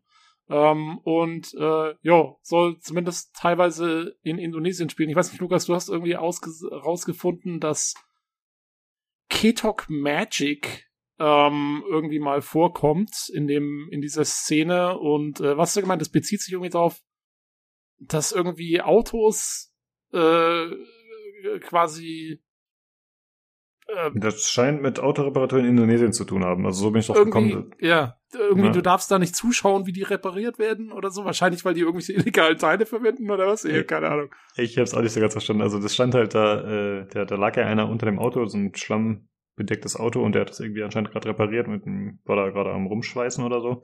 Ja. Und da stand halt Ketok Magic in der Nähe äh, an so einer Wand und ja, das scheint halt irgendwie die Prozedur zu sein, wie man Autos repariert und da scheint Magie involviert zu sein. Keine Ahnung, ist ein bisschen strange, aber Also das es- ist halt so ein indonesischer Begriff.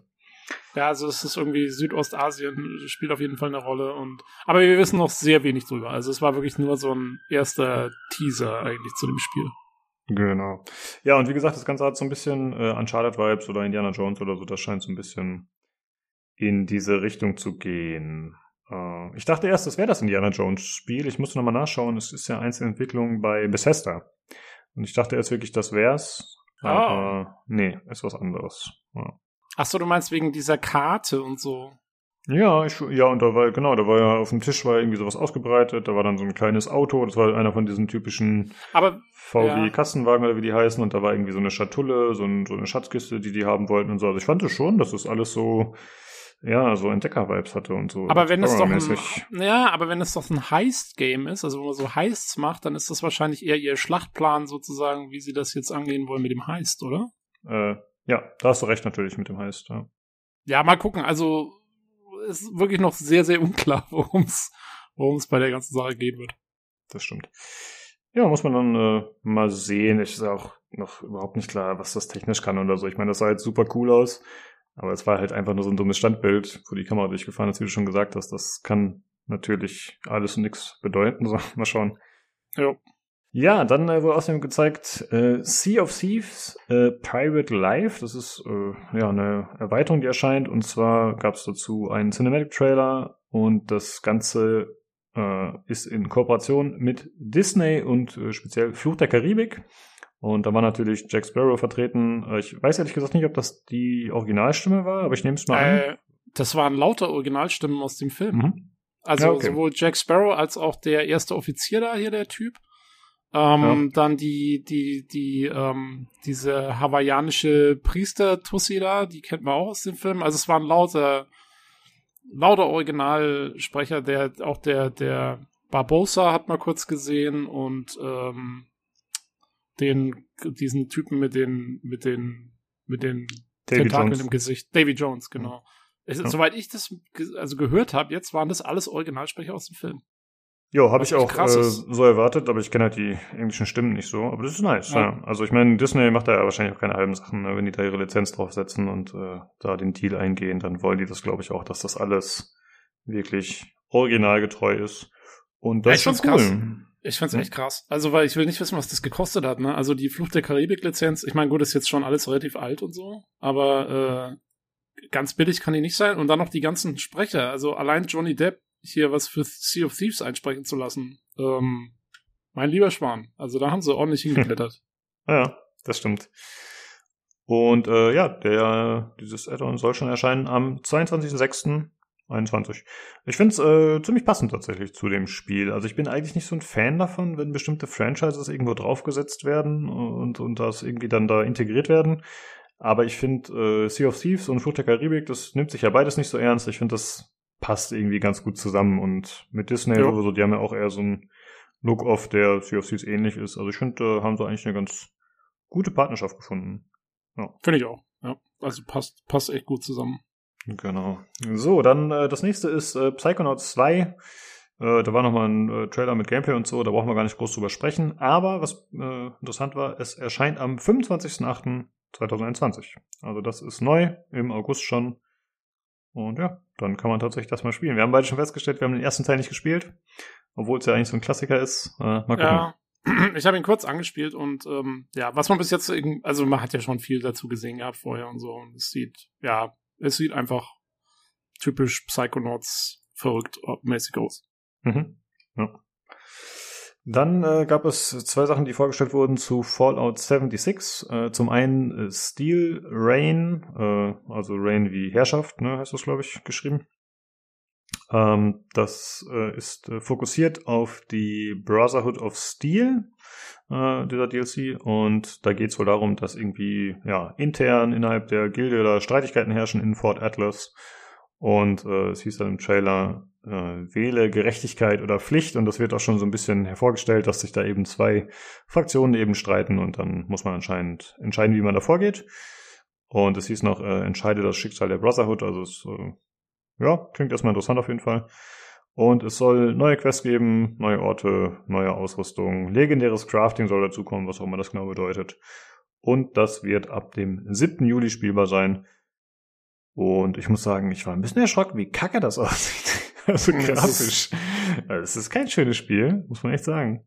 Ja, es ist halt, ich meine, im Prinzip die alte, die alte Engine von, es war ja schon bei Erscheinen, haben ja schon alle gesagt, mein Gott, Leute, mach mm. mal was. Ja. Ähm, und das ist jetzt auch schon, wann war das? Schon wieder anderthalb, zwei Jahre her. Ja, locker. Das ist echt schon ja. eine Weile her. Ja. ja. man vergisst das, ne? Wenn man das nicht regelmäßig sieht, dann äh, naja. wirklich mal, wie beschissen das aussieht. also ich war wirklich ein bisschen erschrocken, muss ich sagen. äh, und außerdem wurde noch vorgestellt äh, Expeditions The Pit. Äh, Expeditions ist irgendwie, äh, gab es schon bei anderen Spielen. Weißt du gerade noch, was der Jan gesagt hatte, welches das war? Er meinte auch, das taucht irgendwo anders schon auf, diese Expeditions. Ähm, nee. Ja, äh, war vielleicht, äh, ich weiß gerade auch nicht mehr, was es genau war, aber er meint, das äh, kam bei anderen Spielen schon vor von denen und zwar ist es ein, ein Gratis-Update und das soll äh, außerhalb von Appalachia spielen und da soll's äh, ja an verschiedenen Orten sollen diese Expeditions eben spielen. Also es klang für mich ein bisschen so, als würden die nach und nach erweitert werden und das sind dann halt so wiederholbare Missionen, die aber eben Story fokussiert sind und ja so ein bisschen ausgelagert, so ein bisschen instanziert. Das ja, so soll aber erst 2022 erscheinen. Hm? Also ein bisschen komisch, ne? Also irgendwie Story-fokussierte, wiederholbare Missionen macht für mich irgendwie relativ wenig Sinn. Ja, weiß ich auch nicht, was das genau soll. Keine Ahnung, fand ich auch ein bisschen strange. Aber naja, es ist Fallout 76. genau. kannst du jetzt, kannst du jetzt auch schon mal alles Mögliche mitprobieren. Ist auch schon wurscht. Ja, also das ist, also es gibt ja Leute, die sagen, es ist tatsächlich ganz gut. Ne? Also ich meine, wenn man es äh, wahrscheinlich mit dem Start vergleicht, hat sich wahrscheinlich äh, doch deutlich verbessert. Also sie haben ja nach und nach da einiges hinzugefügt.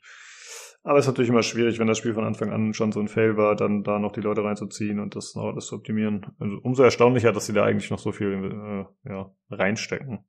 Ja, irgendjemand scheint es ja wohl noch zu spielen. Genau. Das nächste, was sie gezeigt haben, war Summerville. Das wurde anscheinend bereits 2017 gezeigt. Ich habe es noch nie was davon gehört vorher. Ähm, hm. Sieht auf jeden Fall ganz cool aus hat ja so ein, du hast geschrieben hier Cutout-Stil, also äh, ja, auch so ein bisschen, ich weiß nicht, bezeichnet glaube ich immer alles einfach als Low Poly, aber ähm, ich auch gerne. ähm, auf jeden Fall, also ja, so ein bisschen stilisiert alles und ähm, ist so ein Side-Scroller, wo man, also man sieht äh, wie die teilweise so ein bisschen actionmäßig rumrennen, aber dann schleicht er auch mal, dann muss man sich irgendwie mit der Umgebung behelfen, dass man irgendwie Sachen durch die Gegend schiebt, um irgendwelchen Lichtern zu entgehen und so. Ähm, es ist wohl irgendwie involviert einer der äh, Ex-CEOs von Playdead, also die Leute, die Limbo und Inside gemacht haben. Und genau danach sieht's auch aus. Also es sieht sehr atmosphärisch aus. Ähm, ganz coole Lichteffekte so. Und ähm, ja, zum Beispiel, also keine Ahnung, so eine, es gibt so eine Szene, wo, wo irgendwie im Hintergrund irgendwie so Scheinwerfer rumleuchten und der muss da irgendwie vorne vorbei, ähm, was schon sehr irgendwie an so Inside und sowas erinnert. Ähm, und es ist wohl irgendwie, also es geht wohl irgendwie um so eine Kleinfamilie. Also man sieht so Vater, Mutter und ein Kind und einen Hund irgendwie und die sind wohl auch teilweise da zusammen unterwegs. Äh, ich weiß nicht, ob man die dann teilweise beschützen muss. Man sieht auch eine Szene, wo dann irgendwie die Mutter den Vater irgendwie wiederbelebt oder ihm zumindest irgendwie aufhilft oder irgend sowas. Also ähm, das scheint da auch so eine Rolle zu spielen, dass man diese, diese kleine Gruppe an Charakteren hat wohl irgendwie. Äh, ich glaube, das ist, also mir sah es trotzdem so aus, ob es trotzdem, also es wird ein Singleplayer-Ding, glaube ich. Ich glaube nicht, dass es das irgendwie Koop ist ja, oder so. denke ich auch. Das scheint irgend so ein postapokalyptisches Ding zu sein oder so, was einen dann eben ja, was die Familienbande dann sozusagen stärken soll. Genau. Äh, ist ja, hast du diese eine Szene wahrgenommen, wo das Mädchen oder die, das Kind irgendwie da rumläuft und so zombie-mäßig die Arme ausstreckt? Ich war mir nicht so ganz sicher, ob das irgendwie kurz so gespielt war oder ob das wirklich ernsthaft in die Richtung ja. geht. Fand ich ein bisschen strange. Ich, ich denke mal, das ist nicht unbedingt das, wie es aussah in dem Moment. Keine ja. Ahnung. Nee, habe ich jetzt hm. nicht so mitgekriegt. Aber ja, also man kennt es ja von äh, von Limbo und Inside, dass es durchweg mal auch ziemlich derbe dann einen schon an die Gurgel geht. Und da wird es mich nicht wundern, wenn dieses Kind irgendwann zum Zombie wird oder sonst irgendwas. ja, das stimmt. Jo, ähm, auf jeden Fall äh, soll auch 2022 kommen. Mehr wissen wir, glaube ich, noch nicht. Genau. Ja. Dann äh, als nächstes wurde gezeigt äh, Halo Infinite. Fand ich ehrlich gesagt ein bisschen überraschend. Irgendwie dachte ich nicht, dass sie da schon was zeigen. Äh, aber dass zum sie einen, sich wieder vor ein Publikum trauen. ja, genau. äh, zum einen äh, gab es einen Story-Trailer, der finde ich jetzt nicht, oder, oder einen Singleplayer-Trailer, der fand ich nicht ganz so viel hergegeben hat, außer dass es jetzt eine neue KI gibt, so Cortana ähnlich, halt dieses Hologramm. Und äh, der Master Chief unterhält sich mit ihr und sagt irgendwie, ja, was ist mit Cortana, wo ist sie hin, was hast du mit ihr gemacht? Und die andere KI weiß es auch nicht, behauptet sie zumindest und dann äh, lädt er die KI auf seinen Chip, so wie er es, glaube ich, in der Vergangenheit mit Cortana auch schon gemacht hat, und packt die in seinen Helm rein und das ist jetzt quasi erstmal seine neue Cortana.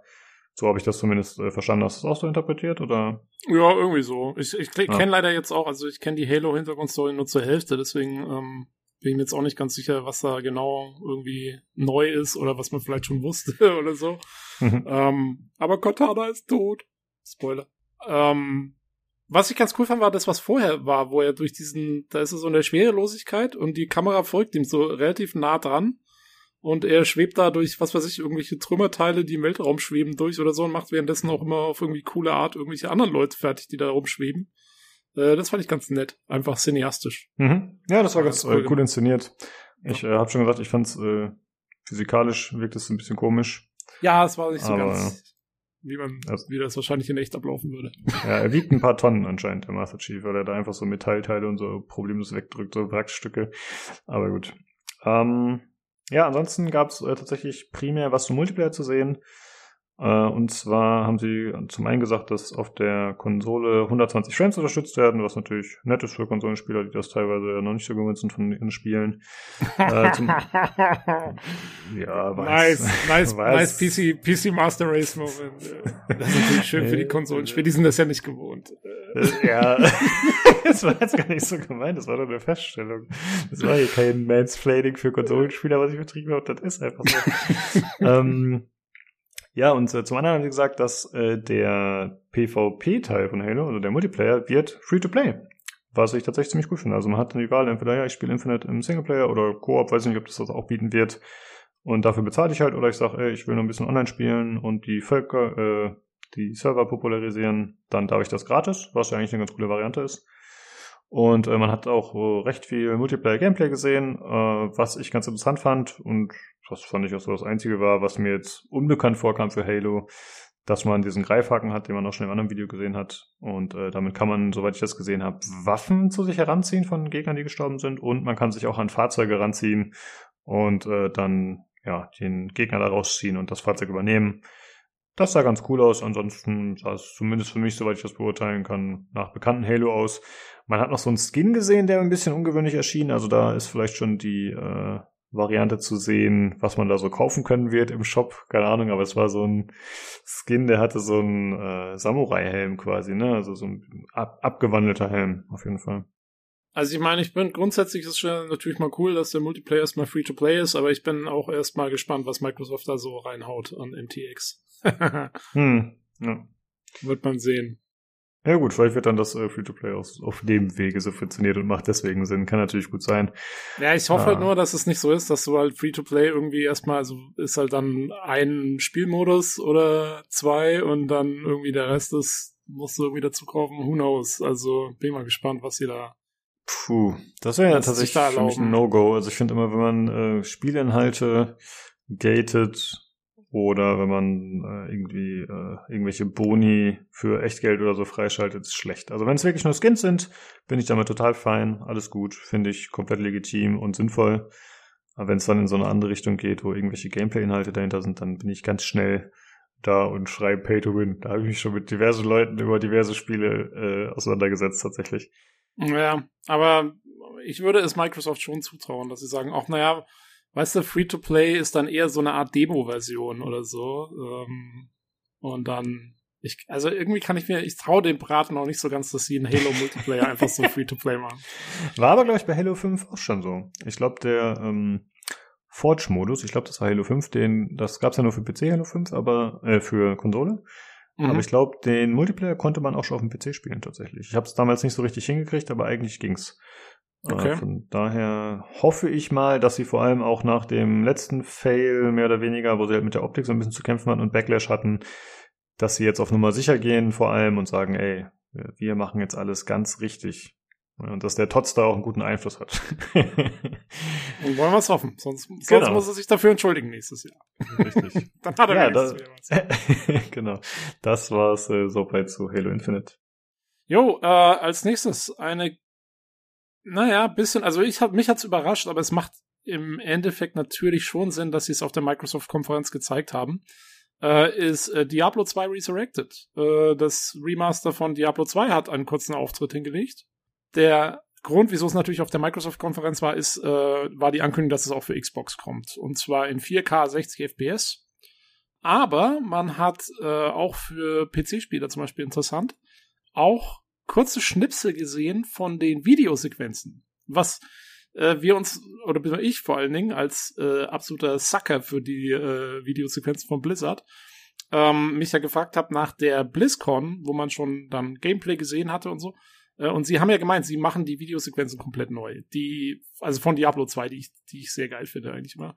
Ähm, und da hat man jetzt so ein paar Schnipsel nur gesehen und ah, ich fand es sah super aus. Also äh, genau so, wie ich es mir vorgestellt habe, äh, dass sie diese unproportionierten Figuren so ein bisschen äh, mehr realistisch gestaltet haben, aber der Flair scheint erhalten zu bleiben und so. Fand ich cool. Ähm, hm. waren, nur, waren nur so zwei Sekunden oder so, aber es hat schon gereicht. Wenn man die, wenn man die alten kennt, dann konnte man so ein bisschen schon erahnen, wo es hingeht. ich habe es natürlich ähm, so schnell nicht wahrgenommen. Ich hätte es mir nochmal anschauen sollen. Also ich habe es nicht direkt erkannt, welche Szene das dann war. Ja, also aber eine es sah ist gut aus. Vom einen sieht man so de, ganz den Anfang vom Intro und dann das andere ist, glaube ich, äh, wo sie ins Grab von Tal Rasha, glaube ich, reingehen oder so müsste das sein. Genau. Naja, ein bisschen Ach, Gameplay hat man hm. gesehen. Ähm, äh, ich glaube, man hat kurz Andariel gesehen, die Endgegnerin vom ersten Akt. Ähm, ja, aber im Prinzip jetzt auch nicht so wahnsinnig viel, was man irgendwie vorher noch nicht gesehen hätte. Ja, ich glaube, Andariel hatte man auch schon gesehen. Ach, Tyrael sieht man am Ende auch nochmal aus dem Cinematic. Sehe ich gerade. Ah, eben, du konntest ja den ganzen ersten Akt, glaube ich, sogar schon spielen in der Alpha. Also insofern haben die Leute Andariel sogar schon bekämpft. Ach so. Ähm, Jo, naja gut, also auf jeden Fall. Äh, und jetzt äh, beste Info, ähm, es kommt schon am 23. Äh, September 2021 raus, äh, was wesentlich früher ist als, äh, keine Ahnung, die meisten Leute gedacht haben. Ich hatte auch mit Weihnachten mhm. gerechnet, aber nein, schon Ende September. Und jetzt Achtung, Flashback. Das ist der Grund, wieso ich sage, wenn was habe ich ganz am Anfang gesagt? Wenn die, äh, wenn diese. Ninja-Geschichte, genau, Mhm. wenn die Ende September kommt, dann äh, werde ich das wohl bleiben lassen müssen, weil ich glaube tatsächlich, die Wahrscheinlichkeit ist sehr groß, dass ich mir Diablo 2 Resurrected holen werde, wenn es rauskommt. Ja, mal schauen, wie lange du das durchhältst, bis du wieder zu Diablo 3 zurückspringst. Bin ich Der kann gespannt. natürlich, ja, mal, mal schauen. Vielleicht ist es mir zu sluggish. Ja. ähm, genau, und es wird eine offene Beta geben, da kann man das ja dann schon mal ausprobieren.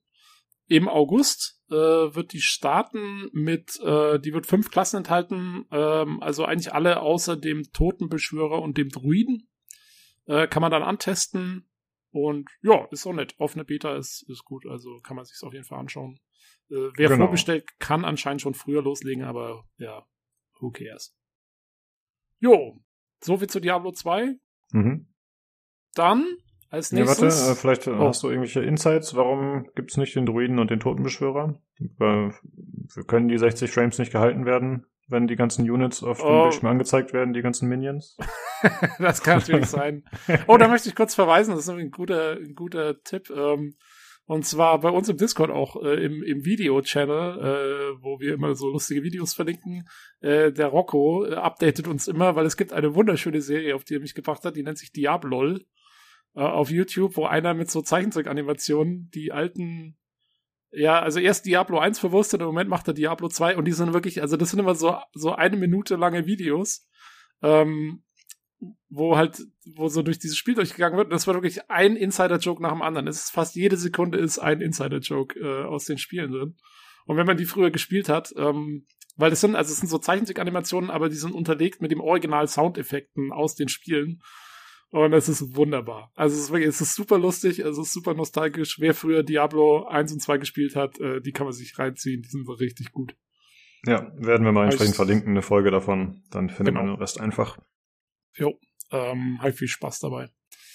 Ähm, jo, genau. So viel zu Diablo. Äh, äh, ja, und ich weiß natürlich nicht, wieso äh, sie diese Klassen jetzt irgendwie, also, keine Ahnung, irgendwas müssen sie ja noch Hm. sperren. Und ich glaube, der Totenbeschwörer war einer der beliebtesten Klassen äh, in Diablo immer. Und ähm, wahrscheinlich deswegen, damit dann einer auch das Spiel noch kauft. äh, Ja, das ist kann jetzt sogar sein, in der Beta. Ja, Hm. irgendwie so. Das nächste Ding, ja, jetzt sind sie richtig abgegangen bei Microsoft, waren lauter coole Sachen auf einmal. Ähm, und zwar kurzer Teaser eigentlich nur zum Nachfolger von A Plague Tale äh, Innocence äh, wird A Plague Tale Requiem äh, wieder von Asobo und Foku, Fokü. Ähm, jo, man hat so ein paar erste Bilder gesehen. Ähm, natürlich sieht man wieder viele Ratten, die da sich durch die Straßen schlängeln und ähm, ja, man sieht wieder die die äh, Haupt ich habe jetzt den Namen schon wieder ganz vergessen, weiß gar nicht mehr, wie die geheißen hat. Aber das Mädel äh, aus dem ersten Teil sieht man wieder anscheinend Oh, sorry, man sieht den Jungen, den, den ihren Bruder, ähm, anscheinend irgendwie auf an, an an einem Der Hugo war das, ne, glaube ich. Genau, genau, in einem neuen Landstrich äh, stehen, was, ohne zu spoilern, also es passt auch ganz gut zum Ende. Das scheint so eine relativ direkte Fortsetzung zu sein vom Ende des letzten Teils. Ja, ich freue mich drauf. Ich fand, äh, Plague Tale Innocence war für mich ein Überraschungshit ähm, in dem Jahr, in dem es rauskam. Wann war das? 2019? Ich weiß es gar nicht mehr. Mhm. Jo, also bin ich gespannt drauf. Wird bestimmt super. Kommt 2022. Ja, also ich finde, äh, zum einen finde ich sehr cool in dem Trailer, also es ist ja ein Cinematic, wieder einfach die, die Ratten durch die Straßen wogen, wirklich wie eine Welle. Also es hat ja äh, mit Tieren, die laufen, nicht mehr viel zu tun, sondern es ist einfach wirklich so eine schwarze Lawine Ratten. Das ist äh, ziemlich cool gemacht und auch sonst äh, einfach grafisch sehr, sehr ansprechend, was man so sieht. Und es Ja. scheint ja, am Ende dreht der Junge sich so um, also es scheint tatsächlich dann irgendwie auch in-game, in-engine zu sein und dann Also auch würde im Gameplay zu münden. Hm. Ja, weil der erste Teil war auch schon extrem hochwertig äh, visuell. Und, ähm, und auch dieses, diese Ratten, die da so durch die Straße durchschwemmen, sowas ähnliches gab es im Vorgänger eigentlich auch schon sogar im Spiel. Also äh, mich würde das nicht wundern, wenn da, wenn wir tatsächlich sowas sehen im, im Spiel. Mhm. Ob man das nun gut findet oder nicht, ist eine andere Frage. Und äh, zum anderen muss ich sagen, bin ich sehr gespannt drauf, denn wie du schon gesagt hast, dass der erste Teil war ja trotz so eines Double-A-Status oder so, war der ja schon sehr, sehr polished und kam einfach gut an und war ein solides Spiel. ja. Und ich habe halt die Hoffnung, dass da jetzt dementsprechend drauf aufgebaut wird und ausgebaut wird und alles optimiert wird und größer, schöner, besser. hoffentlich nicht zu sehr übertrieben, aber dass sie es halt wirklich aufs Next Level heben sozusagen und da was richtig Tolles draus machen. Und vielleicht würde ich es dann auch spielen, je nachdem. Ja, ich bin mal gespannt. Also ich will gar nicht mal so was anderes haben, wie wir hatten. Also das erste Spiel war ja, sah super aus und so. Aber es war auch extrem linear. Also äh, du konntest echt, also du konntest keine, keine drei Meter nach links oder rechts laufen. Aber das hat irgendwie das Spiel auch ausgemacht, weil es halt dadurch auch so eine sehr cineastische Erfahrung war. Ne? Also du hattest keine Downtime, wo du jetzt wirklich irgendwie ich finde halt, also Level erkunden und so ist zwar immer schön, aber es ist halt auch immer was, das reißt dich immer so ein bisschen aus der Geschichte raus und aus dem, was da jetzt gerade passiert und und dadurch, dass das eben nicht der Fall war, sondern dass es wirklich sehr lineare kleine Levels waren, äh, oder nicht klein, aber sehr eng begrenzt, ähm, das hat natürlich auch dafür gesorgt, dass du immer das Pacing aufrechterhalten konntest, ne? dass immer irgendwas passiert. Ähm, mhm. Und ich hoffe eigentlich eher, dass sie im zweiten Teil jetzt nicht irgendwie versuchen, da jetzt noch, was weiß ich, so eine halboffene Welt reinzuklatschen oder so. Ähm, sondern dass sie da eher vielleicht so ein bisschen dabei bleiben und wieder eine coole Story erzählen und ähm, einen wieder da voll bei der Stange halten. Aber mal gucken. Also, da weiß man noch gar nichts. Genau. Ja, es gab ja im ersten Teil, zumindest anfangs, konnte man ja auch ein bisschen freier rumlaufen, als eben diese Rattenplage noch nicht wirklich vorhanden war. Aber später war das dann nicht mehr gegeben, denke ich mal. Ne? Dann war es wirklich sehr linear. Also es, ja, es gab ganz, also an ganz wenigen Stellen gab es mal so, so ein bisschen so Dinger, wo man so, ja, so ein bisschen rumlaufen konnte. Aber die, also die, die Level, wo dann auch wirklich was passiert ist, äh, die haben sich dann immer sehr in engen Grenzen bewegt. Da wurdest du sehr stark geführt, sagen wir mal. Hm, okay. Ja, gut, muss man dann mal sehen. Ich glaube, dann wird es eher nichts für mich, wenn es so sein sollte, weil wir haben ja vorhin schon über Stealth Games gesprochen und wie man die so aufnimmt. Und da fehlt mir einfach die Geduld zu teilweise.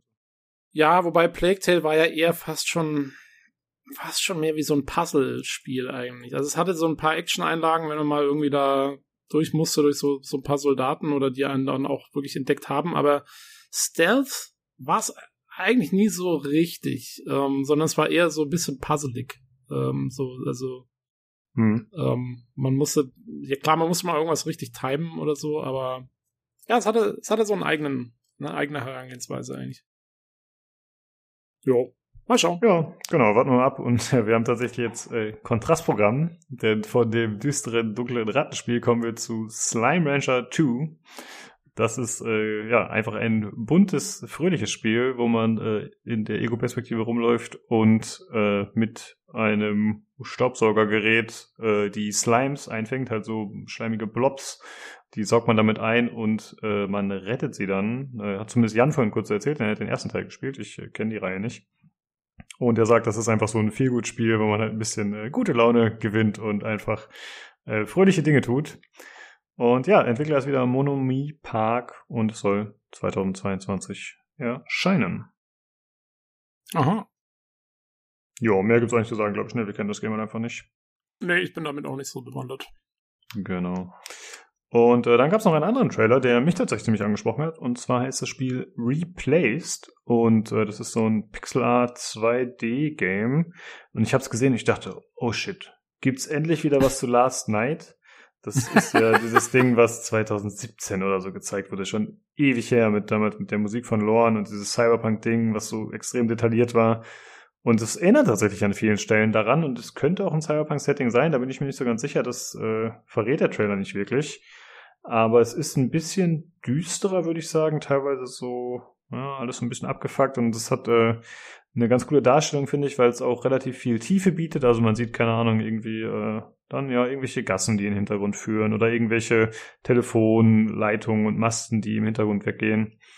Und äh, das Ganze ist aber noch ein bisschen düsterer fast, aber trotzdem hat es auch wieder so Neon-Elemente und tolle Beleuchtung.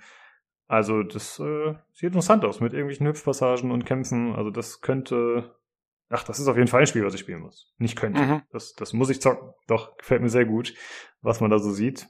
Und äh, ja, mehr ist eigentlich noch gar nicht bekannt. Also das ist, äh, hat noch nicht so viel verraten. Äh, und es soll 2022 erscheinen. Jo. Hast du Dex gespielt? Nee, müsste ich mir jetzt gerade mal kurz schnell anschauen, was das nochmal war. Das ging auch so in die Richtung. Das war auch so ein Sidescroller, ähm, aber ein Open-World-Sidescroller, glaube ich sogar. Also man konnte dann so, vielleicht so ein bisschen wie, äh, ja, weiß nicht, ich habe selber nicht gespielt, aber es war auch so ein Cyberpunk Side-Scroll Ding. Musst du mal anschauen. Ähm, ja, ich schau gerade auf Steam. Das, ja, also, ja, teilweise stimmungsmäßig ziemlich cool. Erinnert mich ein bisschen an Shadowfall Hongkong, was ich hier gerade sehe. Shadowrun mhm. Hongkong oder wie es hieß. Oder Dra Dragon. Ich weiß gar nicht mehr, wie das genau hieß. Äh, es gab da irgendwie verschiedene, glaube ich, ne? Genau, aber ich muss sagen, na, weiß ich noch nicht. Schau ich mir mal genau an. Ja, danke für den Jo, äh, wurscht. Aber daran hat mich das so ein bisschen erinnert, was das äh, replaced. Mhm. Alright, ähm, nächstes. Wir müssen ja hier mal weiterkommen. Obsidian äh, hat vorgestellt Updates für Grounded in einem mal wieder sehr lustigen Trailer. Äh, ich weiß noch, letztes Jahr war der Grounded-Trailer war ja ein Highlight. Mhm. Und ja, auch wieder ein, ein witziger Trailer zum Shroom and Doom Update. Kommt am 30.06.21 raus und wird ein paar Neuerungen bringen. Man wird Pets haben können, also man wird jetzt diese kleinen grünen äh, Käferchen da, äh, wird man äh, sozusagen als Pets anscheinend haben können und vielleicht auch noch andere Viecher. Äh, man wird äh, sich hinsetzen können, was laut dem Trailer die Community extrem stark gefordert hat. Okay. Ähm, also, keine Ahnung, es wird neue Bauoptionen geben und so weiter und so fort, also was man sich so erwartet von so einem Update. Und es wird einen neuen Gegner geben, nämlich die Brood Mother, äh, was also eine Riesenspinne sein wird, die nochmal viel ekliger ist als alle Spinnen, die man bis jetzt schon gesehen hat. Und ähm, ja, da haben sie sich schon selber darüber lustig gemacht, dass man für die besser diesen Arachnophobie-Modus einschaltet, den sie ja im Spiel haben, wo man die Spinnen dann in so Blobs verwandeln kann, damit man nicht mehr komplett ausflippt, wenn man keine genau. Spinnen mag. Ja. Ähm, ja, ganz witziger Trailer auf jeden Fall. Genau, äh, war jetzt nicht eigentlich so relevant, aber der Trailer ist halt einfach cool, den kann man sich auf jeden Fall mal anschauen. Ähm, dann gab es noch einen äh, Trailer, einen Gameplay-Trailer zu Age of Empires 4. Äh, da wurde zum einen bekannt, dass die Jeanne d'Arc spielbar sein wird, also auf Seite der Franzosen. Ich weiß gar nicht, ob es da verschiedene Anführer oder Helden oder so geben wird. Keine Ahnung, wie das genau funktioniert, aber sie wird auf jeden Fall eine Rolle spielen. Aber was eigentlich interessanter ist, dass es am 28. Oktober diesen Jahres erscheint. Tatsächlich. Also jetzt steht es endlich fest und es ist auch recht kurzfristig, mal wieder angenehm. Also ich finde, viel, ne, haben wir vorhin schon kurz gesagt, aber viele Sachen, die jetzt irgendwie zwischen September und November erscheinen, das ist eigentlich eine ganz gute Zeit, die man überbrücken kann, insofern nicht noch äh, größere Verschiebungen eintreten. Ziemlich cool. Ja, ist gut, weil ähm, das war ja schon noch, also man muss ja wirklich sagen, bis zu E3 jetzt war das ja noch sehr leer, der Zeitraum. Ähm, mhm. So September, Oktober, also Oktober ist ja 28. Oktober, das geht ja schon fast in Richtung Weihnachtsgeschäft so. Ähm, und viel hatten wir da bis jetzt noch nicht. Und jetzt äh, trudeln eben die Titel ein, also eigentlich, wie du sagst, relativ kurzfristig so. Ähm, ja, aber ist ja ganz nett. Dann hat man das auch irgendwann demnächst. Wenn genau. sich nichts verschiebt. ähm, was noch etwas länger dauern wird, aber was wir trotzdem hier äh, kurz anbringen wollen, weil das war einfach meiner Meinung nach der beste Trailer in der, in der ganzen Show, äh, war die Ankündigung zu The Outer Worlds 2. Ähm, ja, wovon anscheinend noch nicht so wahnsinnig viel fertig ist, aber ich glaube, wir spielen tatsächlich einfach mal den Trailer ein, weil der irgendwie ja. lustig war. We begin by hearing an old, wise sounding voice. And we see a quiet, peaceful setting. This will make our game seem big and important. Now, something must break the serenity. Will this creature be in the game? No. Say goodbye to it forever. Suddenly, and for no reason, people running. These pointless slow motion shots make everything seem cool and should bolster pre-sale numbers. That wah sound can mean only one thing. We must gaze over an epic shot of a world. And there should be lens flares. Now we see our hero but only their silhouette, because the developers haven't finished the design, or finished the story, or finished any gameplay that's actually ready to show. In fact, the only thing they have finished is the title.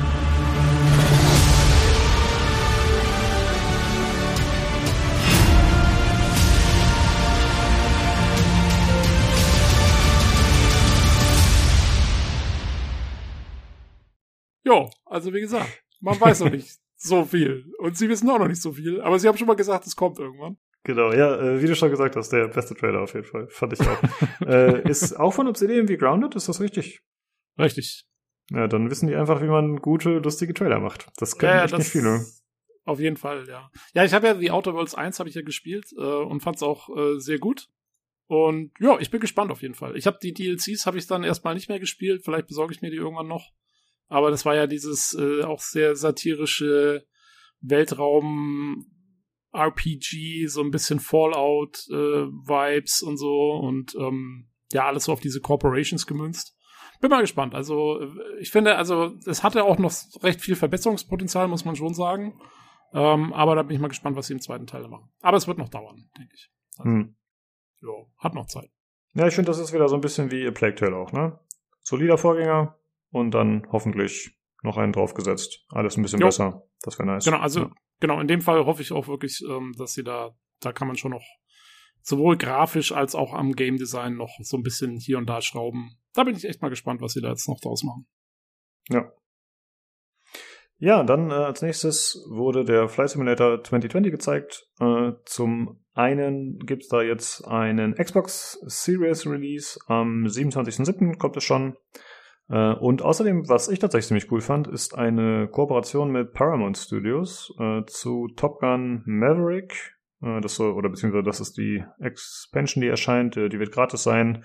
Und das ist halt äh, ja eine Kooperation wegen des kommenden Films.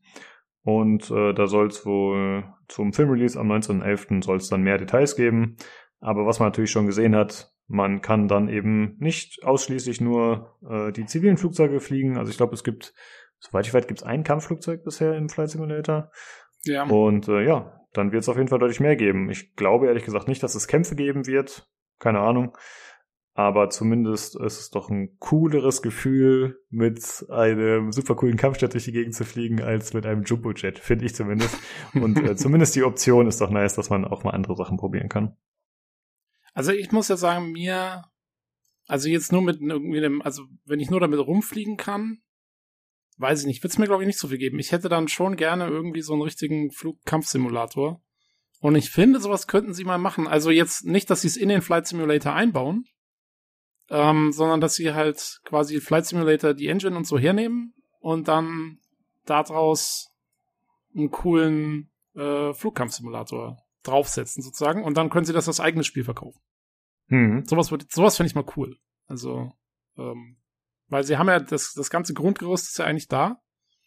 Und wie gesagt, dass sie es nicht in den Flight Simulator einbauen wollen, verstehe ich, weil das ist äh, dafür nicht gedacht und äh, ja, ist ja mehr an äh, einfach Freunde, auf Freunde des Fliegens ausgerichtet und so. Und da muss man jetzt nicht unbedingt irgendwie da die Action reinbringen. Ähm, aber ja, ich finde, man hat das eigentlich alles schon da. Äh, warum sollte man es nicht auch für sowas nutzen? Ja, das ist ziemlich cool. Das stimmt schon, ja. Du hattest ja schon sowas gewünscht wie Hawks oder so, ne? Hast du gesagt, du hättest gerne mal wieder so ein Spiel, wo man äh, quasi Dogfights hat. Genau, genau. Also ich meine, Hawks war natürlich sehr arkadisch. Äh, das würde ich mir jetzt von Flight Simulator nicht erwarten. das wäre dann tatsächlich eher so ein Simulationsding. Ähm, aber keine Ahnung. Ich meine, Flight Simulator hat ja anscheinend auch sehr viele Hilfen, die man zuschalten kann und so.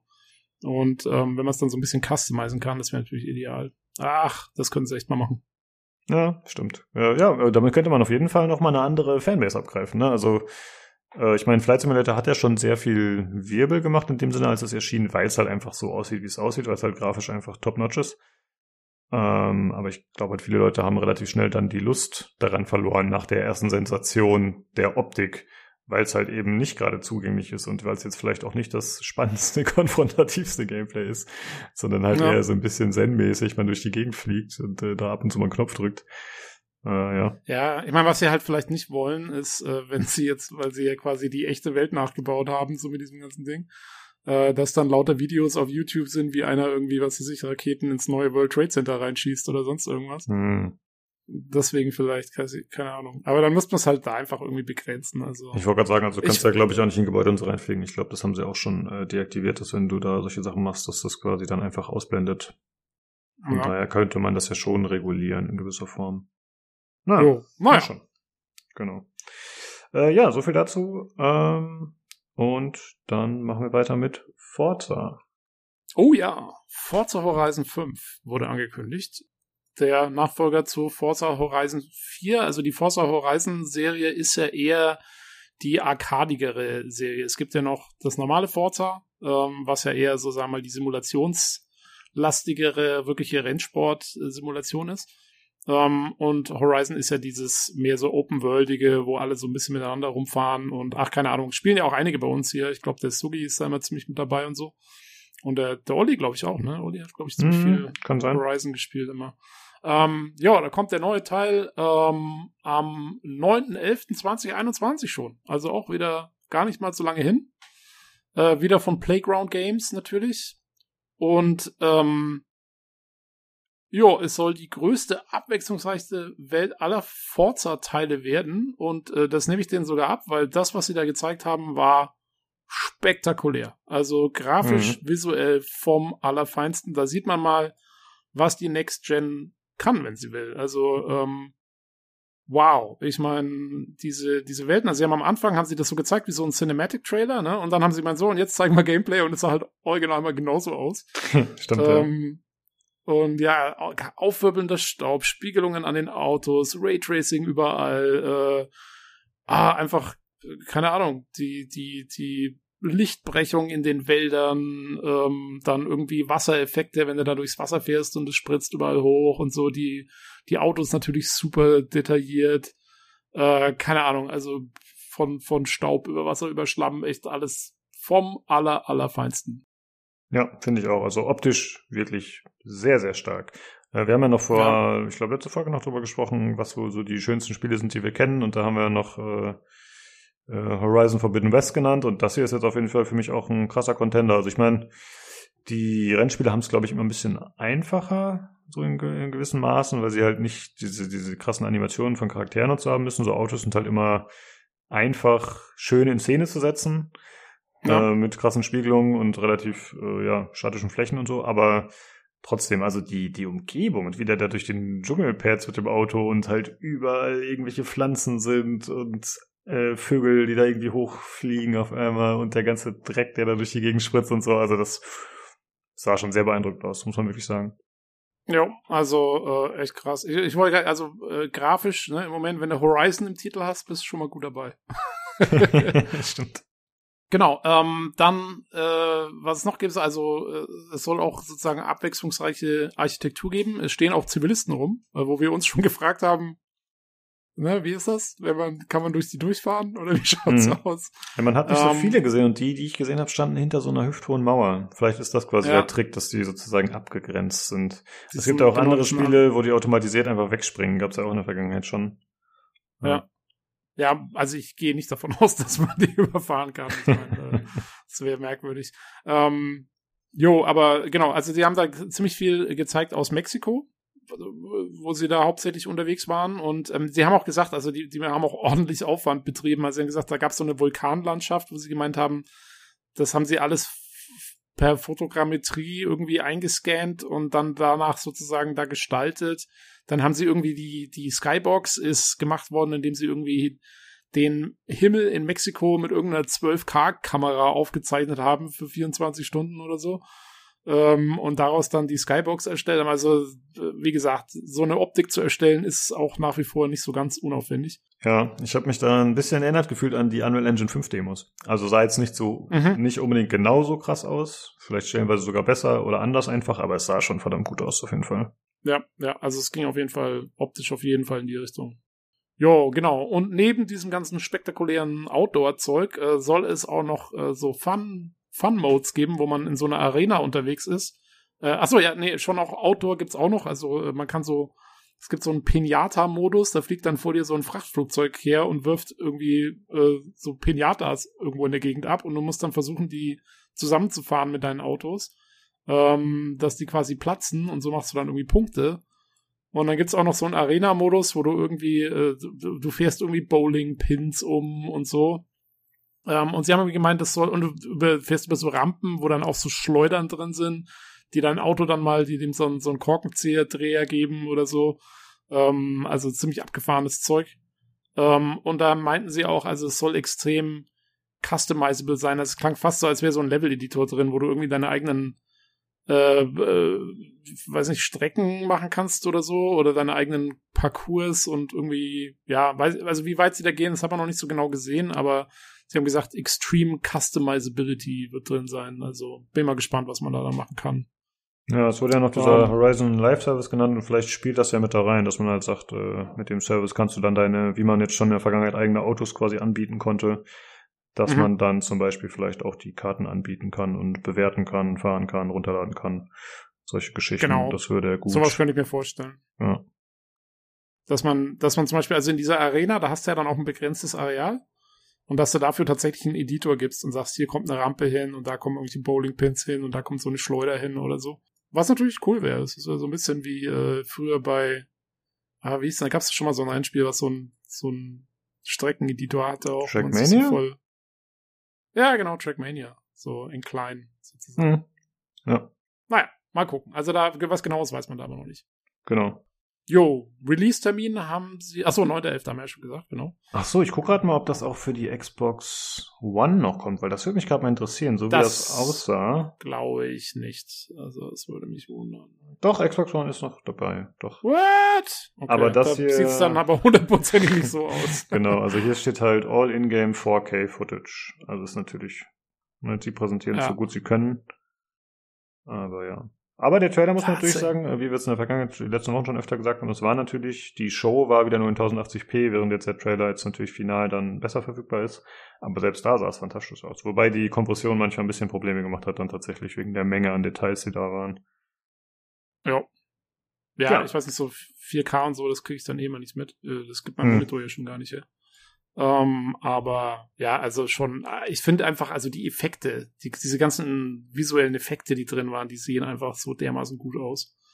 Äh, und es wirkt einfach, es wirkt fast fotorealistisch. Also ich glaube, äh, wir haben es ja beim Jan angeschaut und der sagte auch schon, es ist, wirkt fast schon irgendwie sch- komisch, wenn man es anschaut, weil es einfach zu echt aussieht. Ja. Naja, also Respekt. genau. Jo, das war der erste Kracher und dann kam One More Thing. Genau. Äh, das ist äh, genau gewesen wie bei der Show davor schon, als Elden Ring gezeigt wurde zum Ende des Kickoffs, äh, kam auch wieder das One More Thing und das ist so irgendwie das neue Ding, um äh, am Ende nochmal den Leuten einen mitzugeben. Und da wurde gezeigt äh, Redfall, was ja natürlich noch keiner von uns je gehört hat. Äh, keiner wusste, okay, was ist das?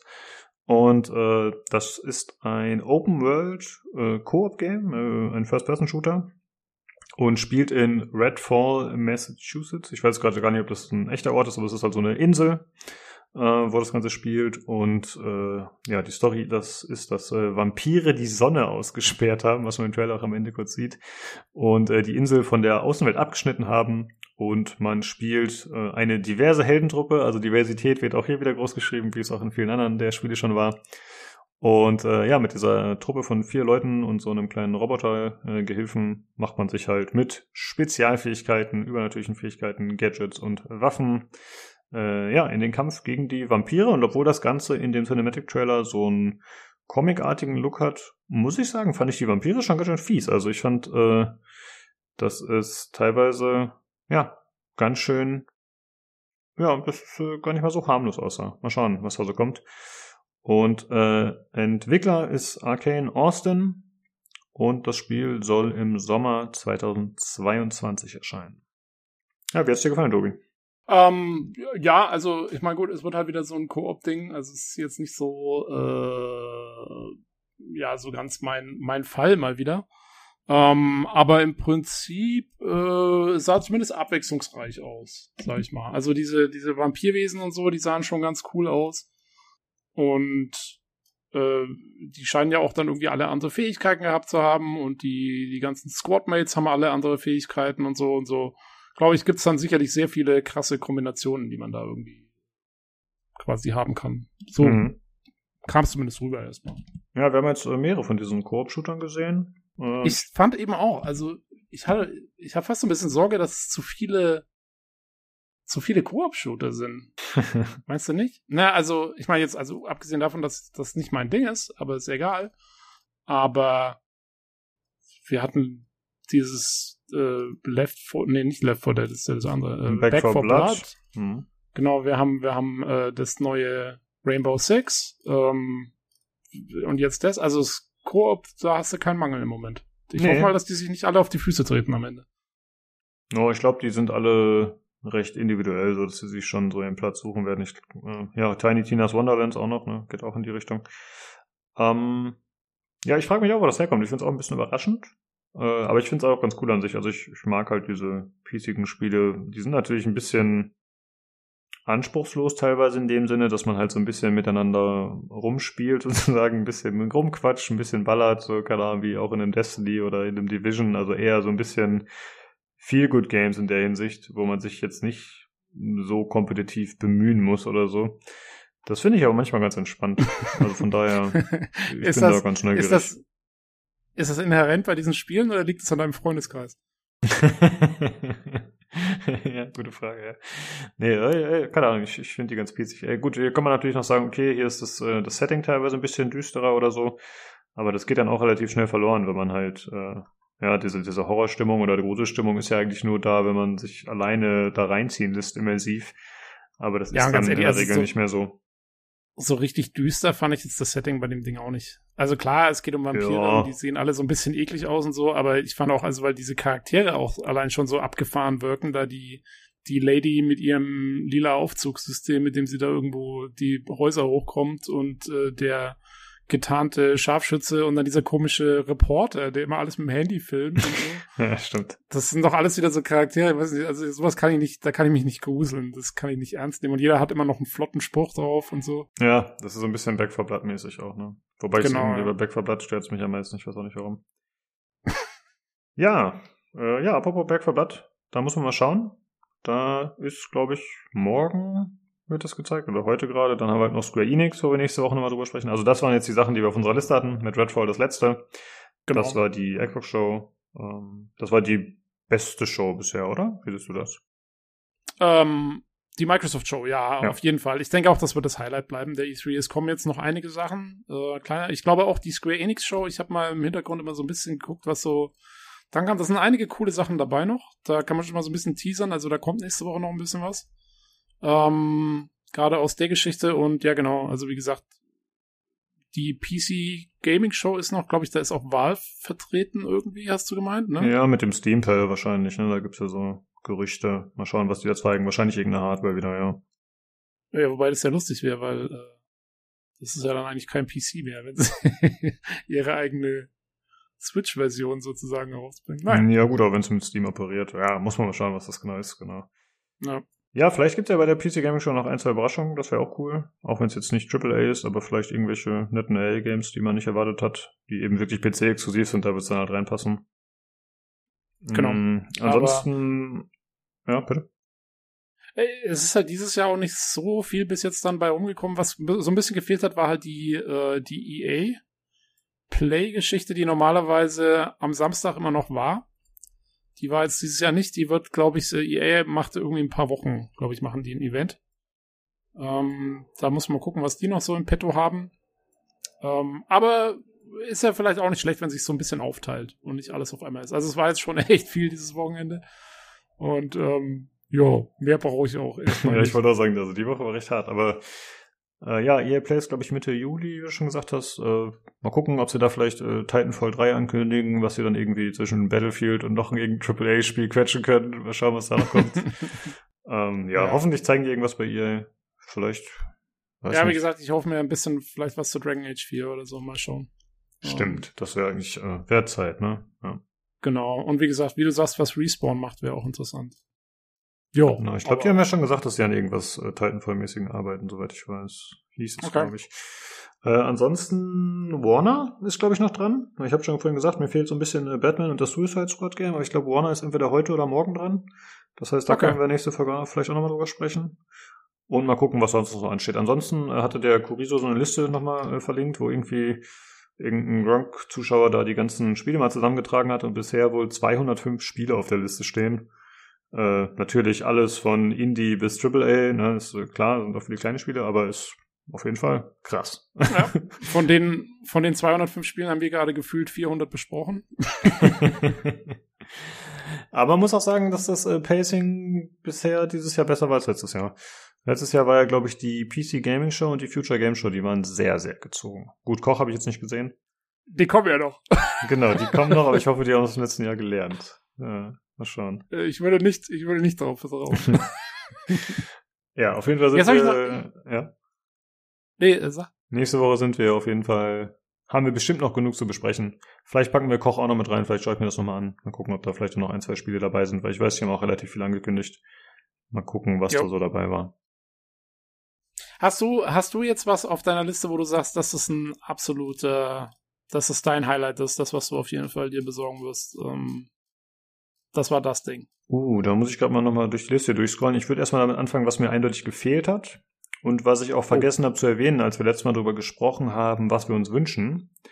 Äh, Darkest Dungeon 2 ist natürlich ein kleines Spiel, aber es ist ja bekannt, dass das in Arbeit ist und da wird es eigentlich langsam mal Zeit, dass die irgendwas zeigen. Das fand ich ein bisschen Aber schade. wer, wer published es?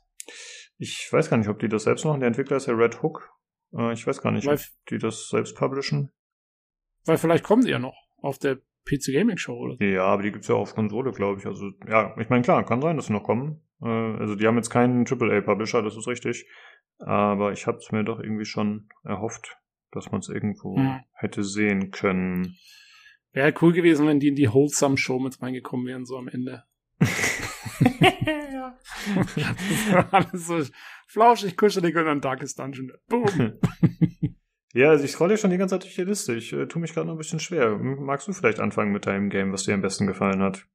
Also lustigerweise bei mir, äh, die zwei Sachen, die mir am besten gefallen sind, sind nicht neu. Und zwar also Far Cry 6 und äh, Diablo 2 Resurrected sind tatsächlich die zwei, wo ich mir so denke, so, da weiß ich die, also die kommen jetzt demnächst und ähm, die besteht eine gute Chance, dass ich mir die zum Release holen werde. Ähm, und, ähm, und dann langfristig gesehen, also Plague Tale und Outer Worlds 2 und so. Hm. Aber da weiß man ja noch nicht, wann die rauskommen und wie genau. Starfield? Ähm, ja, und Starfield natürlich, aber ähm, da war ich fast, wie gesagt, also die, das hat mich jetzt, die Präsentation hat mich fast ein bisschen enttäuscht, weil man eben, Hm. also ich hatte mir ein bisschen mehr erwartet zu Starfield.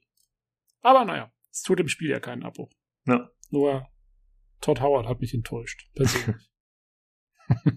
Also ich habe jetzt hier nochmal dreimal über unser Dokument drüber gescrollt. Also Severed Steel interessiert mich auf jeden Fall. Aber da gibt's auch schon eine Demo. Muss ich mal anspielen die Tage. Mal gucken. Vielleicht ist es auch ein bisschen äh, überinterpretiert von mir, wie geil das Ganze ist. Muss man halt echt mal sehen. Ähm, ansonsten fand ich als positive Überraschung hätte ich gerne nochmal Rainbow Six Extraction hervorgehoben, weil ich damit nicht gerechnet habe, dass es doch eigentlich so einen guten Eindruck macht. Heißt jetzt nicht unbedingt, dass ich es am Ende dann spiele, aber äh, ja, wirklich solide, was da gezeigt wurde, fand ich. Ähm, ansonsten wollte ich noch nennen Replaced, das Pixel Cyberpunk Game oder was das Ah. ist, weiß ich nicht Mhm. genau, aber das äh, scheint genau meinen Geschmack zu treffen. Wie gesagt, ist noch nicht so viel zu bekannt oder habe ich jetzt zumindest auf die Schnelle nicht gefunden. Muss man noch mal gucken. aber finde ich immer gut, dass wir immer so unterschiedliche äh, Sachen haben. Ja, das stimmt, ja.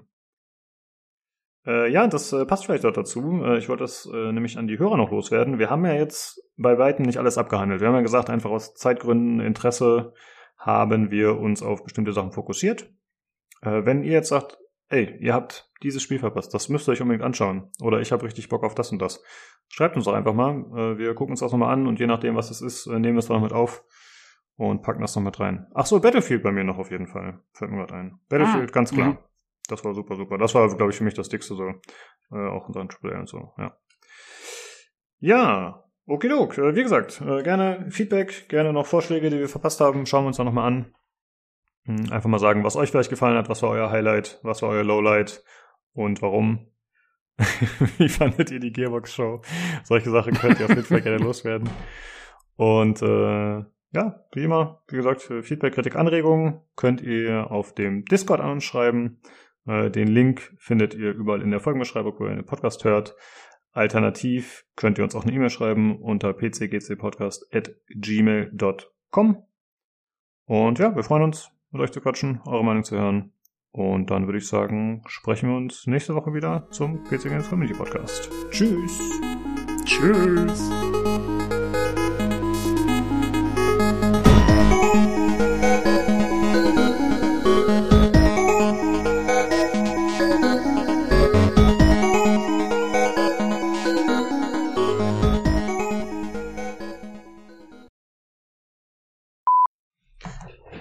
Haben es geschafft, Tobi.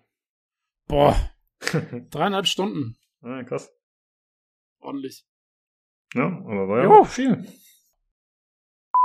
Ich habe überlegt mit dem Rocksmith-Ding, ob wir das nicht einfach rausschneiden, weil wir uns da, glaube ich, echt, äh, da haben wir, glaube ich, echt hab ich zu wenig so Äh. rausgesucht. Aber kannst ja gucken dann im Schnitt, keine Ahnung. Ach, pf, eigentlich ist mir wurscht, du kannst auch drin lassen. Ja, dann das drin. Ja, dann passt. Ich bin, ich bin stolz darauf, dass ich keine Ahnung habe. gut, gut, gut. Ähm, ich hätte Bock, mir einen Snack zu holen, aber ich will nicht den Olli machen. Ich will nicht angesprochen werden, weil ich gerade wieder die Backen voll hab. Ja, so. Ja, du musst nur, du musst nur deine Nahrungsaufnahme richtig timen im Podcast, dann geht das schon. Ja. Oder spritzen.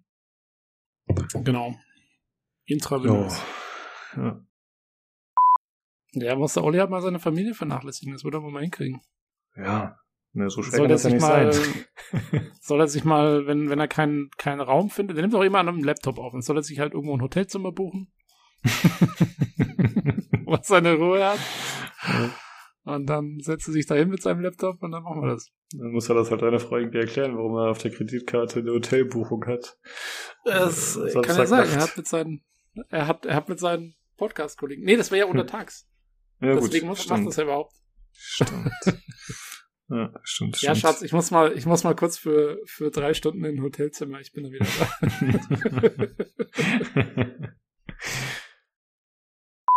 Meine Frau hat mir ein verdammtes Eis zwischendurch gebracht. Cool. Geil. Ja, Ja, während des ich Podcasts musste mit Eis irgendwie, irgendwie mit einer Eistüte klarkommen. Achso, hat's jetzt, äh, ist es dann jetzt auch schon angefangen zu schmolzen, äh, zu, zu schmelzen, oder? Angefangen, das ist witzig, es ist ein einziger scheiß See aus scheiß Eis. Ah, okay. Und das war eine sehr liebevolle Geste. Die möchte ich honorieren. Hm. ja, so nett, ja.